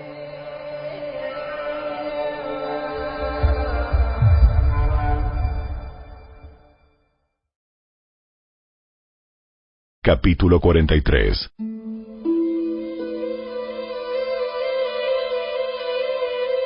El hambre seguía azotando la tierra de Canaán. Cuando el grano que habían traído de Egipto estaba por acabarse, Jacob dijo a sus hijos, Vuelvan y compren un poco más de alimento para nosotros. Pero Judá dijo, El hombre hablaba en serio cuando nos advirtió, no volverán a ver mi rostro. A menos que su hermano venga con ustedes. Si envías a Benjamín con nosotros, descenderemos y compraremos más alimento. Pero si no dejas que Benjamín vaya, nosotros tampoco iremos. Recuerda que el hombre dijo, no volverán a ver mi rostro a menos que su hermano venga con ustedes. ¿Por qué fueron ustedes tan crueles conmigo? ¿Por qué le dijeron que tenían otro hermano? El hombre no dejaba de hacernos preguntas sobre nuestra familia. Nos preguntó, ¿su padre todavía vive? ¿Tienen ustedes otro hermano? Y nosotros contestamos sus preguntas. ¿Cómo íbamos a saber que nos diría, traigan aquí a su hermano? Judá le dijo a su padre, Envía al muchacho conmigo y nos iremos ahora mismo. De no ser así, todos moriremos de hambre. Y no solamente nosotros, sino tú y nuestros hijos. Yo garantizo personalmente su seguridad. Puedes hacerme responsable a mí si no te lo traigo de regreso. Entonces, cargaré con la culpa para siempre. Si no hubiéramos perdido todo este tiempo, ya habríamos ido y vuelto dos veces. Entonces su padre Jacob finalmente les dijo, Si no queda otro remedio, entonces al menos hagan esto. Carguen sus costales con los mejores productos de esta tierra, bálsamo, miel, resinas aromáticas, pistachos y almendras. Llévenselos al hombre como regalo. Tomen también el doble del dinero que les devolvieron, ya que probablemente alguien se equivocó. Después, tomen a su hermano y regresen a ver al hombre. Que el Dios Todopoderoso les muestre misericordia cuando estén delante del hombre, para que ponga a Simeón en libertad y permita que Benjamín regrese. Pero si tengo que perder a mis hijos, que así sea. Así que los hombres cargaron los regalos de Jacob, tomaron el doble de dinero y emprendieron el viaje con Benjamín. Finalmente llegaron a Egipto y se presentaron ante José. Cuando José vio a Benjamín con ellos, le dijo al administrador de su casa, Esos hombres comerán conmigo hoy al mediodía. Llévalos dentro del palacio. Luego mata un animal y prepara un gran banquete. El hombre hizo conforme a lo que José le dijo y los llevó al palacio de José. Los hermanos estaban aterrados al ver que los llevaban a la casa de José y decían, Es por el dinero que alguien puso en nuestros costales la última vez que estuvimos aquí. Él piensa hacer como que nosotros lo robamos. Luego nos apresará, nos hará esclavos y se llevará nuestros burros. Los hermanos se acercaron al administrador de la casa de José y hablaron con él en la entrada del palacio. Señor, ya vinimos a Egipto una vez a comprar alimento. Pero cuando íbamos de regreso a nuestra casa, nos detuvimos a pasar la noche y abrimos nuestros costales. Entonces descubrimos que el dinero de cada uno de nosotros, la cantidad exacta que habíamos pagado, estaba en la parte superior de cada costal. Aquí está. Lo hemos traído con nosotros. También trajimos más dinero para comprar más alimento. No tenemos idea de quién puso el dinero en nuestros costales. Les dijo el administrador. Tranquilos, no tengan miedo. El Dios de ustedes, el Dios de su padre, debe de haber puesto ese tesoro en sus costales. Me consta que recibí el pago que hicieron. Después soltó a Simeón y lo llevó a donde estaban ellos. Luego el administrador acompañó a los hombres hasta el palacio de José. Les dio agua para que se lavaran los pies y alimento para sus burros. Ellos prepararon sus regalos para la llegada de José a mediodía, porque les dijeron que comerían allí. Cuando José volvió a casa, le entregaron los regalos que le habían traído y luego se postraron hasta el suelo delante de él.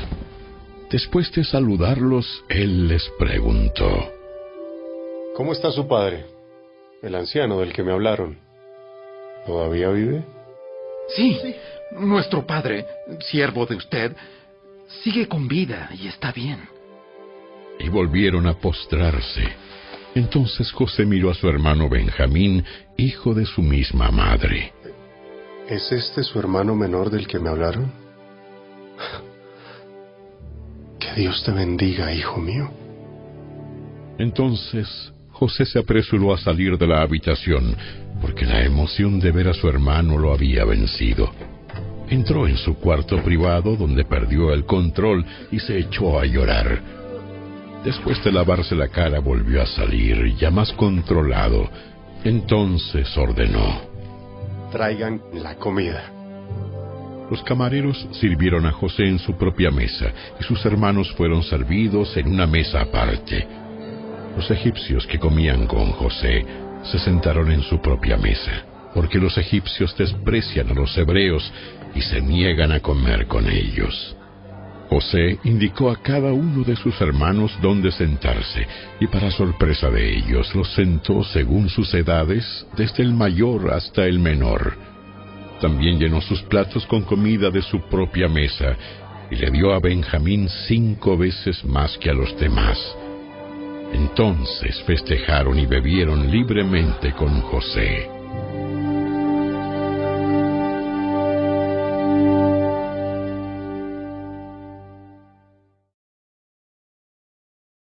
Capítulo 44 Cuando los hermanos estuvieron listos para marcharse, José dio las siguientes instrucciones al administrador del palacio. Llena sus costales con todo el grano que puedan llevar y pone el dinero de cada uno nuevamente en su costal. Luego, pon mi copa personal de plata en la abertura del costal del menor de los hermanos, junto con el dinero de su grano. Y el administrador hizo tal como José le indicó. Los hermanos se levantaron al amanecer y emprendieron el viaje con sus burros cargados. Cuando habían recorrido solo una corta distancia y apenas habían llegado a las afueras de la ciudad, José le dijo al administrador del palacio, Sal tras ellos y deténlos, y cuando los alcances, pregúntales, ¿por qué han pagado mi bondad con semejante malicia? ¿Por qué han robado la copa de plata de mi amo, la que usa para predecir el futuro? ¿Qué maldad tan grande han cometido? Cuando el administrador del palacio alcanzó a los hombres, les habló tal como José le había indicado. Respondieron los hermanos. ¿De qué habla ¿De usted? qué habla usted? Nosotros somos sus siervos y nunca haríamos semejante cosa. ¿Acaso no devolvimos el dinero que encontramos en nuestros costales? Lo trajimos de vuelta desde la tierra de Canaán. ¿Por qué robaríamos oro o plata de la casa de su amo? Si usted encuentra la copa en poder de uno de nosotros, que muera el hombre que la tenga. Y el resto de nosotros, mi señor, seremos sus esclavos. Eso es justo. Pero solo el hombre que haya robado la copa será mi esclavo. Los demás quedarán libres. Ellos bajaron rápidamente sus costales de los lomos de sus burros y los abrieron. El administrador del palacio revisó los costales de cada uno de los hermanos, desde el mayor hasta el menor, y encontró la copa en el costal de Benjamín. Al ver eso, los hermanos se rasgaron la ropa en señal de desesperación. Luego volvieron a cargar sus burros y regresaron a la ciudad. José todavía estaba en su palacio cuando Judá y sus hermanos llegaron. Entonces se postraron en el suelo delante de él. ¿Qué han hecho ustedes? ¿No saben que un hombre como yo puede predecir el futuro? Respondió Judá. Oh, mi señor, ¿qué podemos responderle? ¿Cómo podemos explicar esto? ¿Cómo podemos probar nuestra inocencia? Dios nos está castigando por nuestros pecados. Mi Señor, todos hemos regresado para ser sus esclavos. Todos nosotros. Y no solo nuestro hermano que tenía la copa en su costal. No, yo jamás haría algo así. Solo el hombre que robó la copa será mi esclavo. Los demás pueden volver en paz a la casa de su padre. Entonces Judá dio un paso adelante y dijo, Por favor, mi señor, permita que su siervo le hable tan solo unas palabras. Le ruego que no se enoje conmigo, a pesar de ser usted tan poderoso como el faraón mismo.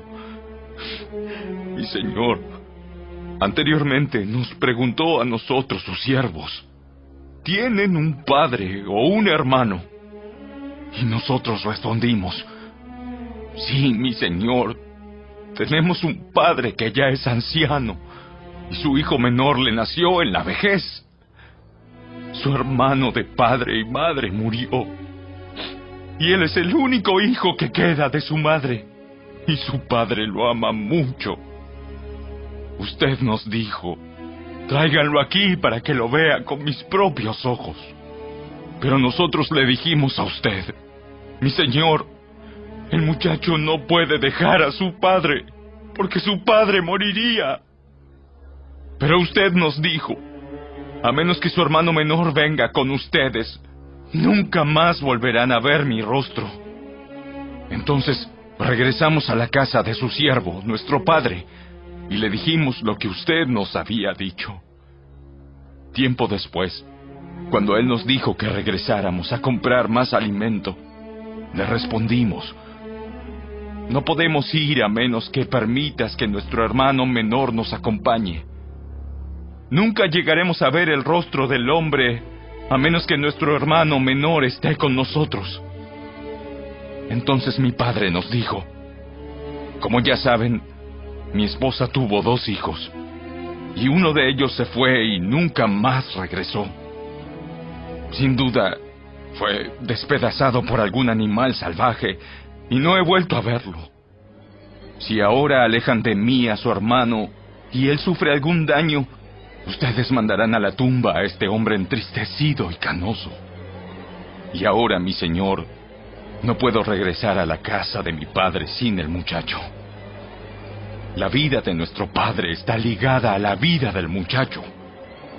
Si nuestro padre ve que el muchacho no está con nosotros, morirá. Nosotros, sus siervos, ciertamente seremos responsables de haber enviado a la tumba a ese hombre entristecido y canoso. Mi señor, yo le garanticé a mi padre que me haría cargo del muchacho. Le dije que si no lo llevaba de regreso, yo cargaría con la culpa para siempre. Por favor, mi señor, permita que yo me quede aquí como esclavo en lugar del muchacho y deje que el muchacho regrese con sus hermanos. Pues, ¿cómo podré regresar y ver a mi padre si el muchacho no está conmigo? No podría soportar ver la angustia que le provocaría a mi padre.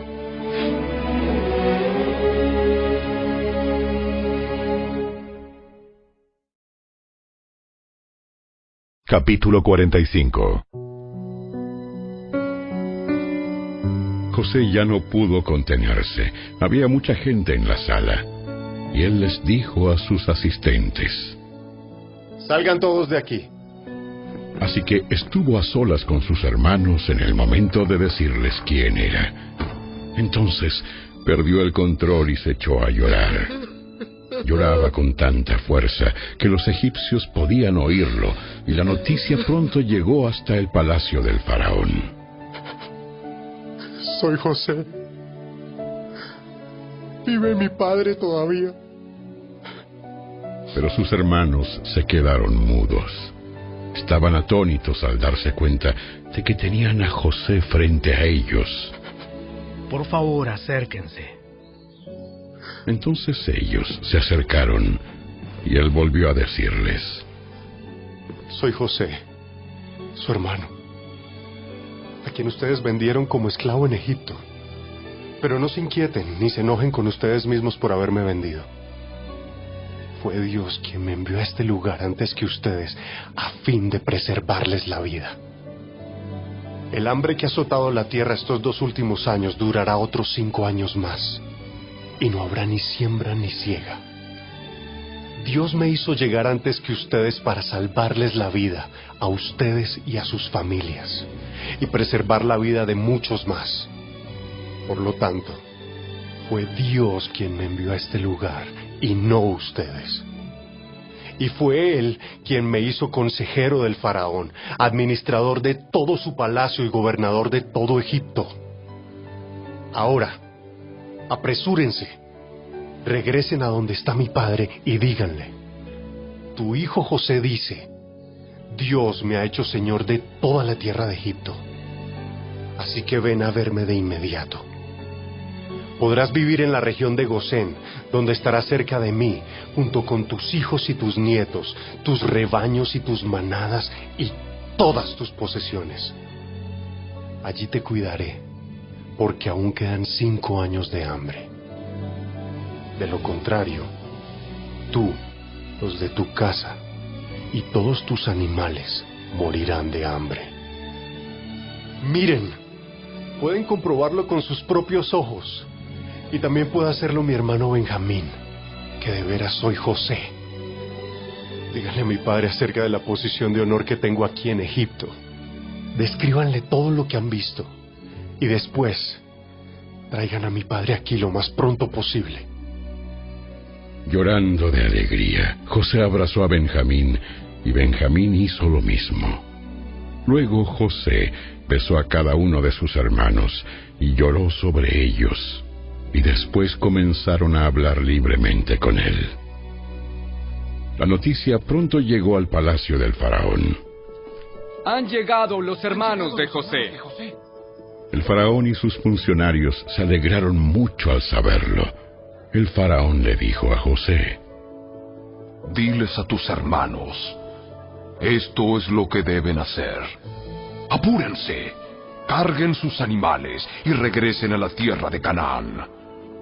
Luego vayan a buscar a su padre y a sus familias y vuelvan aquí. Yo les daré la mejor tierra en Egipto y comerán de lo mejor que esa tierra produce. Después el faraón le dijo a José, Diles a tus hermanos, lleven carros de Egipto para transportar a sus niños y a sus esposas y traigan a su padre aquí. No se preocupen por sus bienes personales, pues lo mejor de la tierra de Egipto será de ustedes. Así que los hijos de Jacob hicieron lo que se les dijo. José les proporcionó carros, tal como el faraón había ordenado, y les dio provisiones para el viaje. A cada uno le dio ropa nueva, pero a Benjamín le dio cinco mudas de ropa y trescientas monedas de plata. También le envió a su padre diez burros cargados con los mejores productos de Egipto y diez burras cargadas con grano, pan y otras provisiones que necesitaría para el viaje. Entonces José despidió a sus hermanos y cuando se iban les dijo, No se peleen por todo esto en el camino. Y ellos salieron de Egipto y regresaron donde vivía su padre Jacob, en la tierra de Canaán. Le dijeron a su padre, José todavía, vive. vive. Y es el gobernador de toda la tierra de Egipto. Jacob se quedó atónito al oír la noticia y no podía creerlo. Sin embargo, cuando le repitieron todo lo que José les había dicho y cuando vio los carros que había enviado para llevarlo, su alma se reanimó. Entonces Jacob exclamó, Debe ser verdad. Mi hijo José está vivo.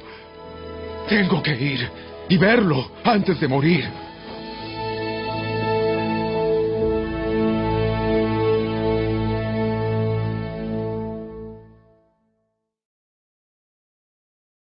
Capítulo 46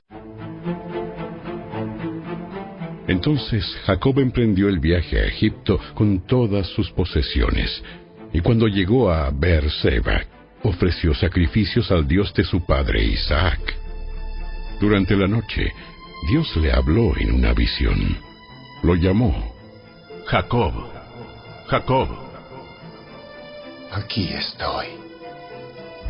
Dijo la voz. Yo soy Dios, el Dios de tu padre. No tengas temor de descender a Egipto, porque allí haré de tu familia una gran nación. Yo descenderé contigo a Egipto y te volveré a traer. Morirás en Egipto, pero José estará contigo para cerrar tus ojos.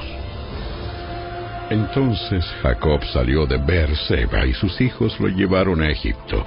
Lo transportaron a él junto con los pequeños y las esposas en los carros que el faraón les había provisto. También se llevaron todos los animales y los bienes personales que habían adquirido en la tierra de Canaán. Así que Jacob partió hacia Egipto con toda su familia. Hijos y nietos, hijas y nietas, se fue con todos sus descendientes. Estos son los nombres de los descendientes de Israel, los hijos de Jacob que fueron a Egipto. Rubén fue el hijo mayor de Jacob. Los hijos de Rubén fueron Anoc, Falú, Esrón y Carmi. Los hijos de Simeón fueron Gemuel, Jamín, Oad, Jaquín, Soar y Saúl. La madre de Saúl fue una mujer cananea. Los hijos de Leví fueron Gersón, Coat y Merari. Los hijos de Judá fueron Er, Onán, Sela, Fares y Sera, aunque Er y Onán habían muerto en la tierra de Canaán. Los hijos de Fares fueron Esrón y Amul. Los hijos de Isaacar fueron Tola, Púa, Jasub y Simrón. Los hijos de Zabulón fueron Sered, Elón y Jaleel. Esos fueron los hijos de Lea y Jacob que nacieron en Padanaram, además de su hija Dina. Los descendientes de Jacob por medio de Lea, tanto hombres como mujeres, fueron treinta y tres. Los hijos de Gad fueron Sefón, Agi, Suni, Esbón, Eri, Arodi y Areli. Los hijos de Aser fueron Imna, Isúa, Isui y Bería. La hermana de ellos se llamaba Sera. Los hijos de Bería fueron Eber y Malquiel. Esos fueron los hijos de Silpa, la sierva que Lea recibió de su padre Labán. Los descendientes de Jacob por medio de Silpa fueron dieciséis. Los hijos de Raquel, esposa de Jacob, fueron José y Benjamín. Los hijos de José que nacieron en la tierra de Egipto fueron Manasés y Efraín. La madre de ellos fue Asenat, hija de Potifera, sacerdote de On. Los hijos de Benjamín fueron Bela, Bequer, Asbel, Gera, Naamán, Ei, Ros, Mupim, Upim y Ard. Esos fueron los hijos de Raquel y Jacob. Los descendientes de Jacob por medio de Raquel fueron catorce. El hijo de Dan fue Usim. Los hijos de Neftalí fueron Haseel, Guni, Geser y Silem. Esos fueron los hijos de Bila, la sierva que Raquel recibió de su padre Labán. Los descendientes de Jacob por medio de Bila fueron siete. Todos los descendientes directos de Jacob que partieron con él a Egipto, sin contar a las esposas de sus hijos, fueron sesenta y seis. Además, José tuvo dos hijos que nacieron en Egipto, así que en total había setenta miembros de la familia de Jacob en la tierra de Egipto.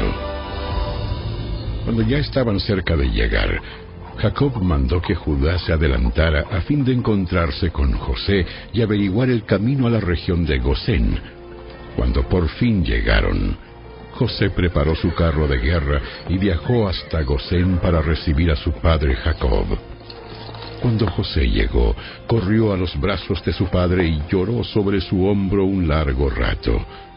Finalmente Jacob le dijo a José, Ahora estoy listo para morir, porque he vuelto a ver tu rostro y sé que aún vives. Entonces José dijo a sus hermanos y a toda la familia de su padre, Iré al faraón y le diré, mis hermanos y toda la familia de mi padre han venido a verme desde la tierra de Canaán. Son pastores y crían animales.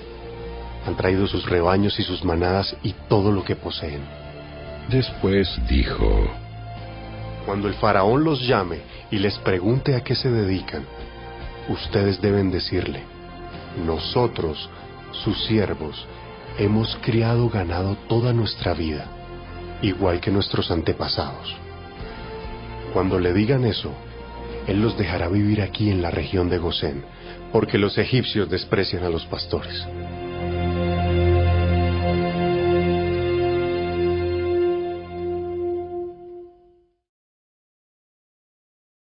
Capítulo 47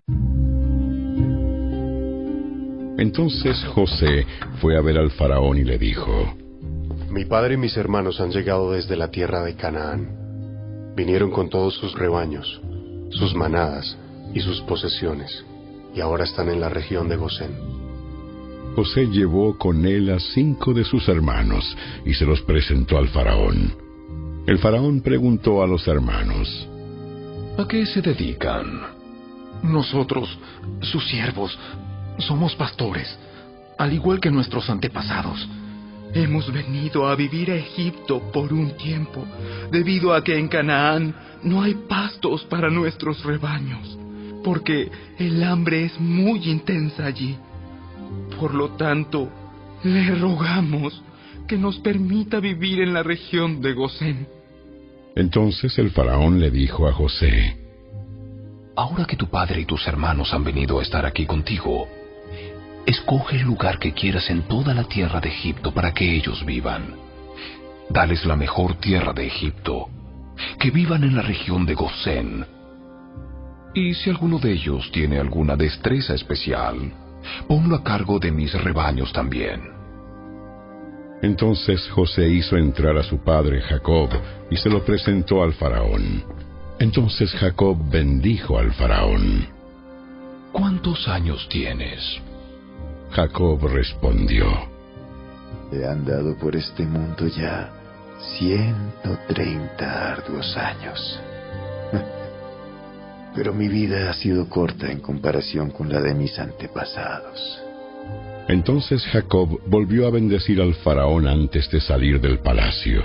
Por lo tanto, José asignó la mejor tierra de Egipto, la región de Ramsés, a su padre y a sus hermanos, y los estableció allí, tal como el faraón había ordenado. Y José proveyó alimentos a su padre y a sus hermanos en cantidades proporcionadas al número de familiares, incluidos los niños más pequeños. Mientras tanto el hambre se hizo tan intensa que se acabó todo el alimento, y la gente por toda la tierra de Egipto y la de Canaán se moría de hambre. José, al vender el grano a la población, con el tiempo obtuvo todo el dinero que había en Egipto y en Canaán, y lo depositó en la tesorería del faraón. Cuando los habitantes de Egipto y de Canaán se quedaron sin dinero, todos los egipcios acudieron a José. ¡Ya no tenemos dinero! ¡No tenemos dinero! ¡Por favor! ¡Por favor! ¡Alimentos! ¡Dennos alimentos! ¡O moriremos ante sus propios ojos! José respondió. Ya que no tienen dinero, tráiganme sus animales. Yo les daré alimento a cambio de sus animales. Entonces llevaron sus animales a José a cambio de alimentos, a cambio de sus caballos, rebaños de ovejas y cabras, manadas de ganado y burros. José les proveyó alimento para un año más. Entonces ese año llegó a su fin. Al año siguiente, ellos acudieron nuevamente a José y le dijeron, No podemos ocultarle la verdad, Señor. Se nos acabó el dinero. Todas nuestras manadas de animales son suyas. Ya no nos queda nada para entregarle, excepto nuestro cuerpo y nuestras tierras. ¿Por qué morir delante de sus propios ojos? Cómprenos a nosotros y también a nuestras tierras a cambio de alimentos. Ofrecemos nuestras tierras y nos ofrecemos nosotros mismos como esclavos para el faraón. Solamente provéanos de grano para que podamos vivir y no muramos, y para que la tierra no quede vacía y desolada. José pues compró toda la tierra de Egipto para el faraón. Todos los egipcios le vendieron sus campos debido a que el hambre era severa. Así que pronto toda la tierra pasó a ser posesión del faraón. Y en cuanto a los habitantes, los hizo esclavos a todos, desde un extremo de Egipto hasta el otro. Las únicas tierras que no compró fueron las que pertenecían a los sacerdotes. Ellos recibían una ración de alimentos directamente del faraón, por lo cual no tuvieron que vender sus tierras. Entonces José le dijo al pueblo, Miren, hoy los he comprado a ustedes y a sus tierras para el faraón. Les proporcionaré semillas para que puedan sembrar los campos. Después, cuando llegue el tiempo de la cosecha, una quinta parte de los cultivos será del faraón. Ustedes podrán quedarse con las otras cuatro quintas partes como semilla para sus campos y alimento para ustedes, los de su casa y sus niños. Usted nos ha salvado la vida, la vida. Permítanos, Señor nuestro, ser los esclavos del faraón. Entonces José emitió un decreto, aún vigente en la tierra de Egipto, según el cual el faraón recibiría una quinta parte de todas las cosechas cultivadas en su tierra. Solo la región perteneciente a los sacerdotes no fue entregada al faraón. Mientras tanto, el pueblo de Israel se estableció en la región de Gosén, en Egipto. Allí adquirieron propiedades y fueron prósperos, y la población creció con rapidez. Jacob vivió 17 años después de haber llegado a Egipto, así que en total vivió 147 años.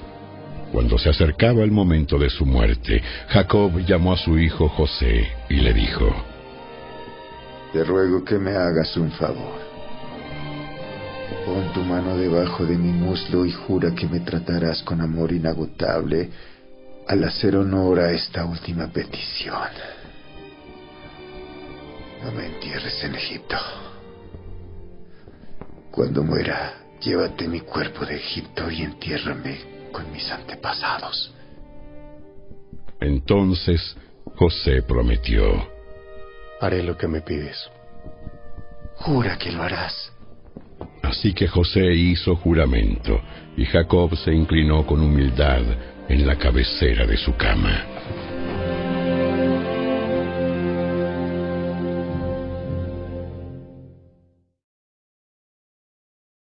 Capítulo 48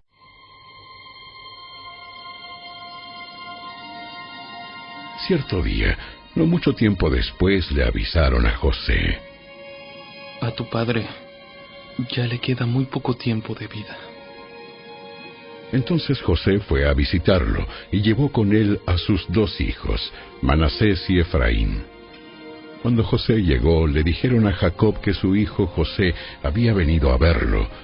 Entonces Jacob cobró fuerzas y se incorporó en su cama. Jacob le dijo a José, El Dios Todopoderoso se me apareció en la aldea de Luz, en la tierra de Canaán, y me bendijo con estas palabras. Te haré fructífero y multiplicaré tu descendencia. Haré de ti una multitud de naciones y daré esta tierra de Canaán a tus descendientes como posesión perpetua. Ahora reclamo como hijos míos a estos dos muchachos tuyos, Efraín y Manasés, quienes nacieron aquí en la tierra de Egipto antes de que yo llegara. Ellos serán mis hijos, como lo son Rubén y Simeón. Pero cualquier otro hijo que te nazca en el futuro será tuyo y heredará tierra dentro de los límites de los territorios de tus hermanos Efraín y Manasés. Hace mucho tiempo, cuando yo regresaba de Padán Aram, Raquel murió en la tierra de Canaán. Todavía íbamos en viaje bastante lejos de Éfrata, es decir, Belén.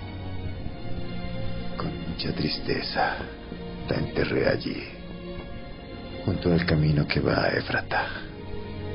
Entonces Jacob miró a los dos muchachos. ¿Son estos tus hijos? Sí, estos son los hijos que Dios me ha dado aquí en Egipto. Y Jacob dijo, Acércalos más a mí, para que pueda bendecirlos. Jacob casi había perdido la vista debido a su avanzada edad y apenas podía ver. Entonces José le acercó a los muchachos y Jacob los besó y los abrazó. Entonces Jacob le dijo a José, Nunca pensé que volvería a ver tu rostro. Pero ahora Dios me ha permitido ver también a tus hijos. José retiró a los muchachos de las rodillas de su abuelo y se inclinó con el rostro hacia el suelo. Después puso a los muchachos delante de Jacob. Con su mano derecha dirigió a Efraín hacia la mano izquierda de Jacob, y con su mano izquierda puso a Manasés a la mano derecha de Jacob. Pero Jacob cruzó sus brazos cuando los extendió para poner sus manos sobre la cabeza de los muchachos. Es decir, puso su mano derecha sobre la cabeza de Efraín, aunque él era el menor, y su mano izquierda sobre la cabeza de Manasés, que era el hijo mayor. Luego bendijo a José con las siguientes palabras. Que el Dios delante del cual caminaron mi abuelo Abraham y mi padre Isaac, el Dios que ha sido mi pastor toda mi vida hasta el día de hoy, el ángel que me ha salvado de todo mal, bendiga a estos muchachos. Que ellos preserven mi nombre y el nombre de Abraham y de Isaac, y que su descendencia se multiplique en gran manera por toda la tierra. Pero José se molestó cuando vio que su padre puso la mano derecha sobre la cabeza de Efraín. Entonces José se la levantó para pasarla de la cabeza de Efraín a la cabeza de Manasés. No, padre mío. Este es el hijo mayor. Pon tu mano derecha sobre su cabeza. Pero su padre se negó a hacerlo. Ya lo sé, hijo mío, lo sé. Manasés también llegará a ser un gran pueblo, pero su hermano menor será aún más grande. Y de su descendencia se formarán una multitud de naciones. Así que aquel día, Jacob bendijo a los muchachos con esta bendición. El pueblo de Israel usará el nombre de ustedes cuando impartan una bendición. Dirán, que Dios los haga tan prósperos como a Efraín y a Manasés. De esta manera, Jacob puso a Efraín antes de Manasés. Entonces Jacob le dijo a José, Mira, yo estoy a punto de morir, pero Dios estará contigo y te llevará de regreso a Canaán, la tierra de tus antepasados. Y además de lo que les he dado a tus hermanos, te doy a ti una porción adicional de la tierra que tomé de los amorreos, con mi espada y con mi arco.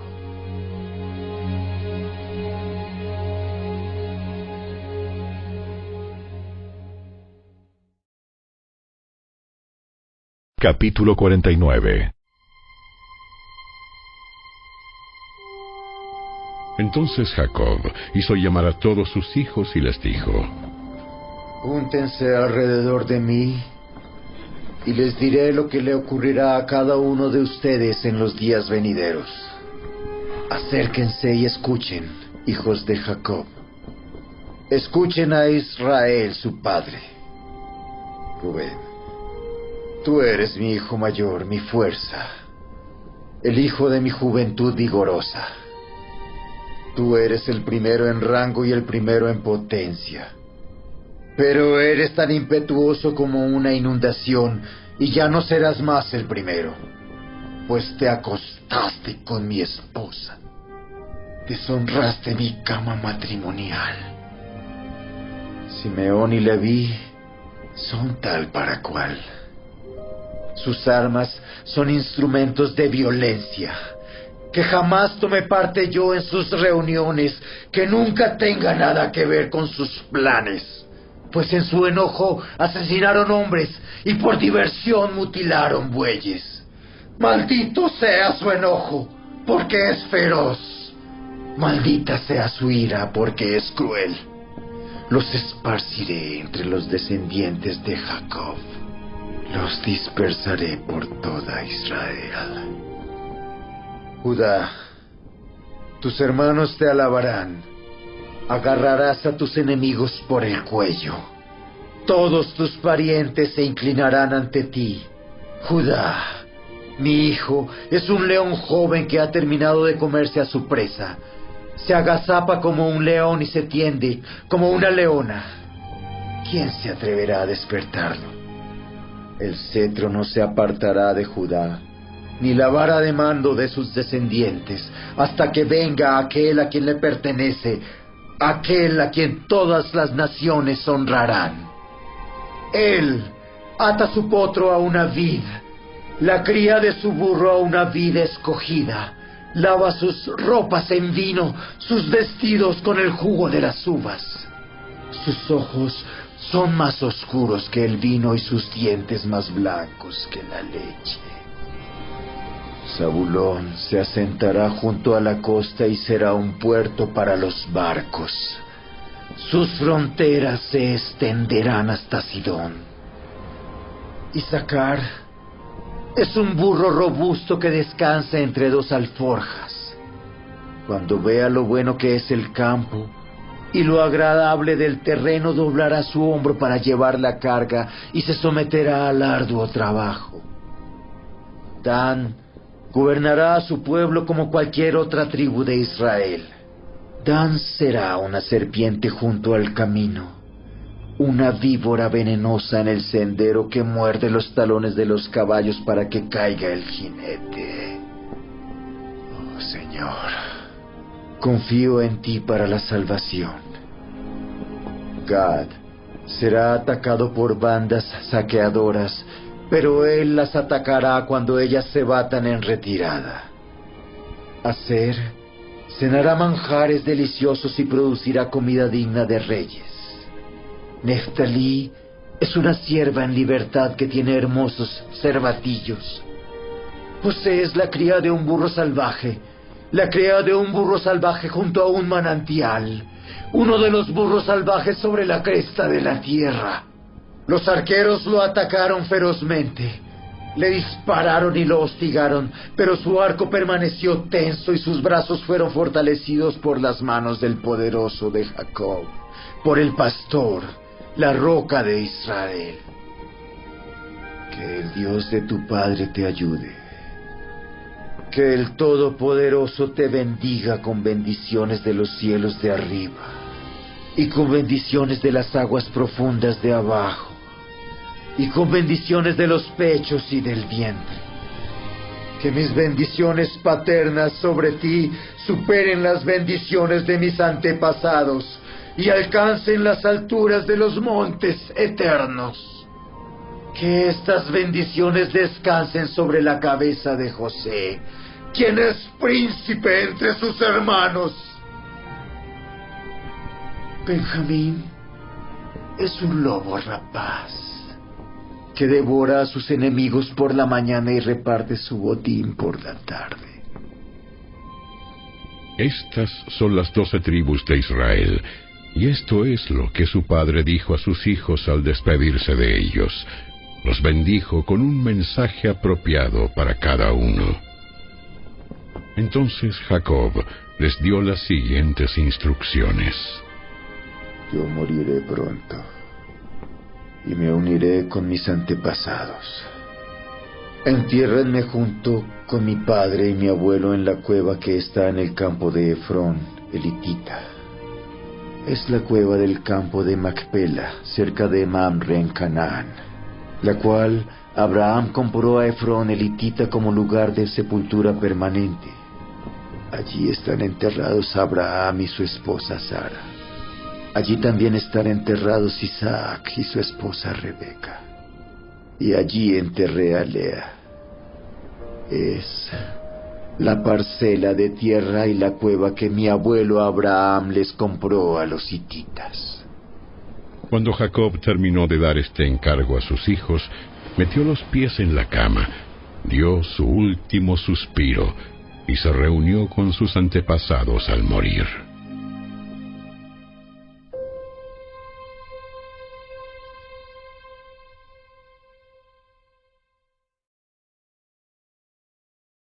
Capítulo 50 José se abrazó al cuerpo de su padre y lloró y lo besó. Después ordenó a los médicos que estaban a su servicio que embalsamaran el cuerpo de su padre, y Jacob fue embalsamado. El proceso para embalsamarlo llevó cuarenta días, que es el tiempo habitual, y los egipcios guardaron luto por Jacob durante setenta días. Cumplido el periodo de luto, José se acercó a los consejeros del faraón y les dijo, Les ruego que me hagan el favor de hablar al faraón por mí. Díganle que mi padre me hizo pronunciar un juramento.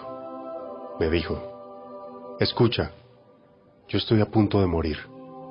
Lleva mi cuerpo de regreso a la tierra de Canaán y entiérrame en la tumba que preparé para mí mismo. Por lo tanto, le ruego que me permita ir a enterrar a mi padre y después del entierro regresaré sin demora. El faraón concedió la petición de José y le dijo, Ve y entierra a tu padre, tal como él te hizo prometer. Entonces José partió para enterrar a su padre. Lo acompañaron todos los funcionarios del faraón, todos los ancianos de la casa del faraón y todos los oficiales de alto rango de Egipto. José Llevó a los de su propia casa y a sus hermanos y a los de sus casas, pero dejó en la tierra de Gosén a los niños pequeños y a los rebaños y a las manadas. Una gran cantidad de carros de guerra con sus conductores acompañaron a José. Cuando llegaron al campo de trillar de Atad, cerca del río Jordán, llevaron a cabo un gran servicio conmemorativo muy solemne, con un período de siete días de luto por el padre de José. Los cananeos que vivían en ese lugar los observaron lamentarse en el campo de trillar de Atad, y luego cambiaron el nombre del lugar, situado cerca del Jordán. Lo llamaron Abel Misraim, porque dijeron, Este es un lugar de gran lamento para estos egipcios. Así que los hijos de Jacob hicieron tal como él les había ordenado. Llevaron su cuerpo a la tierra de Canaán y lo enterraron en la cueva que está en el campo de Macpela, cerca de Mamre. Esa es la cueva que Abraham le había comprado a Efrón, el hitita, como lugar de sepultura permanente. Después de haber enterrado a Jacob, José regresó a Egipto junto con sus hermanos y todos los que lo habían acompañado al entierro de su padre. Pero ahora que su padre había muerto, los hermanos de José tuvieron temor y se decían, Ahora José mostrará su enojo y se vengará por todo el mal que le hicimos. Entonces enviaron a José un mensaje que decía, Antes de morir, tu padre nos mandó que te dijéramos, por favor, perdona a tus hermanos por el gran mal que te hicieron, por el pecado de haberte tratado con tanta crueldad. Por eso nosotros, los siervos del Dios de tu Padre, te suplicamos que perdones nuestro pecado. Cuando José recibió el mensaje, perdió el control y se echó a llorar. Entonces sus hermanos llegaron y se arrojaron al suelo delante de José y dijeron, Mira, somos tus somos esclavos. tus esclavos. Pero José les respondió, No me tengan miedo. ¿Acaso soy Dios para castigarlos? Ustedes se propusieron hacerme mal, pero Dios dispuso todo para bien. Él me puso en este cargo para que yo pudiera salvar la vida de muchas personas. No, no tengan miedo. Yo seguiré cuidando de ustedes y de sus hijos. Así que hablándoles con ternura y bondad, los reconfortó. José y sus hermanos con sus familias siguieron viviendo en Egipto. José vivió hasta los 110 años de edad. Alcanzó a ver a tres generaciones de los descendientes de su hijo Efraín, y vivió lo suficiente para ver el nacimiento de los hijos de Maquir, el hijo de Manasés, a quien recibió como suyos. José les dijo a sus hermanos, Yo pronto moriré, pero ciertamente Dios los ayudará y los sacará de esta tierra de Egipto. Él los hará volver a la tierra que solemnemente prometió dar a Abraham, a Isaac y a Jacob. Entonces José hizo jurar a los hijos de Israel y les dijo, Cuando Dios venga a ayudarlos y los lleve de regreso, deben llevarse mis huesos con ustedes. José murió a los 110 años de edad, y los egipcios lo embalsamaron y pusieron su cuerpo en un ataúd en Egipto.